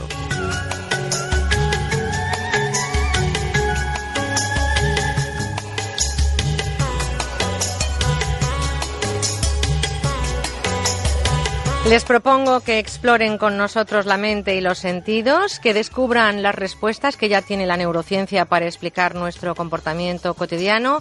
Cada vez son más las respuestas que los expertos nos dan a las curiosidades del cerebro y expertos como a quien saludamos enseguida con importantes reconocimientos nacionales e internacionales por su aportación en este campo. Ignacio Morgado es catedrático de psicobiología en el Instituto de Neurociencia de la Universidad Autónoma de Barcelona. Podía eh, hablarles de sus anteriores libros, pero quiero que se queden con el último, La fábrica de las ilusiones, conocernos más para ser mejores. Buenos días, Ignacio. Buenos días. Seguimos eh, en buena racha, enhorabuena, se está reconociendo cada vez más este trabajo en forma de libro y además te cuento que soy consciente de lo que digo, ¿eh? Bueno, pues eh, lo que está pasando en buena medida también es gracias a gente como tú. Bueno, porque además digo lo de consciente un poco así enfatizado, porque hoy, si te parece, podemos pasarnos a la otra orilla, a la de la inconsciencia, ¿eh? Que es el inconsciente, y no me refiero al contrario sentimental, como se han hecho de él muchos chistes, ¿verdad? Exacto. Sino, ¿qué es exactamente el inconsciente? Pues mira, eh, aunque no lo creamos, eh, nuestro cerebro ese conjunto de 80.000 millones de neuronas interconectadas entre ellas de formas muy complejas, trabaja sobre todo de manera inconsciente. Es decir, la mayor parte del procesamiento de información que realiza tiene lugar de manera inconsciente, aunque no nos demos cuenta de ello, lógicamente, porque si es una actividad inconsciente no tendría ningún sentido que la notáramos. Hacemos montones de cosas cada día de manera, uh, digamos, automática, refleja. La mayor parte de nuestros movimientos, cuando hablamos, cuando escribimos, cuando realizamos algún deporte, eh, cuando comemos, cuando nos vestimos. Es decir, hay una enorme cantidad de, de memoria eh, implícita de hábitos que suponen un trabajo básicamente inconsciente del cerebro. Y fíjate en algo muy importante. Lo que la conciencia nos permite conocer en cada momento no es el procesamiento cerebral mismo de la información, sino el resultado final de ese procesamiento. Igual que lo que vemos en la pantalla de un televisor o de un ordenador no es lo que está pasando, no es el procesamiento electrónico de información que está teniendo lugar dentro de esos circuitos, sino la forma que tiene ese dispositivo, en nuestro caso y la conciencia, el cerebro, de presentarnos de una manera inteligible el resultado de todo lo que está cociendo ahí dentro. Sí, pero todo lo que estamos haciendo eh, eh, lo está controlando el cerebro porque efectivamente, hablando de máquinas, por, tele, por ejemplo, todos, eh, todos los engranajes, los mecanismos, los chips, todo lo que llevan las máquinas eh, ejecutan sus funciones con un grado extraordinario de eficacia y además eh, no se equivocan casi nunca, voy a decir, prácticamente nunca las máquinas, nosotros más. En nuestro cerebro ocurre lo mismo, de forma inconsciente todo ese protocolo de actuación para que nuestra vida funcione se está controlando también desde el cerebro. Si tuviéramos la posibilidad de ver todo el trabajo que el cerebro realiza de manera automática, de manera refleja, de manera inconsciente, para, por ejemplo, movernos de un lugar a otro, quedaríamos sorprendidos de la cantidad de controles sobre músculos diferentes para regular la contracción que cada músculo debe tener en cada momento para ejecutar la función que necesitamos, para regular, digamos, el momento preciso, exacto en que cada músculo tiene que contraerse o relajarse cuando, por ejemplo, también tenemos una respuesta emocional y todo nuestro organismo interiormente se activa de manera automática y refleja, si supiéramos la cantidad de cosas que pasan en nuestro organismo de esa forma automática, quedaríamos tremendamente sorprendidos. Nos pasamos efectivamente todo el día haciendo cosas, pero también todo el día tomando decisiones y siguiendo con esa línea que seguimos los humanos, como decíamos en el anterior programa, de preguntarnos casi todo por lo que por lo que hacemos y casi todo lo que vivimos. ¿Somos libres, Ignacio, para tomar decisiones? ¿La objetividad es fruto de nuestras decisiones o esos eh, más de 80.000 millones de neuronas a los que hacía referencia o más eh, son las que realmente hablan en este sentido? Pues mira, yo empezaré diciendo mmm, que mmm, me parece que es más importante sentirse libre, aunque no lo seas, que serlo. Eh, y, no sentirte libre, ¿no? El sentirte libre es algo que, que, proporciona bienestar, satisfacción, y el sentirte esclavo es algo que crea un enorme problema, incomodidad, malestar, etcétera, ¿no? Pero filosóficamente hablando, eh, llegando hasta el extremo de si nuestro cerebro realmente nos hace ser libres o no, mm, eso nos enfrenta a una mm, vieja polémica que yo creo, mm, Merche, que nunca ha sido resuelta y en mi modesta opinión nunca va a serlo, porque fíjate, el sentimiento de libertad es una percepción consciente, es conciencia, y la conciencia todavía no sabemos bien cómo la origina el cerebro. Ni siquiera sabemos si todos los detalles que supone el paso de la materia a la imaginación van a ser comprendidos algún día por nuestro cerebro. Alguna vez eh, aquí eh, en, en, tu programa hemos comentado sobre estas cosas y hemos llegado a la conclusión de que no todo lo sabemos y que podemos tener dudas si llegaremos a saberlo todo. Y como en ese fondo de lo que es la conciencia está el tema de la libertad, yo francamente creo que mmm, no podemos solucionar el problema de si somos o no plenamente libres. Hay quien ha dicho eh, mi cerebro se adelanta a, a mí en, la toma de una decisión. Bueno, mm, yo creo, y también lo hemos comentado alguna vez, que es muy natural que eh, la bombilla se encienda después de que la electricidad ha pasado por el cable, porque si ocurriera al revés sería muy difícil de explicar. Pero también hemos comentado en este programa eh, que nuestro cerebro tiene la capacidad de convertir en real aquello que no entiende o aquello que le interesa. Yo creo que cuando alguien quiera sentirse libre, desde aquí le decimos que se sienta, ¿no? Directamente, que no empiece a pensar en todas estas pequeñas cadenas que están ahí y que posiblemente son las que atan de alguna manera la emoción a la razón o no sé en qué dirección está, está ese encadenado. Pero al final, si uno se quiere sentir libre y se siente, pues que lo disfrute, ¿no? Yo creo que. Exacto, y sin preocuparse demasiado si en el fondo está condicionado por determinadas circunstancias biológicas o de otra naturaleza, porque, porque claro, eh, lo importante es eso, la percepción que uno tiene, el sentimiento que uno tiene en cada momento. Eso es lo que te hace vivir mejor o peor. Por lo demás, la polémica que has planteado con lo de eh, si la libertad existe o no existe, pues ya digo, está siendo discutida en todas las épocas y que yo sepa nunca se ha llegado a una conclusión definitiva. Y eso lo que nos dice es que es un problema que a lo mejor no es totalmente resoluble. Bueno, yo creo que a lo mejor si se invierte un poquito más en investigación, en neurociencia, eh, personas como vosotros vais a llegar a darnos todavía muchas más respuestas de las que nos estáis dando. Fíjate, Ignacio, que en esta oportunidad que nos da la vida tenemos que tomar decisiones constantemente.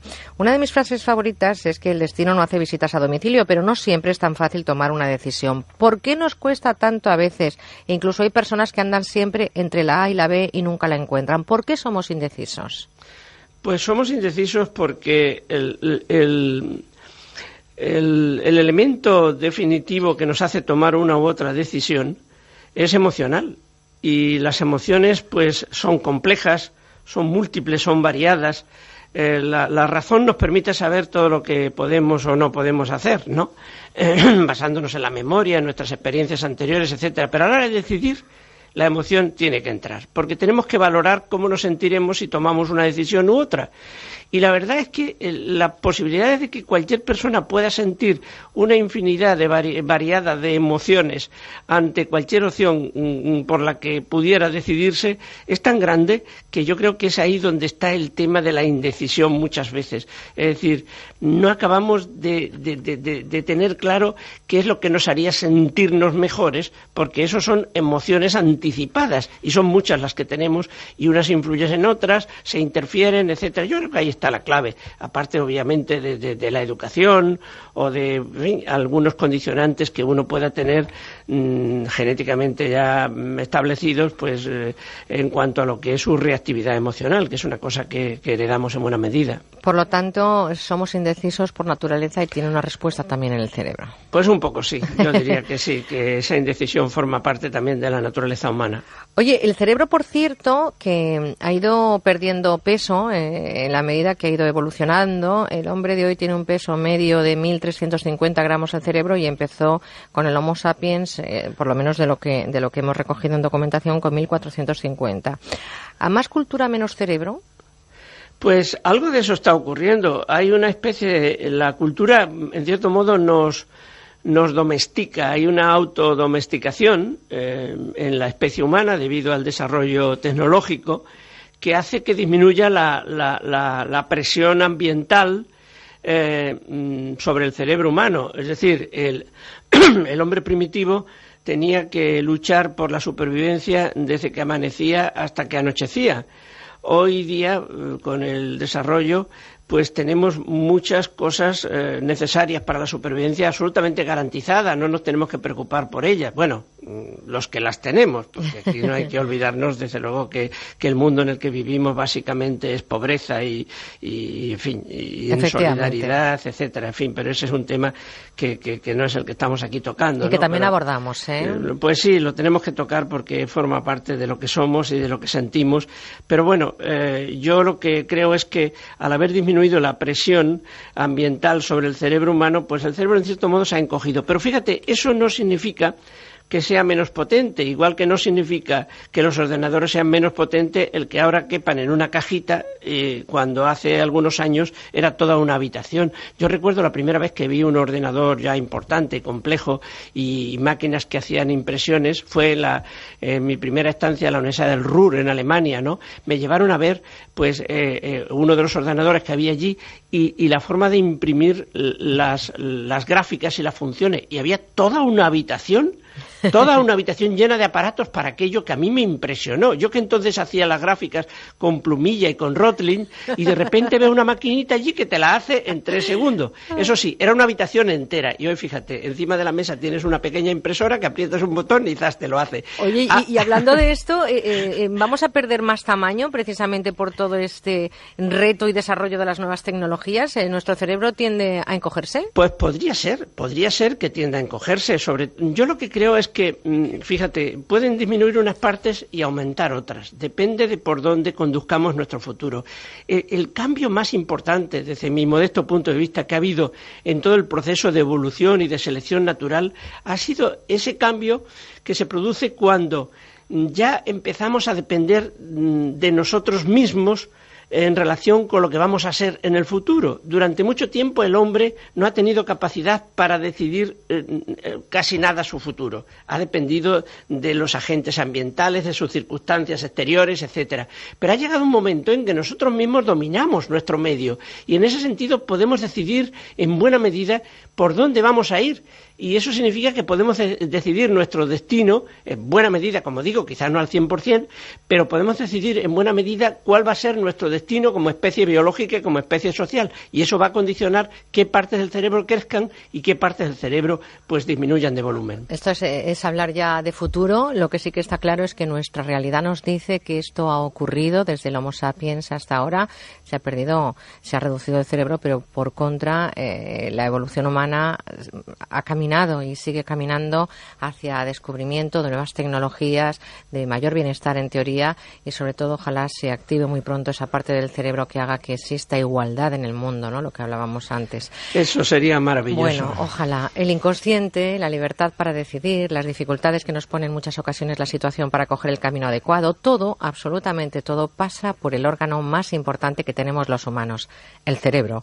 Motivo de consulta y también de enigmas, seguimos descubriendo día a día todo todo, todo lo que rodea esas curiosidades que la neurociencia descubre y además les cuento que estas y muchas más están publicadas en un libro que yo les recomiendo, La fábrica de las ilusiones, conocernos más para ser mejores. Qué gran libro, querido Ignacio, qué gran libro. Muchas gracias, ¿eh? Muchas gracias a vosotros por ser tan receptivos y por, en fin, eh, ocuparos un poco de mis cosas, dedicaros, dedicarme un poco de mi tiempo, Pues, de vuestro tiempo. Ay, querido Ignacio, es un placer siempre compartir contigo estos ratitos porque fíjate cómo te agradezco que elijas los rayos ultravioletas de Onda Cero para tu bronceado estival, o sea que me parece lo mejor que podemos Pues tener. es, un est- es, es- es algo estupendo estar con vosotros en el verano. Muchas gracias, Ignacio Morgado. Que tengas una feliz semana y hasta el próximo domingo. Un saludo. Lo mismo para vosotros. Muchas gracias.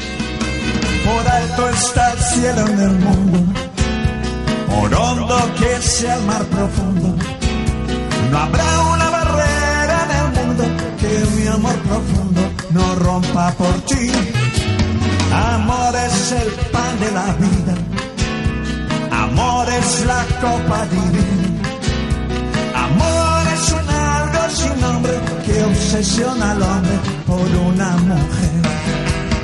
Estoy obsesionado contigo, el mundo es testigo de mi frenesí. Por más que se oponga el destino, serás para mí. Está el cielo en el mundo, por hondo que sea el mar profundo. No habrá una barrera en el mundo que mi amor profundo no rompa por ti.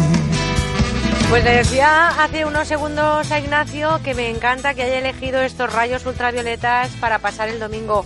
Un domingo que, por cierto, no tiene el mismo panorama de tiempo en toda España. Parece que por el norte está mucho más soleado que por el sur y por esta franja del Mediterráneo donde las nubes e incluso alguna tormenta nos pueden acompañar. En la zona centro parece que también van a poder disfrutar de las piscinas y del sol, pero ojito porque han descendido las temperaturas y lo que sí que está claro es que en cualquiera de los lugares de España, con el tiempo que haga y con las nubes que hayan, puede ser el momento adecuado para disfrutar de este domingo. Amor es un algo sin nombre que obsesiona al hombre por Qué bonita la palabra amor, ¿eh? Suena muy bien, ¿eh? Suena muy, pero que muy bien. Así que amaros los unos a los otros quereros, eh, ser... sí, Juanjo se ríe. Quereros eh, y sobre todo decíroslo. Eso de decir te quiero me parece que es un valor a, a la baja y hay que volverlo a poner en cotizar en el alma. Yo creo que es mejor la cotización del alma que la de la bolsa. Vamos eh, enseguida a contaros más cosas porque hasta las 12, 11 en Canarias la radio se llama en Onda Cero con buena onda. Onda Cero con buena onda. Uno de los productos estrella de este año ha sido el fabuloso cojín Conforgel. Se han vendido miles y miles de unidades aquí en la radio, no solo porque es cómodo, sino porque mejora nuestro bienestar. Hoy Paloma Bertet nos trae las últimas unidades para que nos sentemos con una buena postura y quedemos como auténticos reyes, claro. Hola Begoña, pues sí se han vendido aquí en la radio más de 10.000 unidades y todos los usuarios nos felicitan por la calidad de nuestro producto. Ya saben que lo tenemos en exclusiva en el 902 29 10 29. Decimos que el Conforgel es un cojín de última generación porque está fabricado con materiales de primera calidad, los que han revolucionado el mundo del descanso. Dos capas de espuma de alta densidad y en el centro una de gel que se adapta para amortiguar el peso de la parte superior del cuerpo. Es el único garantizado por fisioterapeutas posturales porque reúne las cualidades específicas que garantizan una buena postura. Con este efecto de amortiguación, lo que hace es que las vértebras de la espalda sufren menos. Por eso lo están utilizando miles de profesionales que trabajan sentados. Lo piden mucho conductores, vigilantes, administrativos, taxistas. Pero también se regala mucho, mucho a padres, a hijos. Para los chicos cuando estudian es buenísimo porque mantiene la postura correcta de la espalda. Y las personas de mayor edad encuentran muchas ventajas en el cojín Conforgel. No solo sienten cómo sus vértebras están menos comprimidas, sino que también les ayuda a subir la, altura de los asientos de casa o del coche y levantarse con mayor facilidad. La verdad es que es comodísimo. Llame al 902 29 10 29 o entre en la web universotao.com y descubrirá el cojín Conforgel, el único, el original, el auténtico.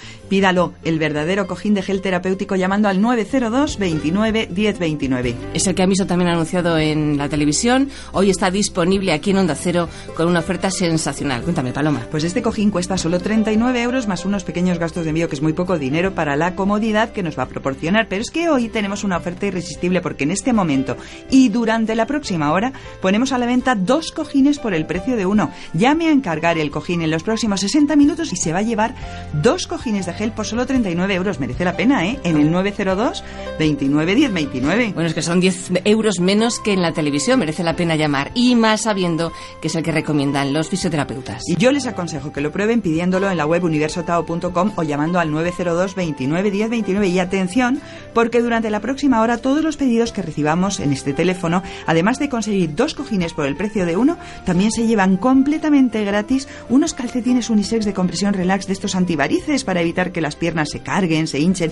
Son fabulosos, son los que venden en las farmacias y recomiendan los especialistas. Se los llevan gratis al hacer su pedido. Regale salud y bienestar con el auténtico cojín Conforgel. Recuerde, últimas unidades a la venta con esta oferta espectacular de dos cojines por uno y con los calcetines de compresión de regalo. Hoy último día en la web universotao.com y en el teléfono 902 29 10 29. ¡Estoy en París! ¡Hola, la! ¿Sabéis que la Torre Eiffel tiene más de 300 metros? Pues yo estoy en Nueva York practicando mi English. Yo ahora en el espacio, entre Júpiter y Saturno. Pues yo aquí en la playa, leyendo un poquito. Sí, porque en vacaciones, además de descansar, podemos aprender y divertirnos. Fundación A3 Media y tú, juntos por la educación.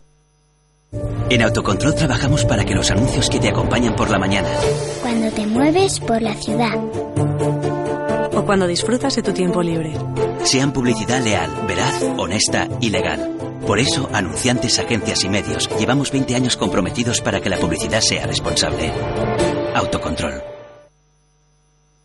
Merche Carneiro, con buena onda. Busco un rinconcito y que le diga al mundo que te quiero con locura y atraparte en un suspiro y jugar sin ataduras solo un rincón para nosotros, para ti para mí. Quiero un rinconcito lleno de besos y abrazos, lleno de calor. Hay que diga te quiero a los cuatro vientos, que me des la vida, la luna y el sol. Quiero un rinconcito lleno de besos y abrazos, lleno de calor. Hay que diga te quiero a los cuatro vientos, que me des la vida, la luna y el sol. Pues abrimos nuestro tiempo a la gastronomía. Ya saben que hablar de gastronomía en, con buena onda tiene un nombre. Se llama Santos Ruiz, es gerente de la denominación de origen de arroz de Valencia y además tiene su propio gastroblog. Y yo no sé de qué genio me llega hoy, querido Santos. Buenos días. Hoy vengo tranquilo, Merche, porque te he visto. Y es que me has, me has dejado, me has dejado, me has dejado. Fíjate que hemos tenido un montón de llamadas y un montón de correos y, y- y- y la gente nos ha dicho que a pesar de que estabas el otro día así como muy... que les ha encantado todo lo que contaste el otro día. Así que digo, se lo tengo que decir Si públicamente. es que ya te digo muchas veces, no hay como dar bien de comer a la gente para hacer amigos. Si tú no me haces caso, no quieres venir a comer conmigo, no quieres venir a cenar. no Bueno, quieres- mira, vamos a dejarlo ahí porque, porque, bueno, ahí lo dejamos. Quienes nos siguen durante muchos años saben que tengo pendiente unas gambas de Denia, que tengo pendiente, Bueno, bueno, bueno, bueno, bueno. Vamos a hablar de esta semana. eh, esta semana vamos a hablar de quesos. Hemos decidido que este año hacemos ranking. La semana pasada fue precisamente de los productos españoles más destacados. Y hoy me traes quesos. Sí, claro. Además, no vamos a hablar del queso, vamos a hablar de los quesos españoles. Porque mira, Merche, España tiene una diversidad de quesos increíble. Y fíjate que al final siempre comemos los tres o cuatro de siempre. Y si vas al supermercado encuentras ni eso, encuentras dos o tres quesos españoles y el resto quesos de fuera muy industriales. Vamos a centrarnos en los quesos tradicionales españoles. Un patrimonio que tenemos que levantar, que tenemos que recuperar, porque ahí, Merche, está parte de nuestra historia. Y cualquiera te dice a ti que no. El número uno de los quesos. Pues mira, estábamos hablando de a historia. tus pies, querido Santos. Estábamos hablando de historia, pues Merche, vamos a hablar del queso, yo creo que el queso más antiguo que conocemos en España, el queso tronchón. Mira, ¿sabes quién hablaba ya del queso tronchón? No. El primero, el más grande de nuestros escritores, Cervantes. Hombre. Cervantes puso en el zurrón de Sancho un queso de tronchón. Y un queso de tronchón que se debía parecer mucho ya a nuestro queso, porque él contaba una anécdota que a Sancho se le cayó el queso de tronchón y fue colina abajo pegando como salto. ¿Sabes por qué? Porque el queso tronchón de antes y el de ahora es un queso muy elástico, muy firme. Lo vas a reconocer siempre porque tiene dibujada en la superficie una flor de lis. Es un queso que nació en el pueblo de Tronchón y que está en toda la comarca del Maestrazgo y que luego se ha ido también extendiendo en esta comarca que com- comparten Teruel con Castellón, fruto de la transhumancia. Es un queso de oveja y tú sabes que España está sembrada de cañadas que se hicieron con la transhumancia. Bueno, pues la transhumancia fue llevando este queso desde la- desde las altas tierras del Maestrazgo hasta las más bajas tierras de Castellón. Pues fíjense que ahí está el número uno y además que forma parte de la historia de la literatura española nada más y nada menos que en el Quijote de Cervantes. ¿Cuál sería el eh, puesto número dos eh, Mira, de quesos? el Idiazábal. Y esto es un homenaje a los vascos, con dos narices. ¿Sabes por qué? Porque son gente que sabe proteger muy bien sus bienes culturales. Y a los demás, a los que no somos de allí, eso nos vendría muy bien hacerlo también. Ellos entienden, y yo creo que esto es fundamental para que entendamos nuestra historia y nuestra identidad, que el patrimonio agrícola y ganadero forma también parte de su cultura, porque el paisaje y el paisanaje merche son cultura y hay que protegerlo. Y mira, cuando los vascos eh, formaron la denominación de origen Idiazábal, entonces ya habían muchas ovejas capaces de dar muchas más leche que su oveja tradicional, que es la oveja lacha. Pero ellos dijeron, no, el queso de Idiazábal se tiene que hacer con oveja lacha. Y eso forma parte de proteger la historia y el patrimonio cultural de un pueblo. Así es que lo pongo ahí porque me gusta y porque han tenido las santas narices de apostar por su oveja tradicional. Que Y es a ver quién lacha. lo quita, y a ver quién quita de ese puesto a Lidia Zap. Vamos al tercero. ¿Dónde colocas, qué queso colocas en el tercer lugar? Mira, pues aquí no pongo un queso, pongo varios, las tortas. Estas porque a mí me gustan, que están riquísimas. ¿Las de casar? Sí, eh, bueno, la de casar, la de barros, son esos quesos extremeños que son como quesos mal hechos, son quesos que para comerlos tienes que quitarle la tapa, ¿eh? les quitas la tapa, luego un- un- u- utilizas un cuchillo con el cual hincas en el queso, lo quitas y lo pones en el pan como si fuera un queso de untar, pero un queso que tiene un sabor como muy vegetal, muy mantecoso, porque son quesos que están hechos con cuajo vegetal, siempre con cuajo vegetal. ¿Sabes lo que es el cuajo vegetal?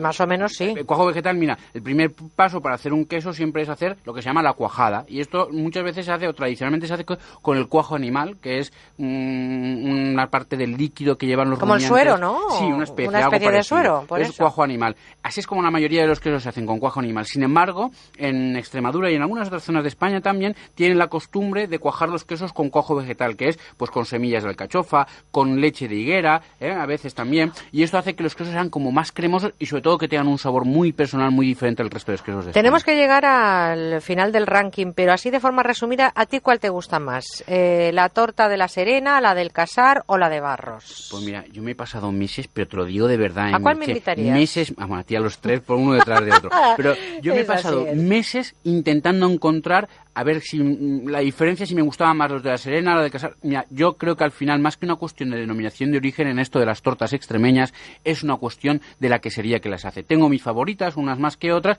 pero de verdad creo que es más una cuestión de queserías que de denominaciones de origen, porque al final son muy similares entre ellas. Correcto, a pesar de este genio que trae cada día esta sección. El cuarto, Mira, el gamoneo. ¿Sabes por qué? Por dos razones. Una, porque no nos podemos olvidar de los quesos asturianos. Si yo decía que España tiene un gran patrimonio quesero, creo que la gran joya, la gran despensa de los quesos de España está en Asturias.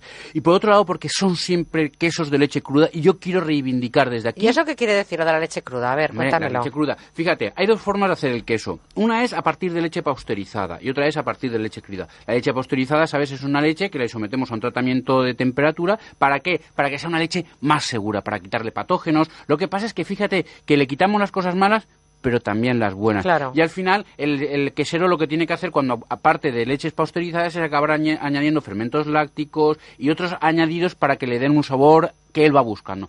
Con la leche cruda no. La leche cruda ahí te la juegas un poquito entre comillas porque eh, no haces ningún tratamiento con la leche, simplemente tal cual te la trae el ganadero, tú con ella elaboras el queso. Claro, has de extremar muchísimo ¿eh? las condiciones de higiene para que no haya ningún problema, pero si están bien hechos, lo que nos da al final son quesos muchísimo más personales. Y eso Por- es lo que tú prefieres, la leche Claro, cruda para porque el queso, nosotros ¿no? vamos buscando siempre quesos que tengan identidad y personalidad. Por eso cojo el gamoneo, porque son siempre de leche cruda. Nos vamos al puesto número 5 y ahí a qué queso pones. Ay, mira, este te va a encantar porque es de tu tierra, fíjate. Mi tierra es Valencia, ¿eh? Bueno, tú vas ahí nadando entre dos aguas, ¿eh? El queso de Cebreiro. Hombre, Mira, esto lo pongo por varias razones. Una fundamental, porque creo que hay que poner en valor los quesos frescos. Es que parece que si vas a pedir un queso de prestigio, tiene que ser un queso curado y cuanto más viejo, mejor. Si tiene seis meses, mejor que si tiene ocho.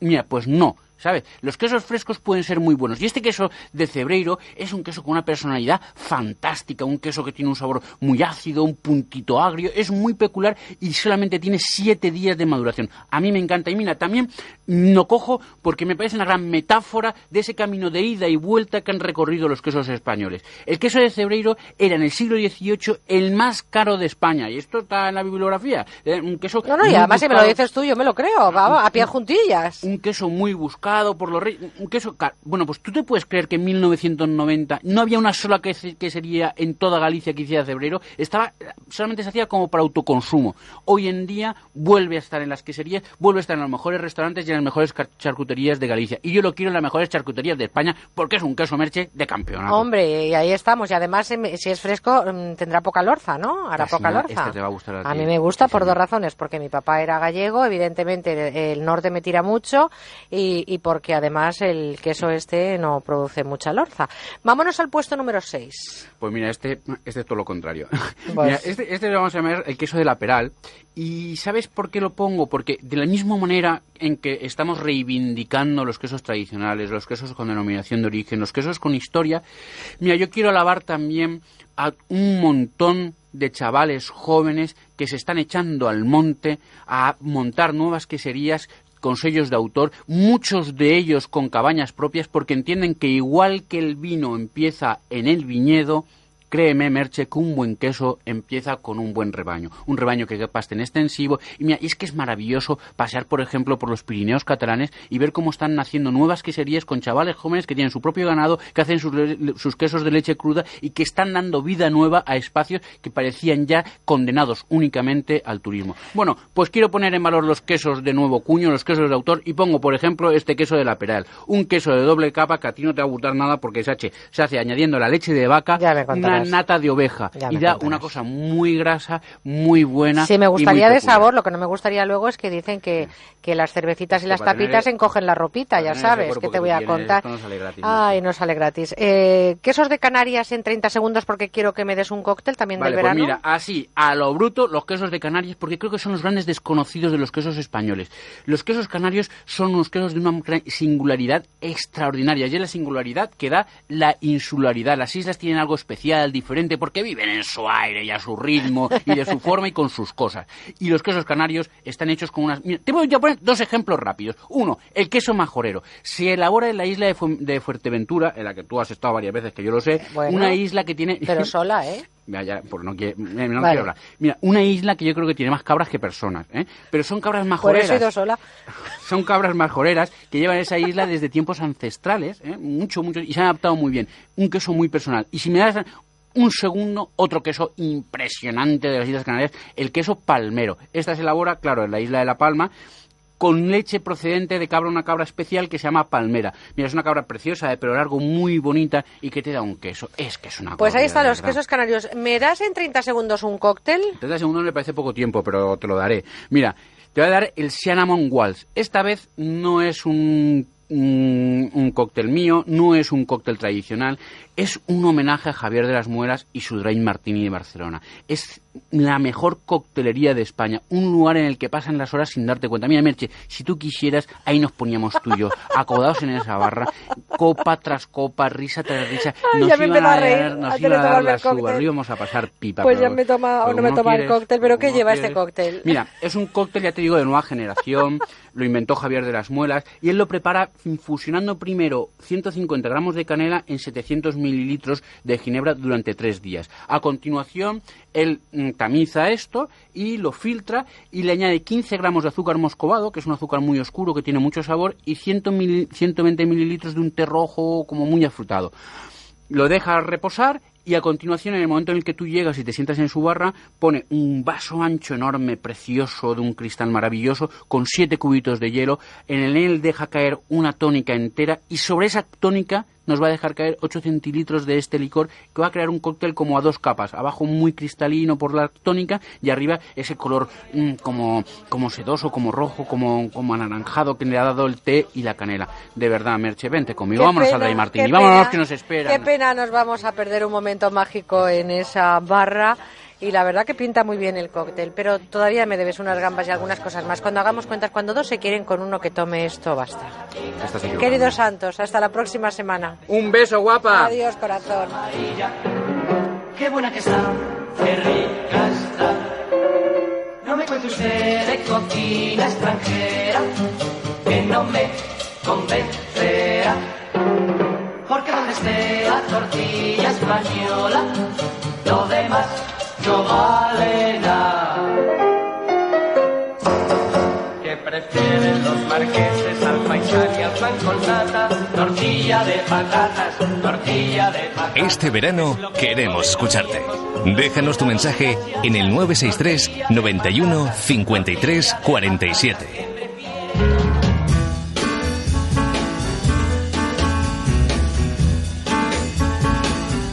Aquí huele a ti.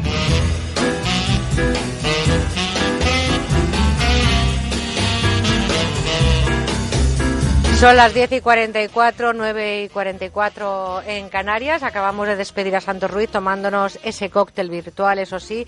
Y no sé si estamos eh, para celebrarlo, pero sí al menos hay que reconocer la labor que hace la policía, en este caso la Policía Nacional, porque ha desmantelado una trama que concertaba parejas de hecho fraudulentas para regularizar la situación administrativa de inmigrantes.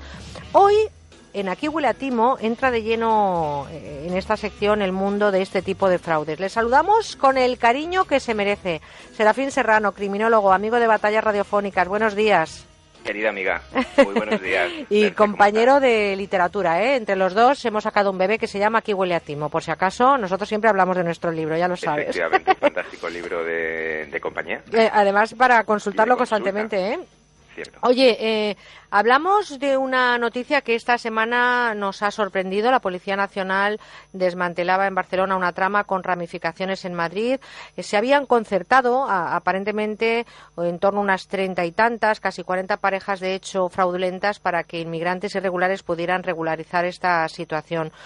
Mm, 27 personas detenidas, entre ellas parece que también está ya detenida el cerebro de la banda y hay un número importante de imputados, eh, creo que 20 o 21.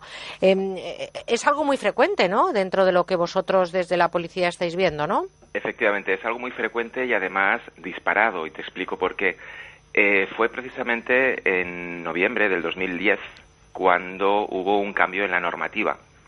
Este cambio, que hasta ahora limitaba exclusivamente la posibilidad de pedir la regularización como ciudadano europeo a las parejas que contrajesen matrimonio, eh, se permitió que fuese a través de los registros de parejas de hecho. ¿Qué ocurre? Claro, que hasta ahora eh, el contraer matrimonio implicaba pues la boda religiosa, evidentemente, y una exigencia pues de partida de, partida de bautismo, los típicos cursos prematrimoniales y además una entrevista personal que debía hacerse con el sacerdote. Claro, esto de alguna manera limitaba bastante y daba y, podía sacar a relucir de alguna manera esta esta irregularidad, ¿no? Este matrimonio de conveniencia que de hecho alguno que ha sido alguno que otro ha sido bastante televisivo, ¿no? Efectivamente. Y muy, y muy nombrado. Pues como bien digo, fue precisamente a partir del 2010 cuando ya no es necesario casarse basta con registrarse en los registros municipales de parejas de hecho para que con esta certificación o con esta certificación de registro puedas ir a extranjería para, para pedir esta, esta tarjeta de residente. Oye, tenemos con nosotros a una compañera, María Vecino. Buenos días de nuevo, María. Muy buenos días, Merche. ¿Qué tal como reportera intrépida? Me imagino que bien, ¿no? Pues bien, además es un tema que está muy que todo el mundo pues eh, no, no comprende y bueno, bueno, ¿y qué has preguntado? ¿Qué, es lo que le has preguntado a la gente de la calle? Bueno, en primer lugar hemos preguntado qué opinión tienen sobre mm, esta relación, sobre una pareja de hecho que solo tenga una finalidad, la económica para unos y la jurídica para otros, dejando a un lado los sentimientos. Y esto es lo que nos han dicho. Me parece muy fuerte este tema porque yo creo que deberíamos poder elegir a quien nos da la gana y con quien nos da la gana y no deberíamos poner, porque es como poner un precio a una persona. Principal motivo por el que no estoy de acuerdo es porque creo que no tiene ningún tipo de, de principios, de moral ni de ética. Supone intentar conseguir los beneficios de un contrato civil falseando lo que es una relación personal. La base es una mentira, es justificar los medios para conseguir un fin que no es lícito. Considero que es un engaño que debería estar penalizado y castigado por la ley. Pues yo creo que si conozco a la persona y realmente se ve en apuros y necesita quedarse en nuestro país, pues no me importaría para nada hacerlo por él. Yo la verdad que no me casaría con nadie por conseguir unos papeles porque luego te pueden buscar un problema. Además que si el día de mañana quieres rehacer tu vida o cualquier cosa, ¿qué, es lo que te queda a ti? ¿Qué pasa? Pues esto es lo que nos han contado en esa primera pregunta. Enseguida sabremos lo segundo que han preguntado. Fíjate lo que opina la calle. Yo no sé si realmente ese es el sentir de lo que vosotros pulsáis desde la policía. No que va, ni mucho menos. Eh, curiosamente, no, no siempre eh, la realidad, eh, pues está en consonancia, no en sintonía con la opinión pública. Vamos a ver, estamos hablando de organizaciones criminales criminales, pues porque no son legales, ¿no? Evidentemente, que, eh, que se aprovechan de las circunstancias actuales. Uno, circunstancias económicas y dos, circunstancias mm, de necesidad respecto a regularizar una situación por parte de determinados eh, colectivos, como es el de los inmigrantes. Mira, eh, están cobrando normalmente al inmigrante que puede regularizar su situación, están cobrando unos 4.000 euros por obtenerle o por facilitarle eh, a una persona que cobrará en torno a los mil euros por simplemente eh, ceder su nombre, su nombre y un momento mientras, insisto, se formaliza esta situación que dependiendo del municipio, como son registros municipales, pues eh, las exigencias varían bastante, varían bastante. Por eso hay unos registros municipales que están saturados y son los más investigados, por cierto, y otros que no, por ejemplo el de Barcelona. Bueno, vamos a ver también lo que ha preguntado María, porque creo que mm, la segunda pregunta va en torno a, la voluntad de ejercer eh, este delito, ¿no, María? Mm, va un poco, pues, hemos planteado la situación de tener que pedir una cierta cantidad de dinero para ayudar a conseguir los papeles a través de una pareja de hecho, y bueno, esto es lo que nos han contado. Si no estuviese comprometido, empezaríamos a hablar a partir de cifras con tres ceros. Yo no lo haría ni por todo el oro del mundo porque creo que lo del amor es algo muy sagrado. Pues pediría lo mismo que, que me costaría luego volver a mi situación normal de, pues de soltero. Es algo que no me cuesta nada y y si, si le sirve de ayuda, pues ¿por qué no? No me planteo ninguna cifra porque creo que es eh, aprovecharse de la otra persona, una persona que está desesperada por mejorar su vida, por quedarse en un país que no es el suyo. Creo que hay otras maneras que los gobiernos deberían eh, ocuparse que la gente no tuviera que tomar decisiones tan desesperadas, tampoco los del país al que vienen deberíamos aprovecharnos de ellos. Eso no se pide por dinero, eso es muy feo, eso es horrible, eso es horripilante, es apocalíptico. O sea, en mi vida imaginaría, no juzgo a las situaciones extremas que tengan que llegar, pero por nada del mundo, lo siento mucho, eso no por la otra persona, sino por mi integridad. Eh, gracias, María, por esos eh, testimonios, desde luego, que enriquecen esta conversación con Serafín. Un buen trabajo, querida compañera. Muchas gracias, Eh, Merche. A ti, corazón. Serafín, eh, eh, tenemos un precio todos vosotros eh, con la caída de esta banda, que me parece un trabajo interesante el que ha hecho la policía, como tantos otros. Eh, mm, vemos muchas respuestas, gente que ve aquí una parte incluso de solidaridad social mm, más allá del delito y otros que eh, el poder participar de esto que está tipificado como delito, insisto. Eh, bueno, eso ahora hablamos acerca de la falta del delito en función de ah, si hay o no hay falsificación documental. Pero, pero sí, naturalmente, todos tenemos un precio. Eh, cuando no hay amor. Porque esto no se trata más que de una. Una transacción, esto es una relación Eso. contractual. y punto. O sea, es que no es nada más. Y si yo a cambio voy a obtener mil euros, mira, precisamente uno de los casos, uno de los motivos que llevó a la a la policía a desenmascarar eh, la trama esta de Barcelona, a la que se ha hecho referencia de manera inicial, es porque había una chica española que era la segunda vez que, que además se, se empadronaba en la misma residencia, porque eh, recordemos que esta gente tiene pisos patera, y pisos patera no es porque estén saturadas de- saturados de personas, sino porque están saturados de empadronamientos. Y en este caso, esta chica era la segunda vez que se empadronaba en el mismo sitio y poco después eh, formalizaba su relación como pareja, de hecho. Estamos hablando de relaciones contractuales donde no hay amor, donde no hay nada, donde hay simplemente es eh, toma mm, mi identidad y- y dame el dinero, ¿no? Por eso digo que eh, Eh, Estamos poniendo un precio de alguna manera a una situación que desde aquí decimos que puede eh, ser, eh, desde luego, un cómplice o estar participando en un delito. Eh, coméntame precisamente esa diferencia que hacías legal, ¿no? Lo que, lo que es eh, falsificar o no la documentación. Mira, eh, cuando se formaliza un, eh, pues una, una relación de hecho, cuando vamos al registro y nos inscribimos como relación de hecho, como pareja de hecho, si hay falsedad respecto a, a la relación, si hay falsedad, estamos hablando de una cuestión administrativa, que mm, la, la multa, porque no deja de ser una multa, varía entre los 500 y los 10.000 euros. ¿De acuerdo? Sin embargo, si hay eh, falsificación doc- documental, es decir, falsificamos los certificados de empadronamiento, por ejemplo, estamos ya ante un delito de falsificación documental. Hay un, tengo un caso ahora que si quieres rápidamente te comento. Sí, 30 segundos porque llega enseguida ya el informativo. Venga, pues en este caso estamos hablando de una mul- de, de, un- de prisión de 6 a 3 años y una multa de 6 a 12 meses. Y esto es lo que le pasó a, a una... Además, ocurrió el 8 de julio.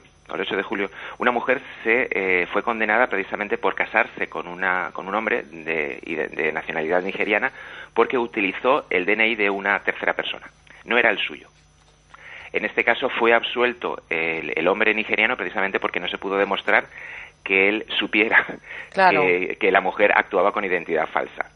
Todos tenemos un precio y desgraciadamente los delincuentes lo saben y ahí se abre el mercado. Hablamos de 100.000 eh, 100.000 euros ¿no? en el año pasado. Madre mía, una cifra a tener en cuenta y sobre todo todos tenemos un precio, pero todos tenemos un castigo también si incumplimos las leyes y nosotros se lo vamos a contar también este verano con nuestro querido amigo y colaborador Serafín Serrano, criminólogo, ah, coautor de uno de los mejores libros que hay ahora mismo en las librerías. Aquí huele a timo. un beso muy fuerte, Serafín, que tengas una feliz semana y hasta el próximo domingo. Un besote. Y es que llega la información con José Manuel Gabriel eh, y enseguida a la vuelta seguiremos con ustedes contándoles más de nuestros contenidos. Ya lo saben, este domingo vivimos en la radio con buena onda.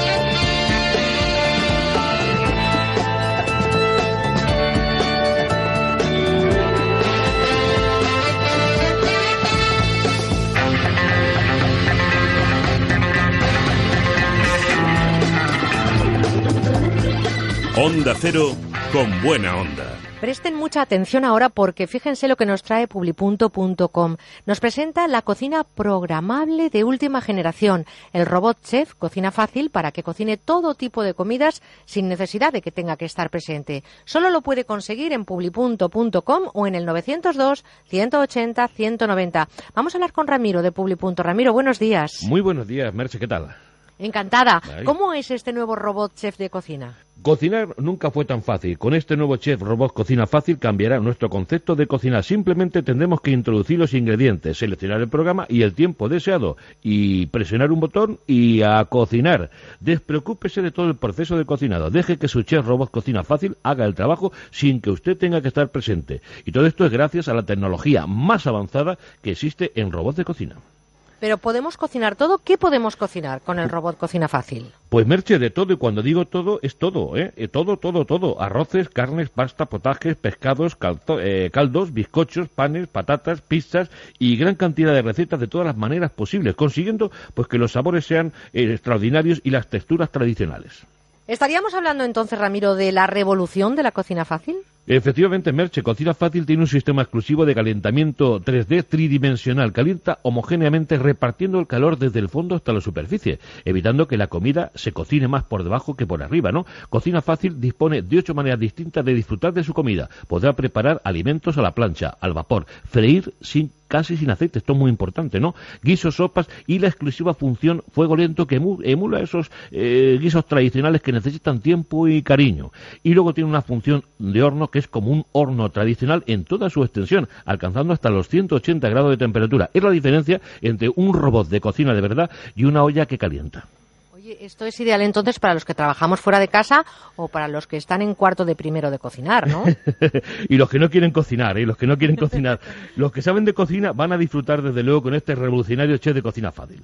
¿Pero es fácil realmente utilizarlo? Pues mira, Merche, igual de sencillo que una vitrocerámica, dispone de un panel de control con pantalla LED iluminada y usted solo tendrá que elegir lo que quiere cocinar, apretar un botón y ya está, así de sencillo. ¿Y ya está, seguro? Y ya está, y ya está. Cocina Fácil dispone de una, cubi- una cubeta de 5 litros de capacidad, revestida de un material antiadherente con textura panal de abeja de alto rendimiento, para mantener la pureza de los sabores, de lo que te hablaba antes, ¿no? Es programable 24 horas de fácil limpieza y además dispone de un sistema de memoria en la programación que en caso de corte de energía garantiza que seguirá cocinando en el mismo punto que se quedó. Y otra función que lo hace diferente es cuando usted acaba de cocinar, pasa al modo calentar, para que usted disfrute de su sabrosa comida, caliente, calentita y a punto, por mucho que se retrase a la hora de comer. Vamos, eh, verse casi como una madre. Que me estás convenciendo. De hecho, me has convencido. No existe otra igual y además un diseño precioso, ¿no? Estamos hablando, Merche, de la revolución de la cocina. Es muy ligero, pesa solo 4 kilos y te lo puedes llevar de vacaciones. Así que cocine, cocina fácil.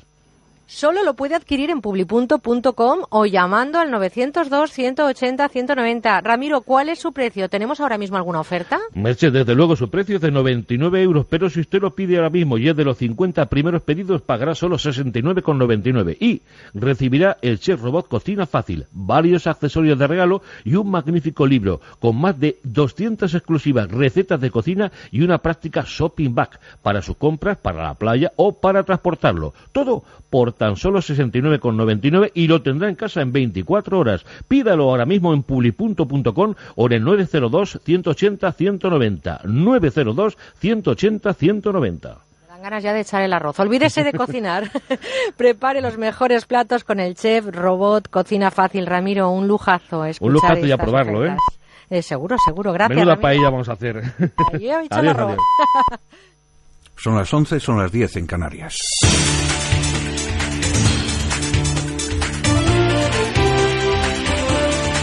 Noticias en Onda Cero.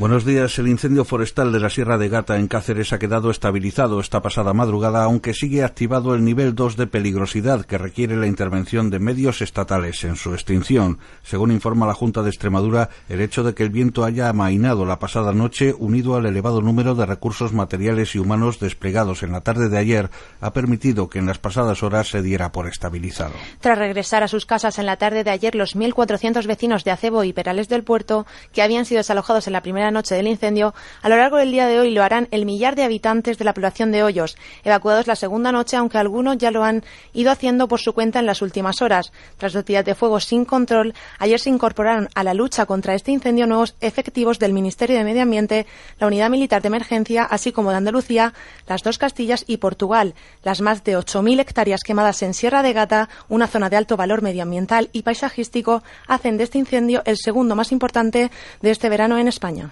Al menos diez israelíes sospechosos de estar implicados en ataques contra palestinos han sido detenidos por fuerzas de seguridad israelíes en el territorio ocupado de Cisjordania. Las redadas se producen en medio de una serie de medidas excepcionales aprobadas por el Ejecutivo israelí con el objetivo de impedir nuevos ataques contra palestinos, como el ocurrido en la localidad de Duma la semana pasada, que acabó con las vidas de un bebé de 18 meses quemado vivo y de su padre. Última hora, corresponsal de Onda Cero en Jerusalén, Hanaveris. Las fuerzas de seguridad han detenido a 10 jóvenes israelíes en distintos puestos no autorizados en la zona de Binyamin, en Cisjordania, todos ellos sospechosos de haber estado involucrados en la planificación o quizás también ya la perpetración de incidentes violentos contra palestinos. El trasfondo es la intensificación de los esfuerzos de parte de las autoridades israelíes por ubicar aquellos elementos que si bien son minoritarios se consideran sumamente peligrosos en un sector de la ultraderecha extremista, religiosa y nacionalista que tienen interés en provocar atentados contra blancos palestinos. Cabe recordar que el jueves de la semana pasada fue cometido un ataque letal en la aldea Duma, en Cisjordania, que cobró como cruento saldo la vida del pequeño bebé palestino Ali Dawabshe. Y ayer falleció su padre, Saad, que estaba gravemente herido a causa de las heridas causadas en el atentado. Aún no han sido hallados los responsables, pero las propias autoridades israelíes estiman que pueden haber sido elementos de la derecha ultranacionalista religiosa. Las fuerzas del orden británicas trabajan contra el reloj para desactivar un plan orquestado en Siria por el Estado Islámico para atentar contra la reina Isabel II el próximo fin de semana en Londres. Según informa hoy el dominical Mail on Sunday, la policía y el MI5 creen que los yihadistas tienen previsto detonar una bomba durante los actos conmemorativos del 70 aniversario de la victoria aliada sobre, sobre Japón en la Segunda Guerra Mundial, que se van a celebrar en Londres el próximo sábado. Además de la reina y otros miembros de la familia real, también está previsto que asistan a estas celebraciones el primer ministro británico, David Cameron, destacados políticos y veteranos de esta contienda bélica. El tabloide asegura que varias fuentes en las fuerzas del orden han revelado que se ha detectado una amenaza específica contra Isabel II, lo que ha provocado una revisión urgente de las medidas de seguridad previstas para los actos del próximo fin de semana. Y el primer ministro japonés Shinzo Abe ha revalidado el compromiso de su país contra el uso de armas nucleares tras la polémica reforma militar emprendida por su gobierno durante la conmemoración del 70 aniversario del ataque atómico contra Nagasaki. Abe ha señalado que Japón seguirá respetando los principios antinucleares que adoptó en 1967 en un acto que ha contado con una asistencia récord y que ha estado marcado por los toques de atención al Ejecutivo por su reinterpretación de la Constitución pacifista, al igual que ocurriera en el acto celebrado el día 6 en Hiroshima. Información deportiva con Pablo Valentín Gamazo. El Real Madrid juega ante el Valerenga un nuevo amistoso en Noruega con G6 James como titulares arriba. Son baja para hoy Ronaldo, Sergio Ramos, Pepe Benzema e Iyarramendi. Ayer victoria del Atlético en Alicante 2 a 0 ante la Real Sociedad. El Valencia perdió 3 a 1 ante la Roma en Mestalla y empate a 1 del Sevilla con el AEK de Atenas. En Francia, Bielsa abandona el banquillo del Olympique de Marsella tras caer en la primera jornada de liga. En MotoGP, pole de Marc Márquez de cara al Gran Premio de Indianápolis de esta noche, segundo Pedrosa y Lorenzo saldrá tercero. Más noticias en la sintonía de Onda Cero dentro de una hora. La Supercopa de Europa se juega en Radio Estadio. Este martes, otra edición más de este torneo con sabor español. El campeón de la Champions y el de la UEFA Europa League se enfrentan en la capital de Georgia. En directo desde Tiflis, Barcelona-Sevilla. Vive en Radio Estadio la Supercopa de Europa. Este martes a partir de las ocho y media de la tarde. Barça-Sevilla en Radio Estadio. Con Javier Ares y Javier Ruiz Taboada. Te mereces esta radio. Onda Cero. Tu radio. Triatleta, ¿aún no te has decidido? Triatlón Madrid Kilómetro Cero te espera el próximo 27 de septiembre. La primera competición deportiva que tendrá como línea de meta la impresionante Puerta del Sol. Apúntate al reto Triatlón Madrid Kilómetro Cero. Encuentra toda la información en nuestra web triatlonmadridkm0.com. Por el amor de una mujer llegué a llorar y enloquecer mientras que ella se reía. Bueno, yo creo que esta quizás sea una de las baladas más bonitas de nuestra música. Mis venas pues no sabía lo que hacía. Es Por el amor de una mujer, compuesta e interpretada por Dani Daniel. También la cantó otro grande de nuestra música, Julio Iglesias. Un canto a Galicia, cerrándome Bueno, bueno, este es otro de esos grandes éxitos que se acaban convirtiendo en himnos. Y está en la colección que traemos ahora. Son tres discos cuyo título lo dice todo. Décadas de oro del pop español. Sé que para nuestro amor llegó el final. Ya de nada valen las palabras. Con las mejores canciones de los años 60 y los 70, porque ¿cuántas veces no habremos cantado esta canción? Como Pues miles, es que fue un bombazo como el resto de temas de esta colección que son todos buenísimos. Solo están disponibles a través del teléfono que damos aquí en la radio, el 902 29 10 29. Para que no te olvides, ni siquiera un momento. Con canciones maravillosas como esta de Lorenzo Santamaría o esta otra de Mocedades.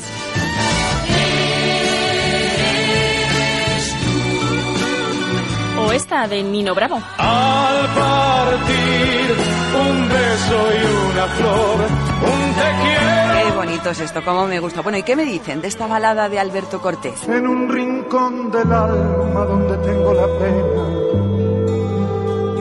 que me dejó tu adiós. Es preciosa esta canción. Se han reunido 60 grandes títulos de la música pop española. ¿Quién la escribía versos? Dime quién era. ¿Quién la mandaba flores por primavera? Décadas de oro del pop español es una colección maravillosa que, por cierto, se está regalando muchísimo. Claro, porque es la música ideal para nuestras madres, por ejemplo. Se han vendido tanto que se nos acaba ya. Hay que entrar en la web musicadesiempre.com o llamar ahora mismo al teléfono 902 29 10 29 para reservarla antes de que se termine. Amada mía. Porque además viene con un regalo solo por pedir prontito la colección. Pues sí, Paloma, hay que darse prisa porque se acaban enseguida. Durante la próxima hora, solamente la próxima hora, vamos a regalar un reloj muy bonito de cuarzo a todos los que hagan su pedido. Todas las promesas de mi amor se Pero no solo eso, es que también vamos a regalar unas fabulosas gafas de sol unisex con alta protección a los rayos UVA, que además son plegables. En fin, dos regalos por una colección que solo cuesta 33 euros más unos pequeños gastos de envío. Merece la pena, ya saben, en la web musicadesiempre.com y en el teléfono 902 29 10 29. Recuerden que es el último día de esta promoción, 902 29 10 29. Cuando usted consulta con un médico especialista, quiere que le dedique todo el tiempo necesario para llegar al diagnóstico más preciso y ofrecerle la mejor solución. En Clínica DKF, en su unidad de cirugía avanzada de columna, los doctores Sánchez y Casal lo hacen ofreciendo técnicas mínimamente invasivas de forma exclusiva y pionera en España, como la endoscopia. Consúltenos en www.dkfcolumna.com o en el teléfono 666 266 604. Ver, ¿qué es este mes? ¿No cae?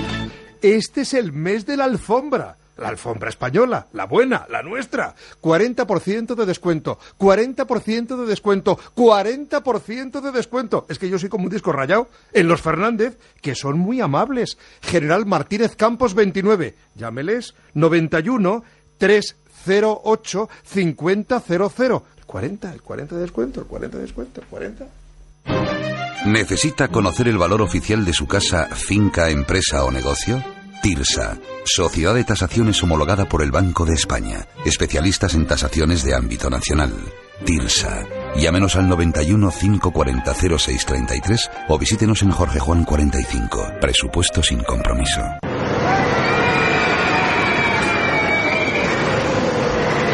Este verano ven a los McDonald's de la Comunidad de Madrid y consigue un 2x1 para Parque de Atracciones de Madrid o Parque Warner y disfruta el doble. Date prisa, válido solo hasta el 20 de agosto. Y si te descargas la nueva app de McDonald's, disfrutarás de ofertas exclusivas.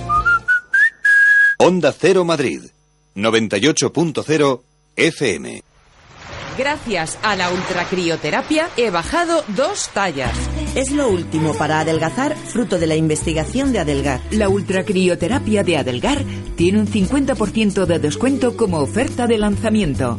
Infórmese 91 577 44 77. Además, puede salirle gratis. Es el momento de cambiar los muebles de su oficina. Por eso en Mercaoficina disponemos de dotaciones completas tanto en muebles como en sillería para que usted pueda dar un aire nuevo a su oficina acorde con el impulso económico en el que estamos y con los mejores precios. Mesa 1,60 por 80 más cajonera más silla giratoria ergonómica por tan solo 90 euros. Infórmese en el 91 875 1050, 91 875 1050 y en mercaoficina.es. Aprovecha las ventajas que te dan. Confía tu proyecto a Decorman. Presupuesto gratuito, sin pasta que adelantar, llave en mano y qué precios siempre a tiempo acabarán. Sin sorpresas, todo en regla y en 3D. Antes lo ves, ven a vernos, llama ahora decorman.es.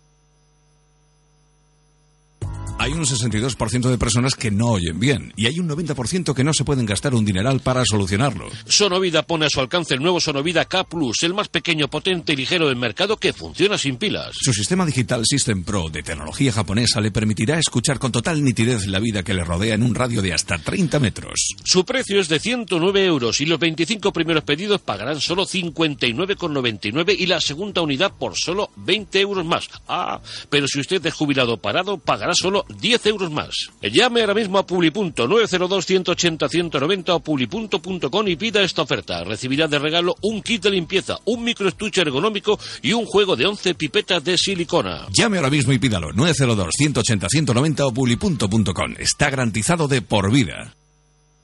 Estás con Merche Carneiro. Estás con buena onda.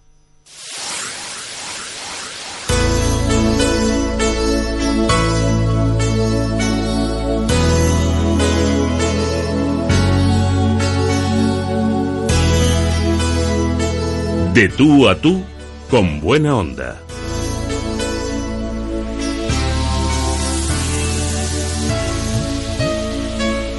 Pues el deporte está muy presente ya en la sociedad del siglo XXI. Seguro que ustedes, al igual que nosotros, cada vez somos más conscientes de lo importante que es mantenerse en forma y también de lo que aporta el deporte a nuestro bienestar. Yo creo que hoy en día esta sociedad del siglo XXI sin deporte no sería igual.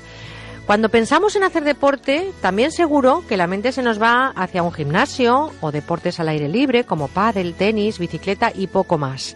Hoy vamos a contarles cómo está cambiando el cuento y los deportes que se están poniendo de moda, sobre todo qué patologías podemos llegar a sufrir como consecuencia de este cambio de chip en la práctica deportiva.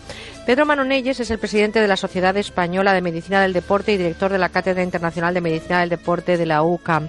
Señor Manonelles, buenos días. Hola, muy buenos días.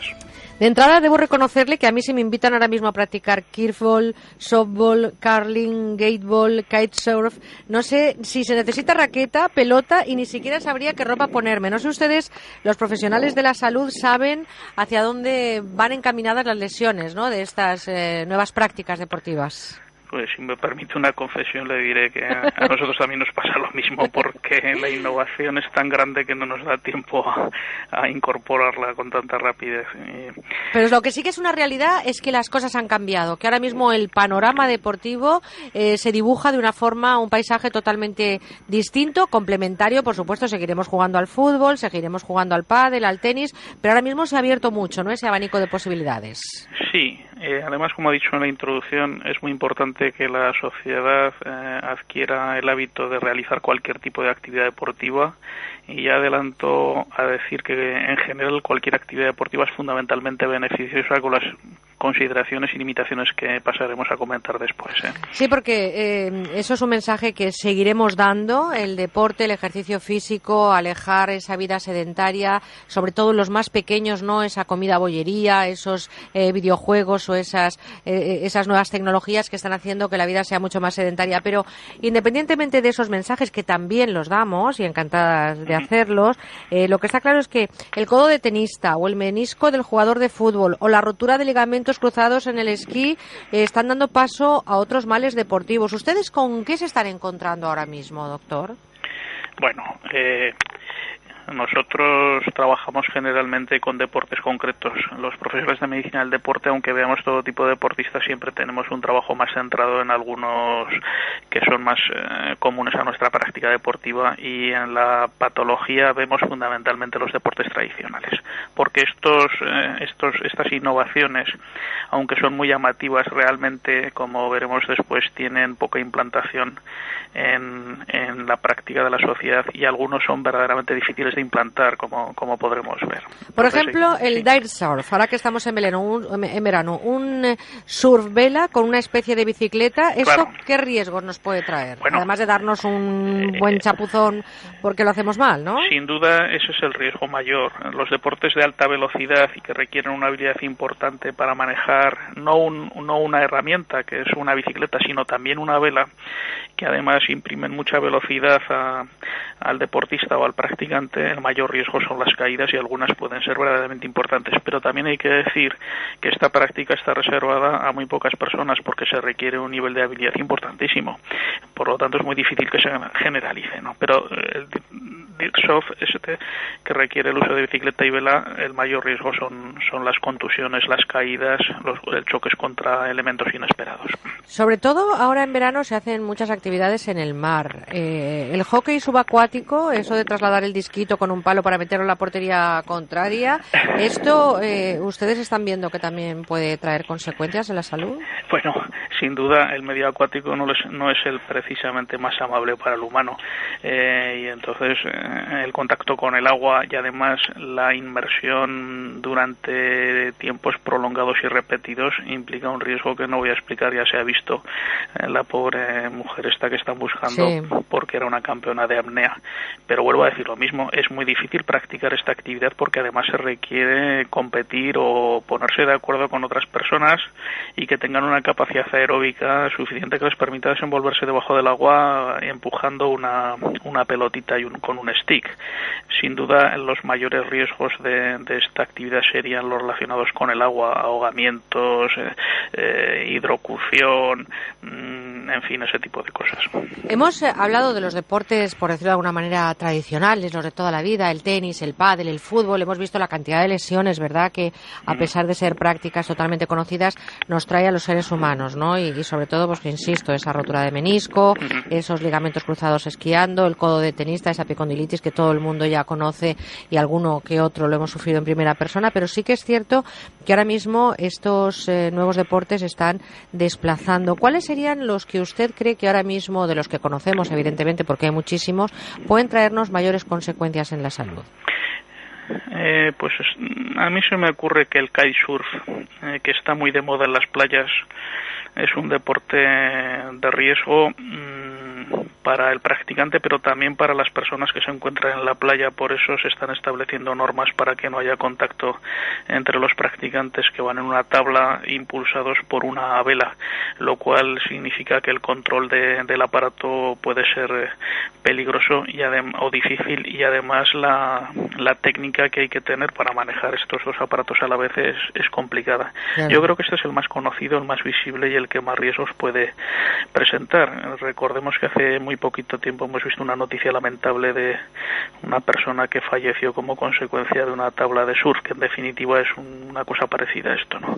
¿Estamos llevando eh, eh, en el deporte nuestra vida y nuestro esfuerzo al límite? ¿Es que si no lo llevamos a ese nivel no podemos disfrutar? Eh, a ver, el deporte, el deporte busca siempre el límite de la persona, eh, porque el deporte básicamente es competición y cuando se compite se busca el límite. Y además en algunos deportes, como hemos podido ver, esto trae asociado un riesgo para la vida. No hay más que ver los deportes como el automovilismo, motociclismo. O Tenemos estos pájaros, ¿no? Que vuelan, eh, Claro, que se las lanzan alas, esas... las- los vuelos, estos son, son muy peligrosos. O, por ejemplo, los deportes en el agua, submarinismo, apnea, etcétera, pues añadiendo a que el deportista quiere mejorar, ganar, ganarse a sí mismo, que busca su límite y que las condiciones ambientales son peligrosas, el riesgo puede ser muy importante. sí. Pero la relación riesgo-beneficio, ¿ustedes cómo la valoran en estos deportes que ahora mismo se están también posicionando? Usted hablaba, por ejemplo, de kitesurf, ¿no? Ese deporte de deslizamiento con la cometa de tracción, etcétera, todo lo que ya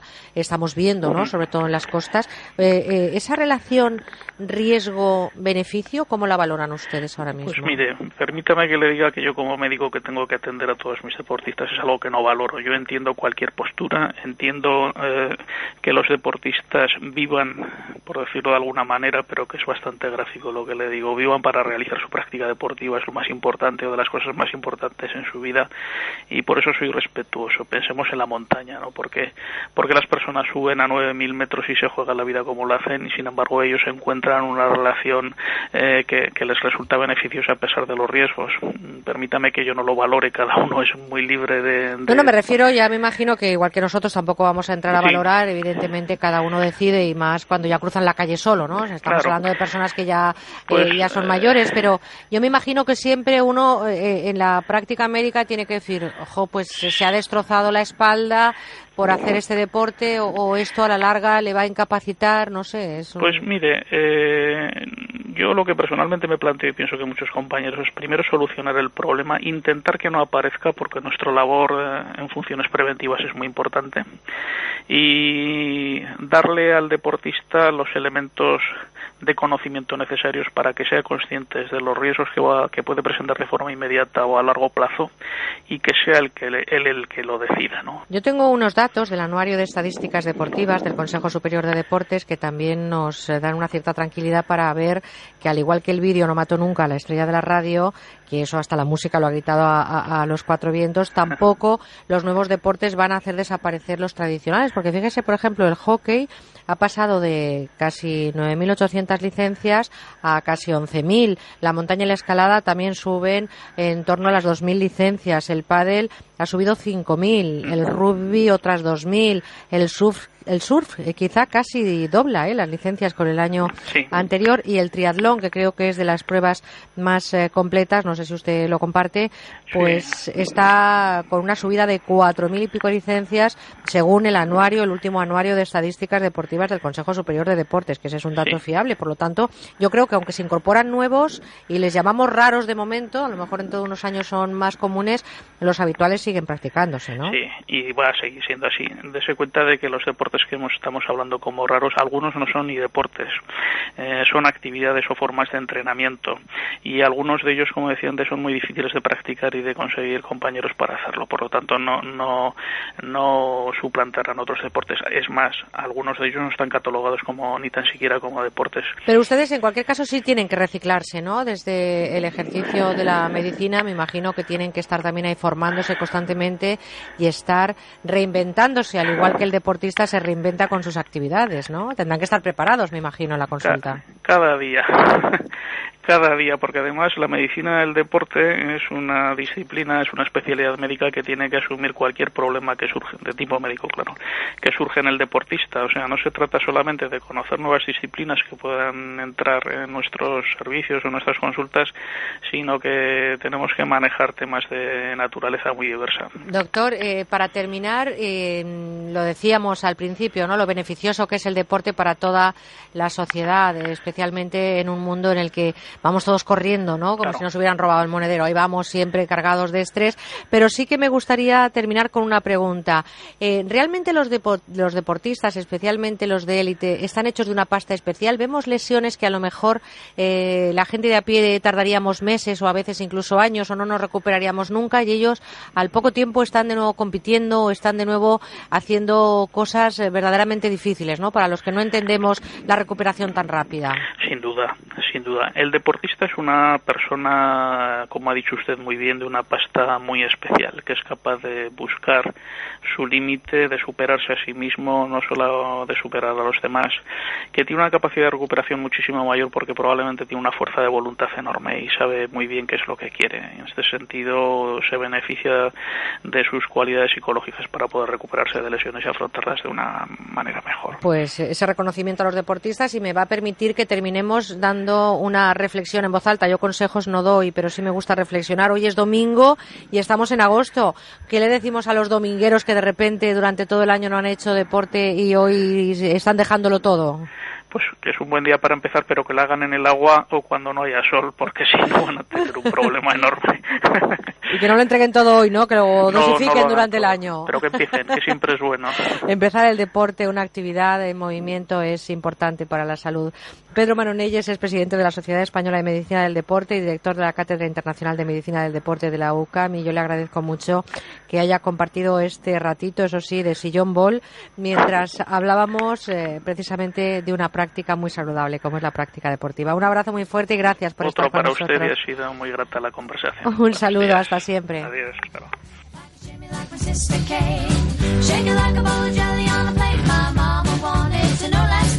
My Sister Kate could do it oh so nice.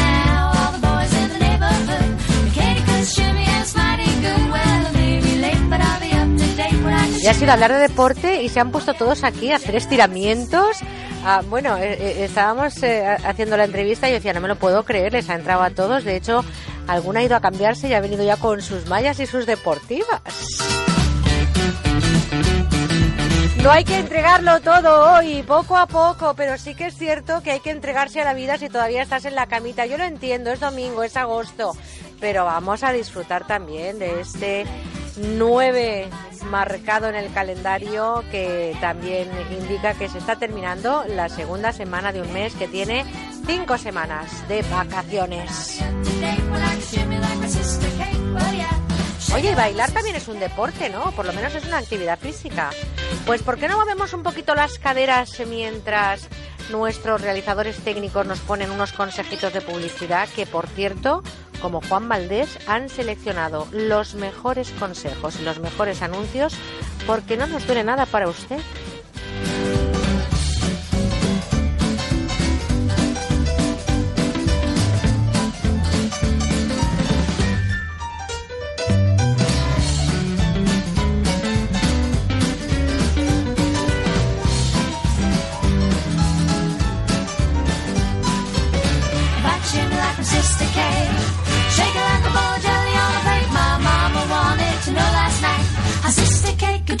So nice. Now.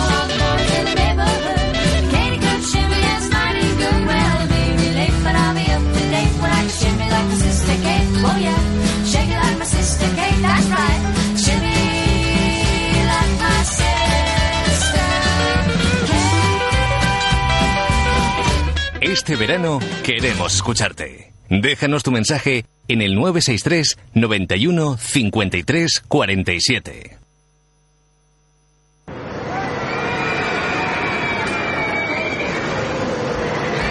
Este verano ven a los McDonald's de la Comunidad de Madrid y consigue un 2x1 para Parque de Atracciones de Madrid o Parque Warner y disfruta el doble. Date prisa, válido solo hasta el 20 de agosto. Y si te descargas la nueva app de McDonald's, disfrutarás de ofertas exclusivas.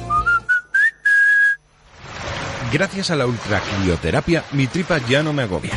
Es lo último para adelgazar, fruto de la investigación de Adelgar. La ultracrioterapia de Adelgar tiene un 50% de descuento como oferta de lanzamiento. Infórmese 91 577 44 77. Además, puede salirle gratis. Soy Concha Velasco, amigos míos. Si quieres evitar sustos en tu vieja bañera, te recomiendo Duchamanía. Te instalan un plato de ducha antideslizante en pocas horas y sin obras molestas. Y te ahorras un buen dinerito. Haz como yo. Confía en los auténticos profesionales. Confía en Duchamanía. Haz caso a Concha. Duchamanía te lo instala desde solo 990 euros, IVA incluido. Paseo del Molino 6 en Legazpi, 91 468 4907 o duchamanía.es. Restaurante Atrapallada les invita a conocer la cocina gallega en pleno corazón de Madrid. Atrapallada les ofrece los mejores pescados y mariscos traídos de las costas gallegas y las mejores carnes de la tierra, en amplios salones y comedores privados para celebrar cualquier fecha especial. Restaurante Atrapallada, Paseo de las Acacias 12, 91 539 0892. Onda Cero. Las Vegas, una experiencia de juego diferente por su decoración, por su ambiente y porque puedes jugar en su terraza climatizada durante todo el año, con cena, copas y muchas sorpresas. Tienes que venir, te vas a divertir como nunca. Bingo Las Vegas, la sala de juegos que más premios reparte de Madrid. Descubre otra forma de jugar en la terraza climatizada de Bingo Las Vegas, Hermanos García Noblejas 17. Más información, más participación, más contenido. Hay más de una razón para que prefieras ondacero.es. En ondacero.es tienes la radio en directo, la actualidad y las noticias al momento. Y por supuesto, lo mejor y más destacado de cada programa, para que puedas escucharlo donde y cuando quieras. Ondacero.es. Más y mejor. Es el momento de cambiar los muebles de su oficina. Por eso en Mercaoficina disponemos de dotaciones completas tanto en muebles como en sillería para que usted pueda dar un aire nuevo a su oficina acorde con el impulso económico en el que estamos y con los mejores precios.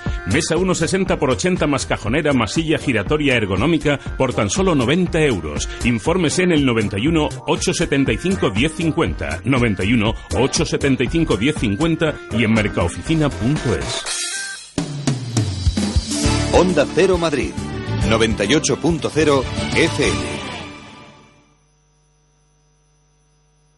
La parafarmaciaboticae.com les ofrece el espacio de salud. Doctor, la presbicia es un problema inherente a la edad, pero ¿de alguna forma podemos paliar o retrasar este problema? Bueno, podemos retrasarlo y controlarlo. Yo siempre recomiendo ante los primeros síntomas de presbicia tomar todos los días una cápsula de Devisión Retinox. Devisión Retinox, al contener altas concentraciones de luteína y DHA, ayuda a retrasar este problema y además fortalece la visión. Insisto, una cápsula de Devisión Retinox es una gran ayuda para mantener una buena visión. Pues gracias, doctor. Y ya saben, cuidemos nuestra vista con Devisión Retinox. La parafarmaciaboticae.com les ha ofrecido el espacio de salud. Elegir una canción en un karaoke puede costar un poco. Pero elegirla mientras conduces te puede costar que pises el acelerador sin darte cuenta, costar un accidente, costar una lesión crónica, costar varias víctimas y costar una llamada a tu familia. Esta canción puede acabar costando mucho y ser la más cara del mundo. Una pequeña decisión puede desencadenar consecuencias para todos. Dirección General de Tráfico, Ministerio del Interior, Gobierno de España. ¿Sabes por qué son únicos los reportajes del club Gente Viajera? Porque son independientes, exclusivos, porque son multimedia, adaptados para tu móvil o tablet y porque están creados por grandes viajeros. No te pierdas una nueva forma de descubrir destinos en la que tú eres el que decides. Entra en genteviajera.es y hazte del club. Gente Viajera, 25 años viajando juntos por los cinco continentes.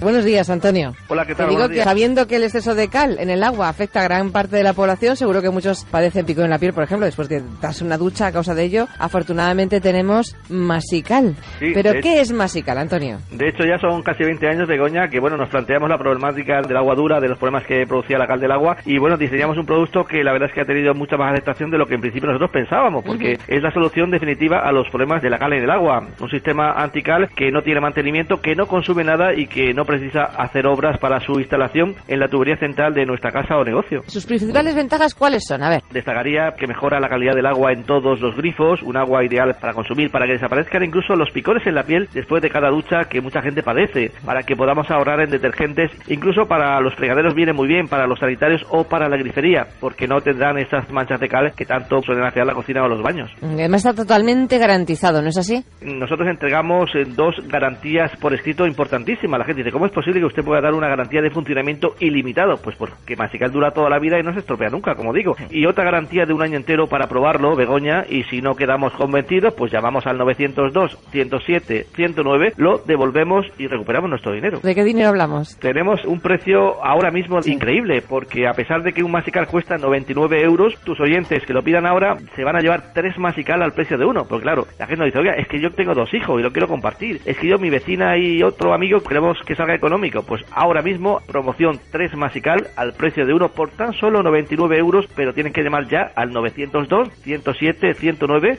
902 107 109 y hacerlo durante la próxima hora. 902 107 109, 902 107 109. Antonio, un abrazo. Buen día. Otro para ti, gracias. Merche Carneiro, con buena onda.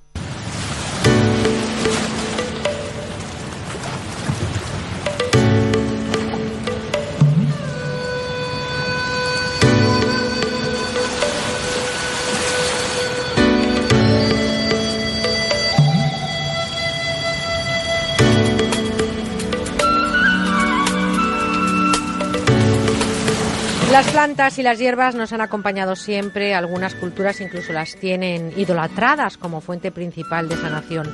No hay que dejar de lado nunca la medicina natural y tradicional y mucho menos a sus especialistas. Es eh, importante que si usted está siguiendo un tratamiento, si está acudiendo a su especialista, que no lo deje. Pero cierto es que las hierbas y las plantas están de modas y algunas más que otras. Hoy vamos a hablar de algunas que son las más chic de la fitoterapia en este entorno natural que hemos abierto en esta séptima temporada de Con Buena Onda. Carolina Girbés es farmacéutica especializada en fitoterapia. Carolina, buenos días. ¿Qué tal, Merche? Buenos días. Las, las hierbas más chic, vamos a hablar hoy de Sí. ellas. Hay muchas modas, muchísimas, y hay, y hay plantas, semillas que cada vez están más de moda.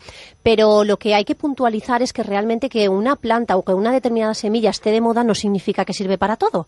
¿eh? Porque ahora de repente aparece una planta, aparece una semilla y todo el mundo la toma porque es que Les parece ser... un montón de propiedades, ¿no? Efectivamente, parece ser que te la tomas y te conviertes. Esto no es así. No, pues hay que, Hay si que te puntualizar. parece, puntualizamos, eso sí, como sabes, de forma breve, sobre esas eh, plantas o esas semillas que ahora mismo están de moda. Por ejemplo, el verde de trigo. El verde de trigo, fabuloso, estupendo, pero claro, no es la panacea. El verde de trigo funciona realmente bien porque lo que se utiliza es el primer brote del trigo verde.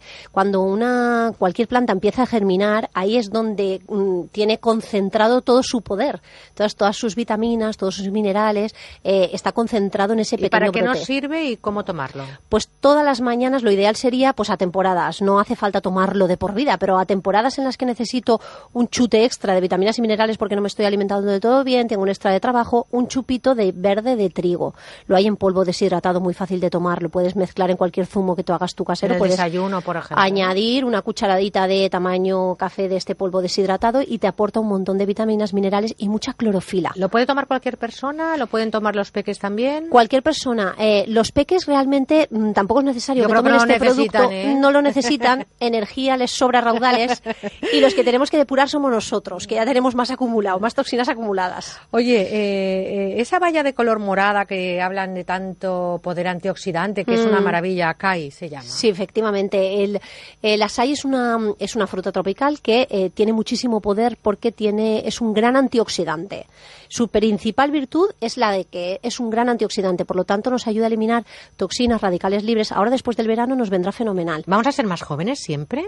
Eh, eternamente. Eternamente jóvenes con el açaí. Hay que saber envejecer, pero de una manera pues que el, el tiempo pase más rápido para los demás que para mí. Oye, lo de las ¿Eh? vallas, que ha sido un boom en los últimos años, pero Sí. también es cierto, como decías, que no hay que ponerles más propiedades de las que tienen. No, no. Y tampoco hay tantas vallas como para volverse loca. ¿eh? No, lo que Esto pasa es una eh, carrera de saltos Exacto. tampoco. Hay, hay, hay muchos frutos rojos, el cranberry, el açaí, el mirtilo. Hay un, eh, eh, hacen un pupurrí de deshidratados que funcionan muy bien, pero que no son la panacea. Es un gran antioxidante. Oye, eh, una semilla que está muy de moda, la chía, que además hablan que sirve casi casi para todo, como, como hablábamos al principio. Pues yo semilla- discrepo. Vamos a ver, esta semilla es maravillosa y a mí me encanta, pero su principal función son dos.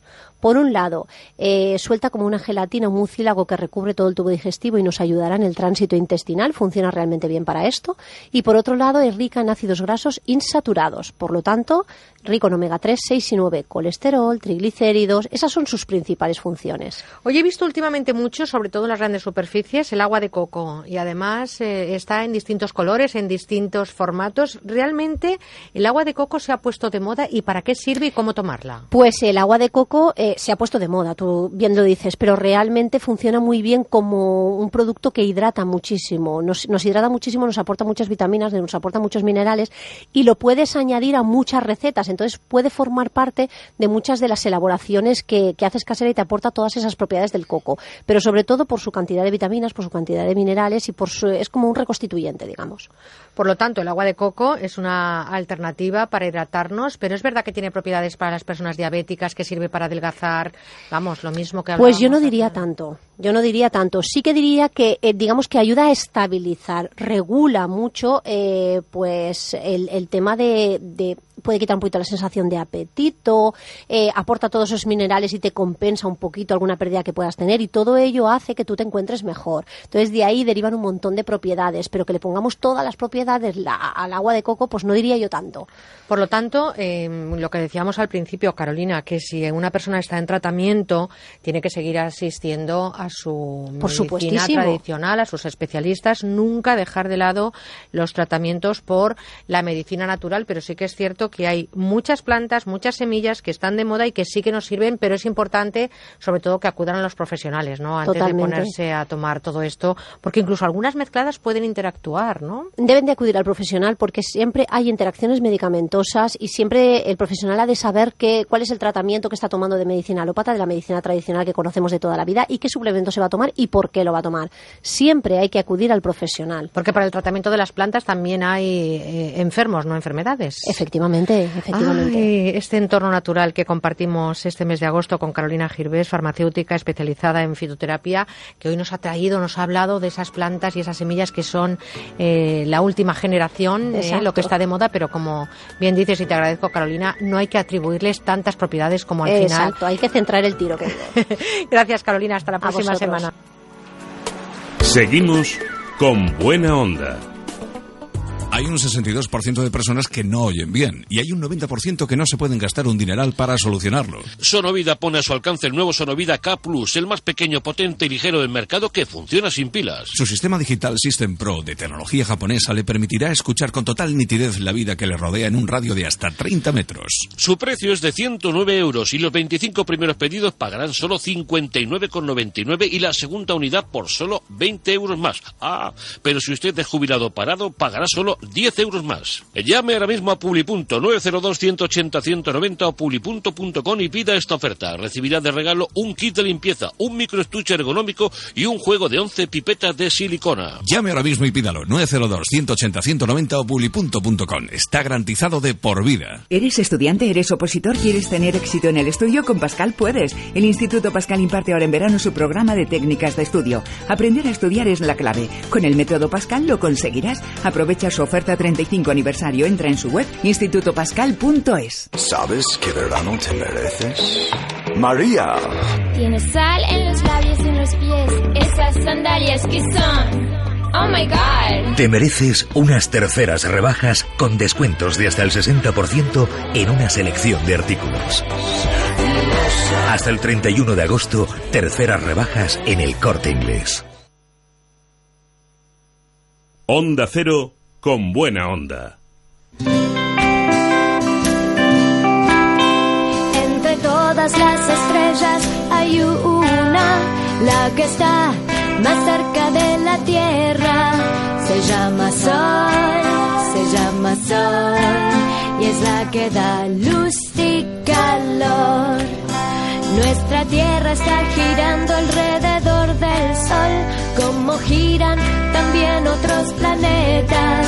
Es el sistema, es el sistema llamado sistema solar. Pues fíjense ustedes que en ese sistema en el que están los planetas, la NASA para mandar a un astronauta utiliza pues naves con motores eléctricos, motores solares, incluso con cohetes nucleares y una propulsión y un tiempo que nosotros todo eso lo obviamos. Le decimos a María Vecino, date una vueltita por Marte y cuéntanos cómo está Curiosity y María a ti te da tiempo de ir, volver y hacer un programa de radio, ¿no, corazón? Sí, a mí me da tiempo a todo, Merche. Qué barbaridad. Nos voy a tomar como ejemplo ¿eh? para, para marcharnos eh, con la NASA a sacar de allí conclusiones de lo que está pasando en ese planeta rojo.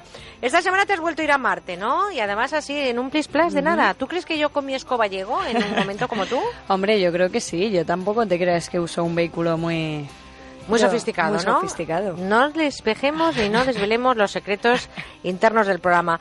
¿Y qué has hecho esta semanita? A ver, cuéntame. Bueno, pues esta semana nos hemos trasladado a Marte para saber si es posible que los humanos puedan habitarlo en un futuro próximo. Felipe Gómez nos ha ayudado una vez más a resolver nuestras dudas.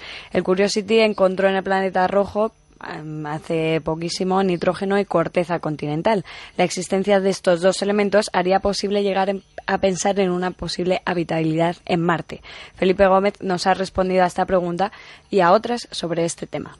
Son dos de los elementos, entre otros, que nos, que nos han hecho pensar que eh, Marte fue habitable en el pasado. El hecho de que haya un registro de nitrógeno de esa corteza, así como otros minerales que se han visto, que se han ido depositando y que creemos que es de origen eh, sedimentario, nos indican que tuvo que haber unas zonas donde el agua estuvo presente. Eso nos, nos eh, determina directamente que, que en el pasado hubo presencia de agua y, por tanto, el planeta fue habitable. El proyecto Mars One tiene pensado que en 2024-2025 mandar a 24 personas a Marte. ¿Es posible este proyecto o tal y como dice la NASA, no sería posible emprender una misión tripulada a Marte antes del año 2030 o 2035? Ese, ese proyecto es completamente imposible. Ahora mismo, por la técnica, el tipo de tecnología que tenemos, eh, no es viable eh, enviar un humano a, a Marte. Sería, sería directamente un suicidio. No, no, no sería en absoluto viable.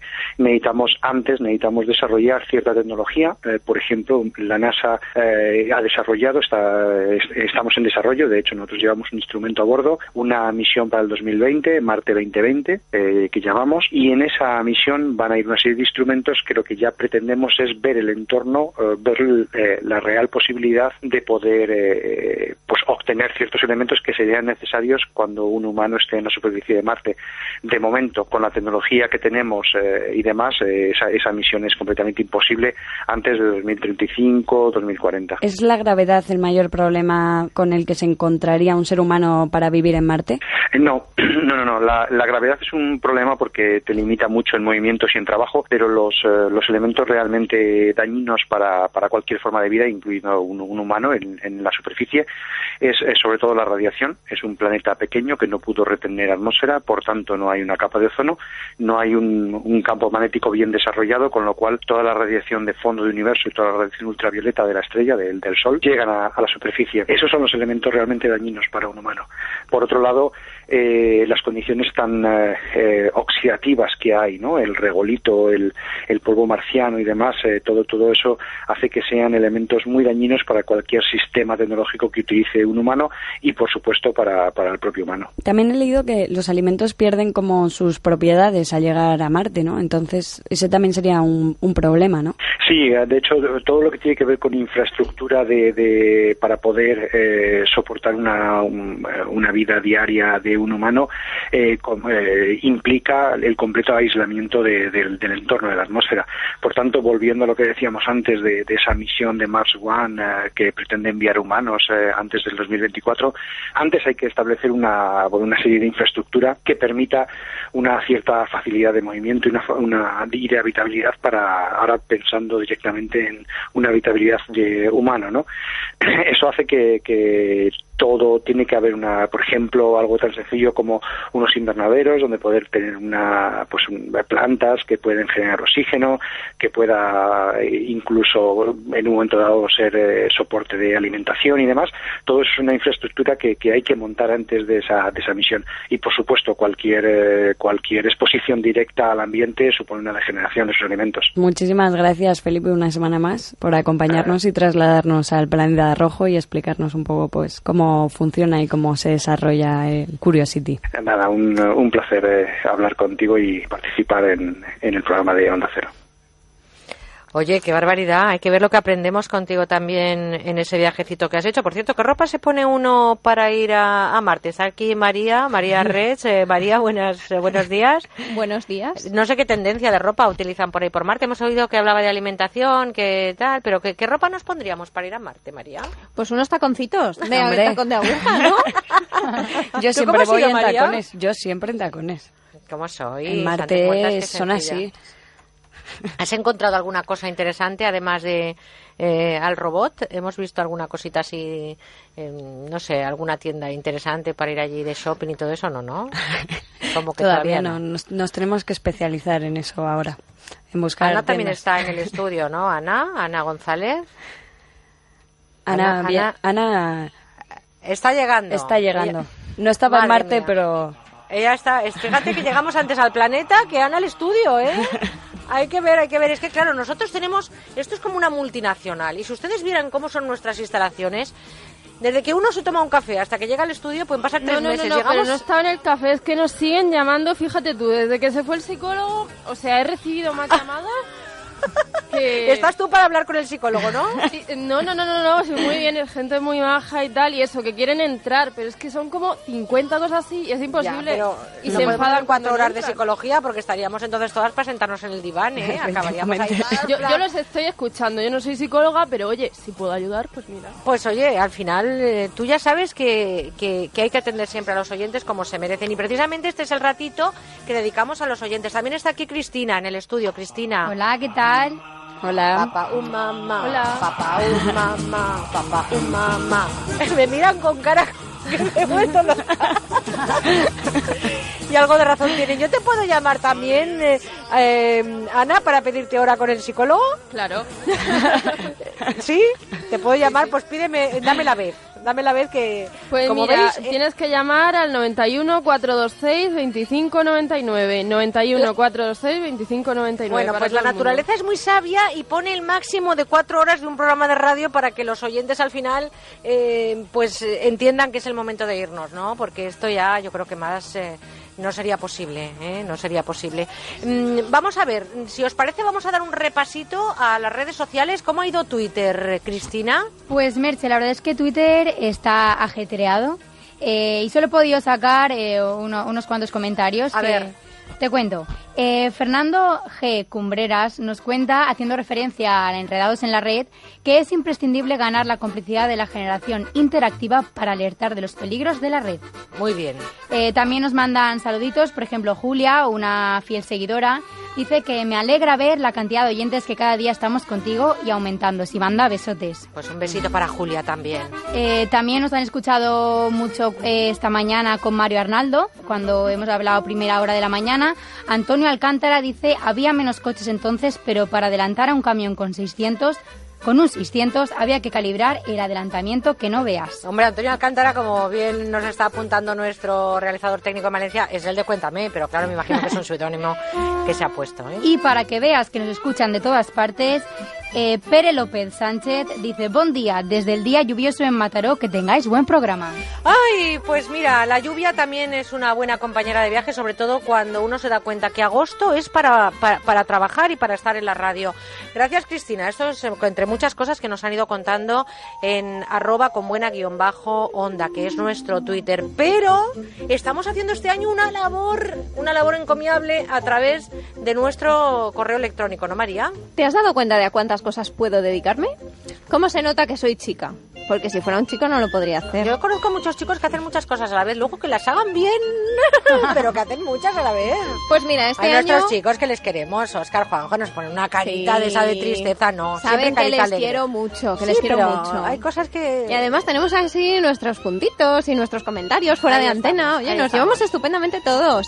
Mira, pues te cuento, mm, te digo que es que estoy haciendo tantas cosas porque además este verano nos hemos propuesto crear grupos de amigos en diferentes ciudades y estamos trabajando en ello. Así que para todos aquellos que nos hayan llamado o escrito correos electrónicos que sepan que ahí estamos, que en breve recibirán noticias nuestras. Además hemos recibido diferentes consultas para las secciones de consumo de Manuel Ramos en Celebra la Vida.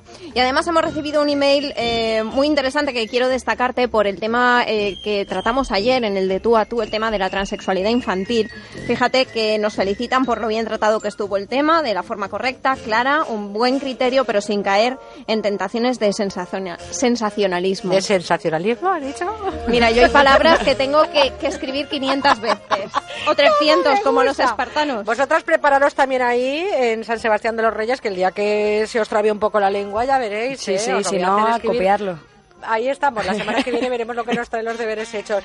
Oye, contestador automático. Pues mira, hemos recibido mogollón y además eh, he seleccionado poquitos. Te voy a decir por qué. Porque muchos sé que me vas a tirar de las orejas si te los pongo, porque te dicen, pues lo guapa que eres, lo bien que lo haces ay, y por todas favor, estas sabes cosas. que eso no me gusta. Por eso no te lo pongo. Vale, pues Mira, no. he seleccionado uno que me ha parecido la mar, la mar de tierno. Hola, soy Teresa. Hoy ha salido el sol. Hola, soy María. Hoy nos vamos a la playa. Ay, Teresa María, un besito muy fuerte. Y un clásico, nos despedimos con un clásico, como diría nuestro compi José Lapón del año pasado. Y esta vez, pues te voy a poner la canción de Pedro. Todo pasa y todo llega, aunque lo vuestro es pasar. Pasar haciendo el programa que os sale fenomenal. Qué grande es Pedro. Los becarios a la merche, la pelota siempre harán. Y así sabrán que mañana ahí podrán continuar. Bueno, ya habéis escuchado, ¿eh? La pelota, la jefa. Bueno. Bueno, pero yo no te la tengo que hacer, ¿verdad? Tú también. Bueno. Todos, todos. Gracias eh, por toda la participación, por todo el cariño y ese calorcito que nos dais, que no caloret, porque nos viene fenomenal. Querida Ana, querida María, un abrazo muy fuerte y gracias por ese programazo que habéis hecho hoy. Compañeras, hasta el próximo sábado. Un besito. Hasta la semana que viene. Cristina, María, también gracias y hasta la semana que viene. Bye, bye. Uy, ¿En inglés? Porque sabes que tú y yo nos hablamos muy bien en inglés. Pues sí lo hacemos, es verdad, ¿eh? es cierto. Tenemos un lenguaje fluido en el idioma de London City.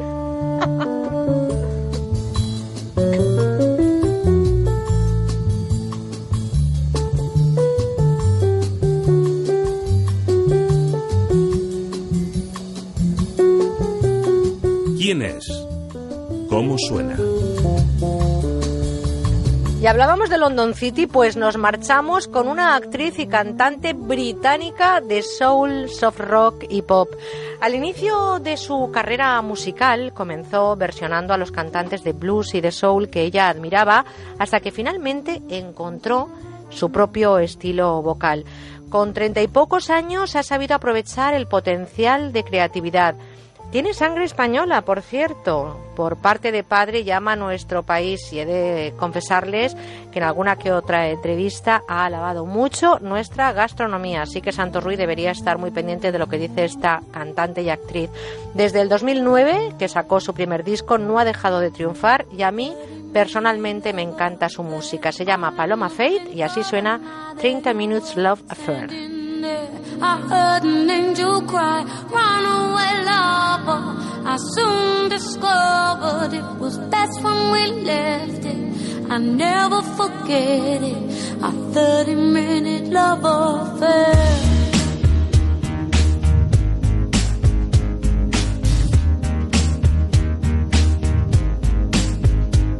The city let me out one night,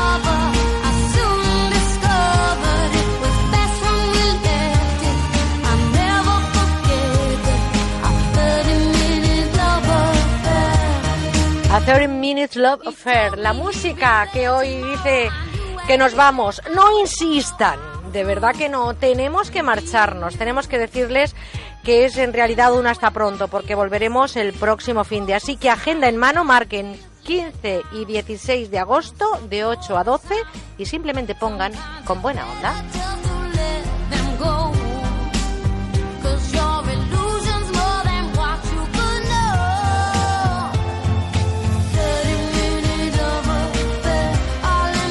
Ahora tienen por delante mucho domingo, así que a disfrutarlo y sobre todo no se rodeen de ningún artilugio que esté relacionado con trabajo o esfuerzo. Como mucho, siempre lo digo, whatsappitos o mensajes con amigos y algunas risas de esas que hacen que se disfrute y mucho el domingo y poner la mejor cara a los sueños para que se cumplan.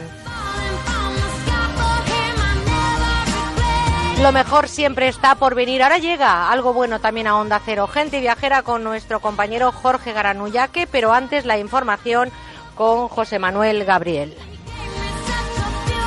Adiós de un equipo que está formado en la realización técnica en Madrid por Óscar Aguilera y en Valencia por Juanjo Pavía. Compañeros, excelente trabajo, pero no os vengáis muy arriba.